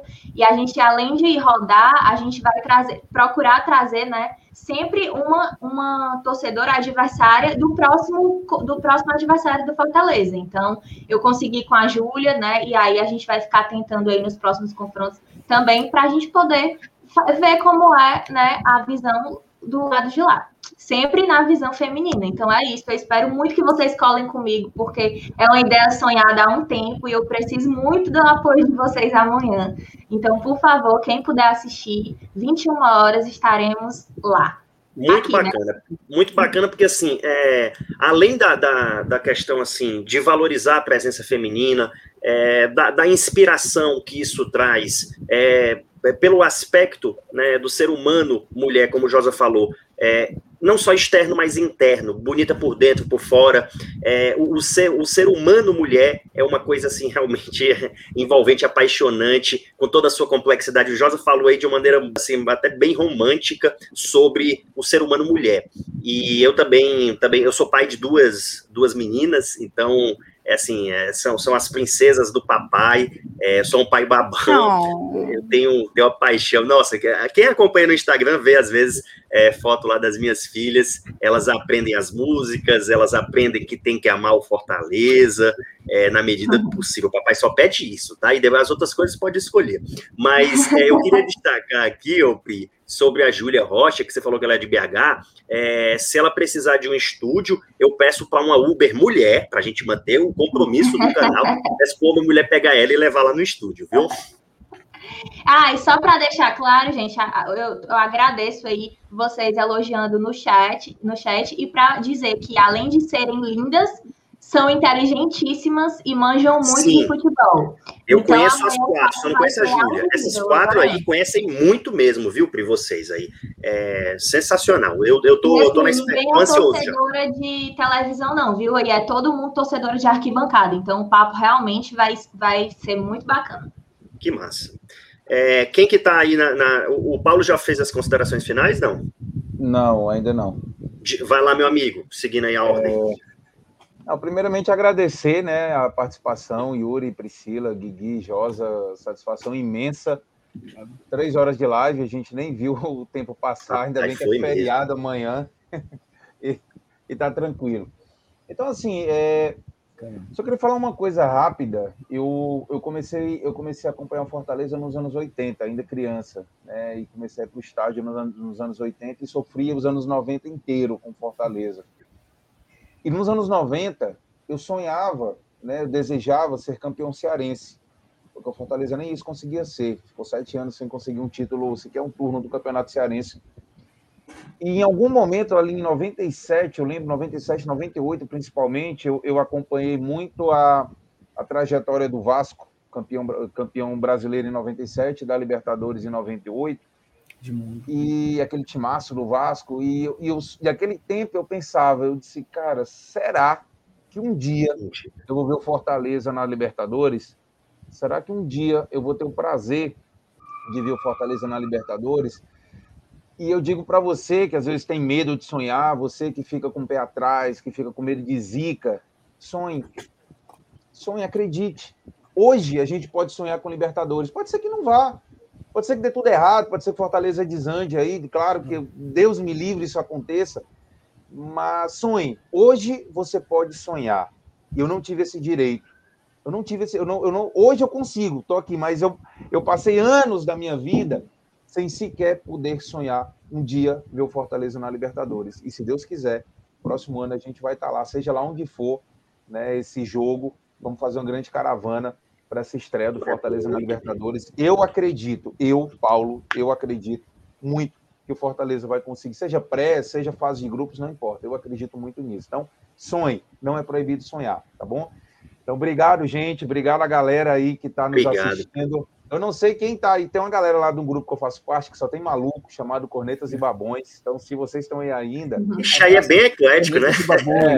É, é, uma loucura. Não queiram estar nesse grupo depois de jogo do Fortaleza, principalmente quando o grupo, quando o Fortaleza perde. Então, um abraço aí pra galera, abraço pra moçada, Yuri, Priscila, Guigui, Josa. Um grande abraço.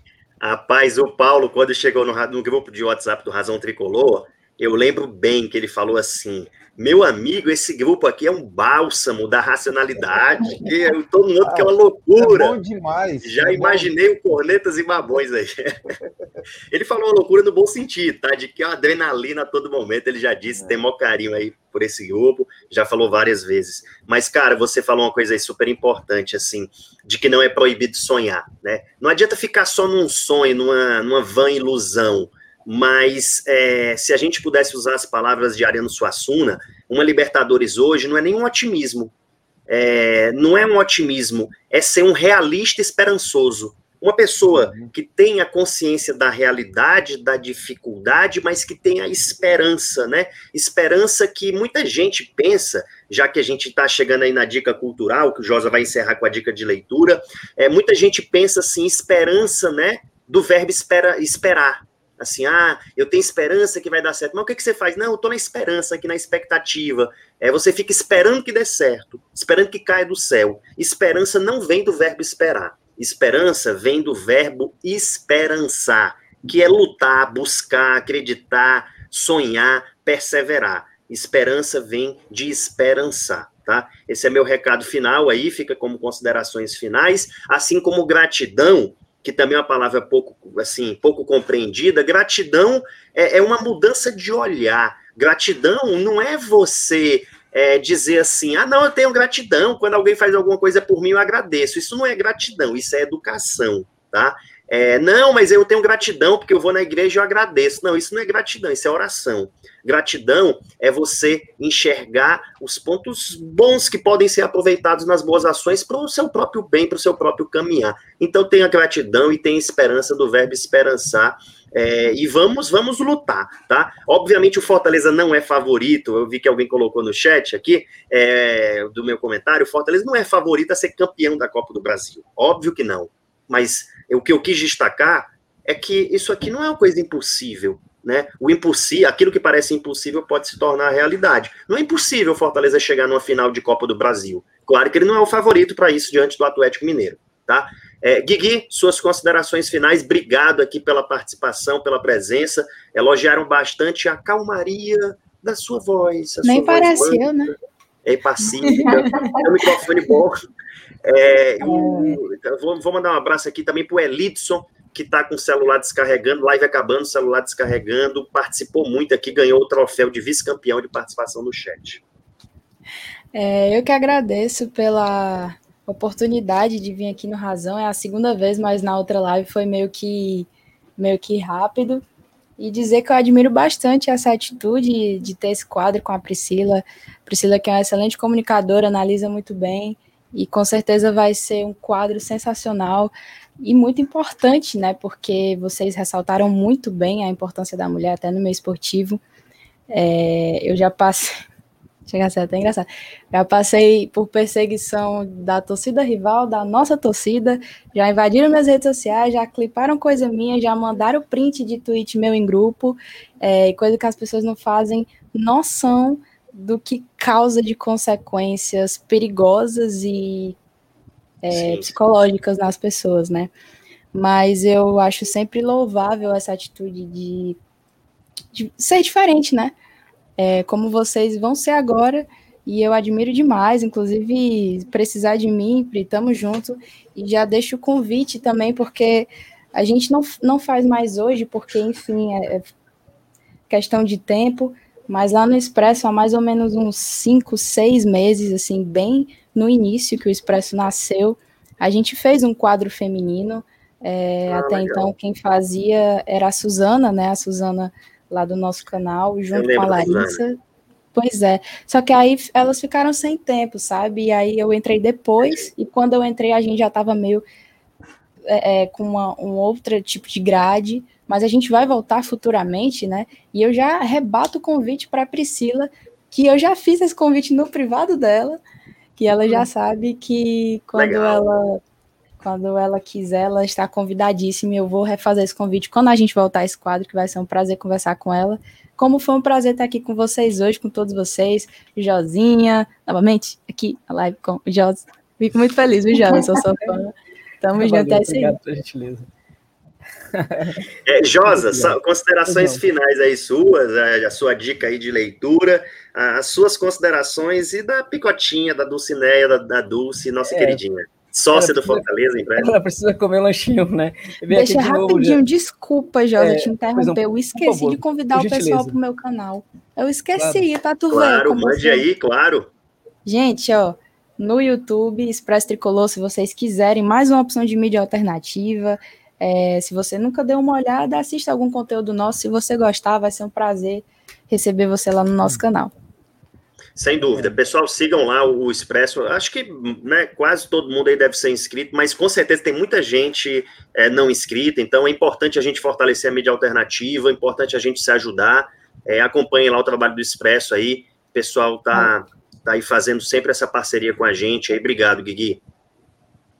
E aí, Josa, é, na verdade, Yuri, uh, eu tinha uma dica de leitura aqui, mas eu não deixei, eu, eu acabei esquecendo o livro no, no, outro ambiente da casa e eu vou deixar para lá. Mas eu queria falar então de um livro aqui que está aqui perto de mim, que é interessante, que é um livro de uma escritora argentina. É, se eu conseguir pegar, eu mostro para você, chamado é, é chamada Christ, é, é, é, é a, a, como é que eu chamo mesmo a minha amiga Cláudia Pinheiro, Pinheiro é, é, é, uma escritora muito importante na Argentina, muito, muito famosa, é, e ela, eu tive um contato com ela numa certa oportunidade, né, que eu mostrei um conto para ela. Pinheiro? É, Cláudia Pinheiro, Pinheiro. Eu mostrei um conto para ela, é exato. E aí ela, ela, é, mesmo em português, ela fez uma, ela conseguiu ler, gostou demais do, do, do conto, e ela, segundo palavras dela, viu algumas semelhanças nas coisas que ela escrevia. Eu comecei a ler muitas coisas que ela escrevia. Tem um livro interessante dela aqui, chamado Helena Sabe. Helena Sabe, a gente está falando de uma senhora, de uma idosa, é, de uma mulher, na verdade, né, que está envelhecendo, né? E que ela sabe o que está acontecendo com a vida dela, né? Ela tem um, um, entendimento do que é velhice, como poucas pessoas. Ela usa aquilo para tentar proteger a feminilidade dela, né? É um livro sensacional, realmente sensacional, de uma escritora que tem é, é, um entendimento é, é, muito interessante e consegue levar esse entendimento do que é mulher para a literatura, porque né, é, é, não é tão simples fazer essa transposição, né? Literatura é uma coisa bem complicada. E a Cláudia Pinheiro consegue fazer isso muito bem. Vou mostrar o livro já já uh, para vocês. Eu queria também aproveitar no final dessa live é, é, de mandar um abraço para a Natália, né, que não pôde participar. É, Natália é uma pessoa que, é, quando não aqui está, é, eu sinto falta dela também. É, não que as pessoas. Ela, ela também sente de você, viu? É, ela pediu para te avisar aí, que ela não poderia. A gentileza. também queria mandar um abraço para o, o Marcelo Pessoa, né, que está falando que desde o começo do meu canal ele me acompanha, né? É, acompanha tá da força no canal também. É, é, tá aqui no. Tá no chat aqui sim. teve alguém também aqui de é de, é de Limeira, no interior de São Paulo. É, Limeira é uma cidade no interior de São Paulo que eu gosto demais, né? Que está acompanhando, presumo que seja é, é torcedor do, do, do, Fortaleza, evidentemente. Aí é, importa menos se é cearense ou não, importa mais que seja torcedor do Fortaleza, né? Em Limeira, cidade do interior de São Paulo. É, muito bacana, então, é, deixando registrado essas, essas questões aí. Agradecer muito a, a, ao contato né, aqui que a gente tem, que é oportunizado por esse programa com, com pessoas como a, a Guigui, né, a, a, você também, Yuri, a, a Priscila, né, também aprendo muito né, com vocês. vou assistir o programa amanhã, acho que isso é muito importante sim. Agradeço muito o carinho sempre é, mostrado para mim aqui, mas também o aprendizado que eu consigo ter aqui. Aquela questão do futebol, que a gente às vezes comenta, que o mundo comenta sobre, sobre mulher, que, é, que tem poucas mulheres que talvez entendam é de futebol. Então, isso é uma grande besteira, evidentemente.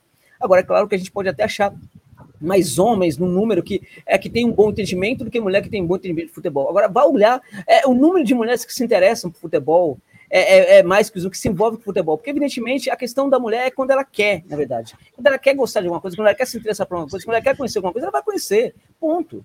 Acabou, não tem, não tem essa história de. É, né, esse mundo masculino idiota que se recusa a entender algumas coisas, apesar da gente estar. Tá, acabou um, um, milênio, estamos outro milênio e o mundo não entendeu ainda algumas coisas, né?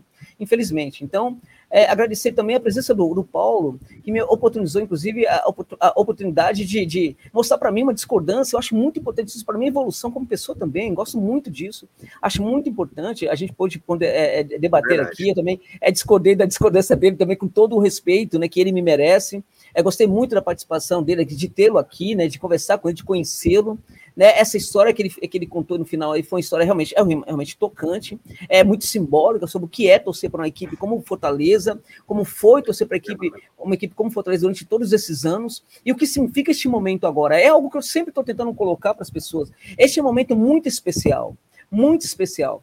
Né? E tem muito torcedor que cresceu sofrendo, tem muito torcedor que, embora, lá no interiorzão do, do, do Ceará, tem muito torcedor que, embora as rádios sempre é, é, levassem é, clubes do Rio, em alguns momentos clubes de São Paulo também, notadamente clubes do Rio tal, para o interior, é, é, tem gente que torce muito para Fortaleza, que ficou durante muito tempo, muito tempo, né, é, é, esperando por um momento como esse. Então é um momento de muita glória para esse tipo de torcedor. É torcedores mais jovens, ele está vivendo aí também um, uma espécie de, de ansiedade, um, que, que tem a cara também de sofrimento tal. É uma coisa respeitável, evidentemente, sempre é respeitável, mas também é, é chega a ser tocante aquele torcedor que ficou é, é 30, 40 anos esperando por um momento como esse. E esse momento é, ele já está vivendo de certa forma e ele vai viver quando o Fortaleza chegar a Libertadores. E o Fortaleza vai chegar a Libertadores de América.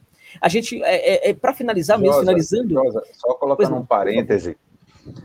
Eu ia falar isso na hora que a gente está falando da Laú, e aí passou batida, eu não falei. Em 94, eu fui morar em Santiago do Chile. E quando eu cheguei lá, me perguntaram qual era o time que eu torcia do Brasil. Eu disse Fortaleza. E ninguém sabia nem que existia esse time, Fortaleza. E, e aí, quando os anos se passam, e hoje o Fortaleza traz, contrata um dos principais jogadores da Laú, e assim, para mim foi muito marcante, porque foi da Laú, que era o time que eu gostava quando eu estava em Santiago.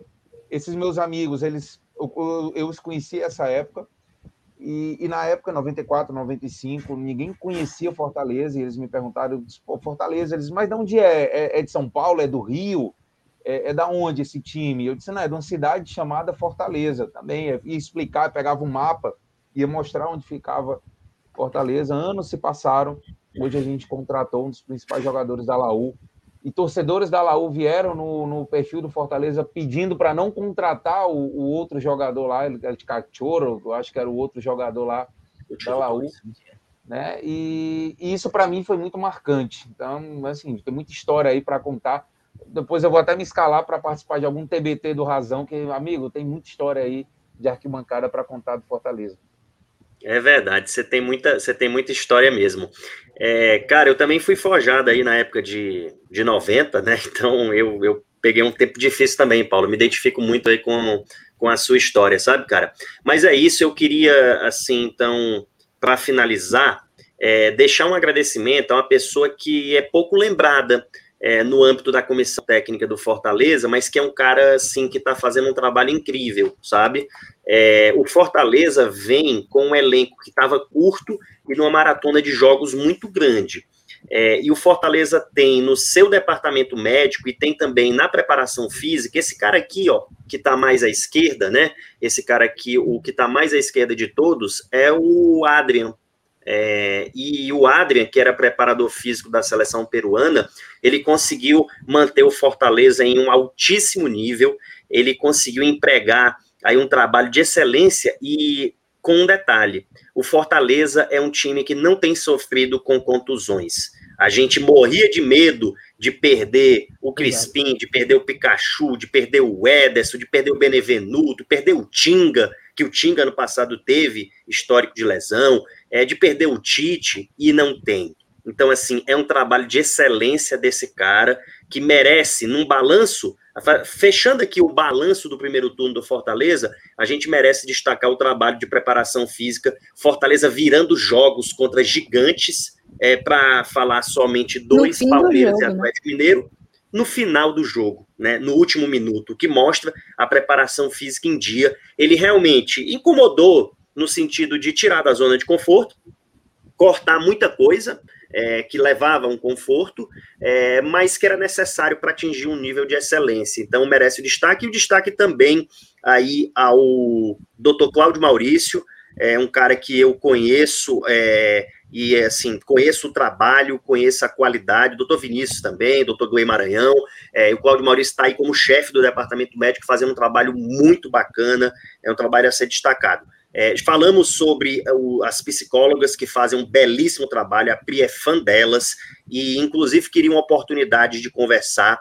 É, eu, eu acho que isso vai acontecer aí em breve. Vai né? acontecer, gente, vai acontecer. A gente tem conversado aí sobre essa questão. É um trabalho muito bom que é feito junto à base do Fortaleza. É um trabalho super importante. O trabalho começou a ser feito aí na base, intensificado, e que é muito importante. Então, fica o registro a esses profissionais que às vezes não aparecem muito. O Voivo da gente fala muito, a gratidão a esse cara, fala mais ali também o Naruel, o Gaston, é, Alex Santiago, que a gente fala sempre, uma pessoa sensacional, que tá, vem fazendo um trabalho belíssimo na diretoria de futebol, mas esses outros também mereciam aqui o nosso registro, tá bom? É então é isso, né, pessoal? Eu, só mostrando aqui o, o livro da Cláudia Pineiro, Pineiro oh, aqui, ó, tá? Aqui, Helena sabe que, na verdade, é uma história que toca num. É, na verdade, num, num, num crime, né? Mas o, esse é só um, um pano de fundo para a história de uma mulher chamado, chamada Helena, tá? Que envelhece, tem dificuldade, tem, tem muito entendimento do que está acontecendo, procura esse entendimento, e a sua feminilidade é muito debatida nesse livro aqui da Cláudia Pinheiro, que é uma excelente escritora argentina, dessas que não são tão conhecidas, mas que são muito boas, sim. É, não são conhecidas aqui, evidentemente, na Argentina é muito conhecida. É, mais uma vez, obrigado pela gentileza aí de, de, de, de ser, o carinho das pessoas também no chat, né? Um abraço para todo mundo no chat, uh, que esteve aqui até esse momento aqui com a gente. Um abraço a todos. Fortaleza dando um bom momento. Aí Isso... ficou até o final, né, galera? Exatamente, até o final. Engajada aqui. E, e, no, é, e no final, Paulo, dizer para essas pessoas o seguinte: é, é, é, quando a gente olha para a tabela, a gente pode se contar com algumas equipes aí que, é, que de, repente, é, de repente pode incomodar. Corinthians pode incomodar, né, pode chegar, tá uhum. chegando, tá ficando muito forte. Eu acredito, sinceramente, que o Red Bull Bragantino vai continuar a perder volume de jogo. Eu já via isso, já tô vendo isso acontecendo um pouco. O Furacão Você não precisa nem dizer. Exatamente. Furacão é outra equipe que está perdendo é, também volume de jogo. Então, é, é, é, eu acho, por exemplo, que tem é, equipes aí que não estão, é, não estão se aproximando, apesar do Fortaleza não, não ter conseguido. Fortaleza, é, aí tem Corinthians chegando, mas também é, é, é a gente. Exato, exato. E no primeiro turno, Inter e Grêmio não atrapalharam, porque, porque não fizeram campanhas interessantes. É, ainda são equipes que têm um nível de desajustes. O Inter hoje até que está se ajustando mais, mas é, o que o Inter está fazendo de bom até agora não permite ao Inter conseguir uma campanha de recuperação para ficar à frente do Fortaleza, na minha opinião. Então, é, é, até isso também é, colabora. E também foi muito interessante os números que foram apresentados pelo Paulo, que ajudou é, objetivamente a nós pensarmos, olharmos, verificarmos que a situação é muito favorável ainda. E até por isso, meus amigos, durmam com essa aí, durmam com esse barulho. Fortaleza vai para a Libertadores de América, meus amigos. Eu Amém. Não tenho o profeta nem, eu não tenho profetizou. Nem Profeta eu profetizou quero, eu quero ir no Iron Lion, meu amigo. Eu quero ir no voo Rapaz, nem me fale dessa viagem agora pela Libertadores, Rapaz, não, meu amigo. Eu, eu fiquei chateadíssima porque eu não consegui ir para a Argentina. Era um sonho meu ver o Fortaleza jogar lá fora, né? Mas tô liber... Vai realizar, rapaz. Vai realizar na Libertadores. Vai, vai, vai ainda evoluir, progredir. Nossa, imagina um jogo de Libertadores, o Fortaleza. É muito louco, né? A gente imagina. Vai, é, mandar um abraço aí, que, é, um abraço foi para você, tá, Josa? É, o Javier e o Juan, é, eles estão lá no Chile assistindo sua live, acompanham o seu canal e acompanham o Balanço do Leão aqui toda segunda-feira. Um abraço aí para os dois. Rapaz, o Balanço do Leão é um negócio assim, um fenômeno esportivo que vem tomando conta aí é do continente, tá? Do continente, mas pode no futuro ir além do continente, porque é, o Josa tem ponte na Itália, é um cara aí assistido, estudado aí é, na Itália, tem agentes que assistem o Josa, eu sei disso. É, então, assim, segunda-feira, não perca, né? O balanço do Leão com Josa Novales, porque senão você perde um pouco da vida, tá? É, então, é sempre um prazer ter você aqui no canal, nesse tradicional programa, meu amigo. Tamo junto, uma boa semana aí para todo mundo, uma boa semana para quem ficou até o final, quem vai assistir depois, uma boa semana, Guigui, Pri e Paulo. Até Valeu. amanhã, viu? Aqui, 9 horas da noite. Até mais tarde, Boa. até mais tarde, né? Mais a Pri vai agora. Estreia aí. A Pri agora vai terminar de fazer a pauta, vai conversar com as meninas, duas horas tem reunião, e aí depois, quando for 20 horas, tem a live aí. Valeu, galera, tamo junto.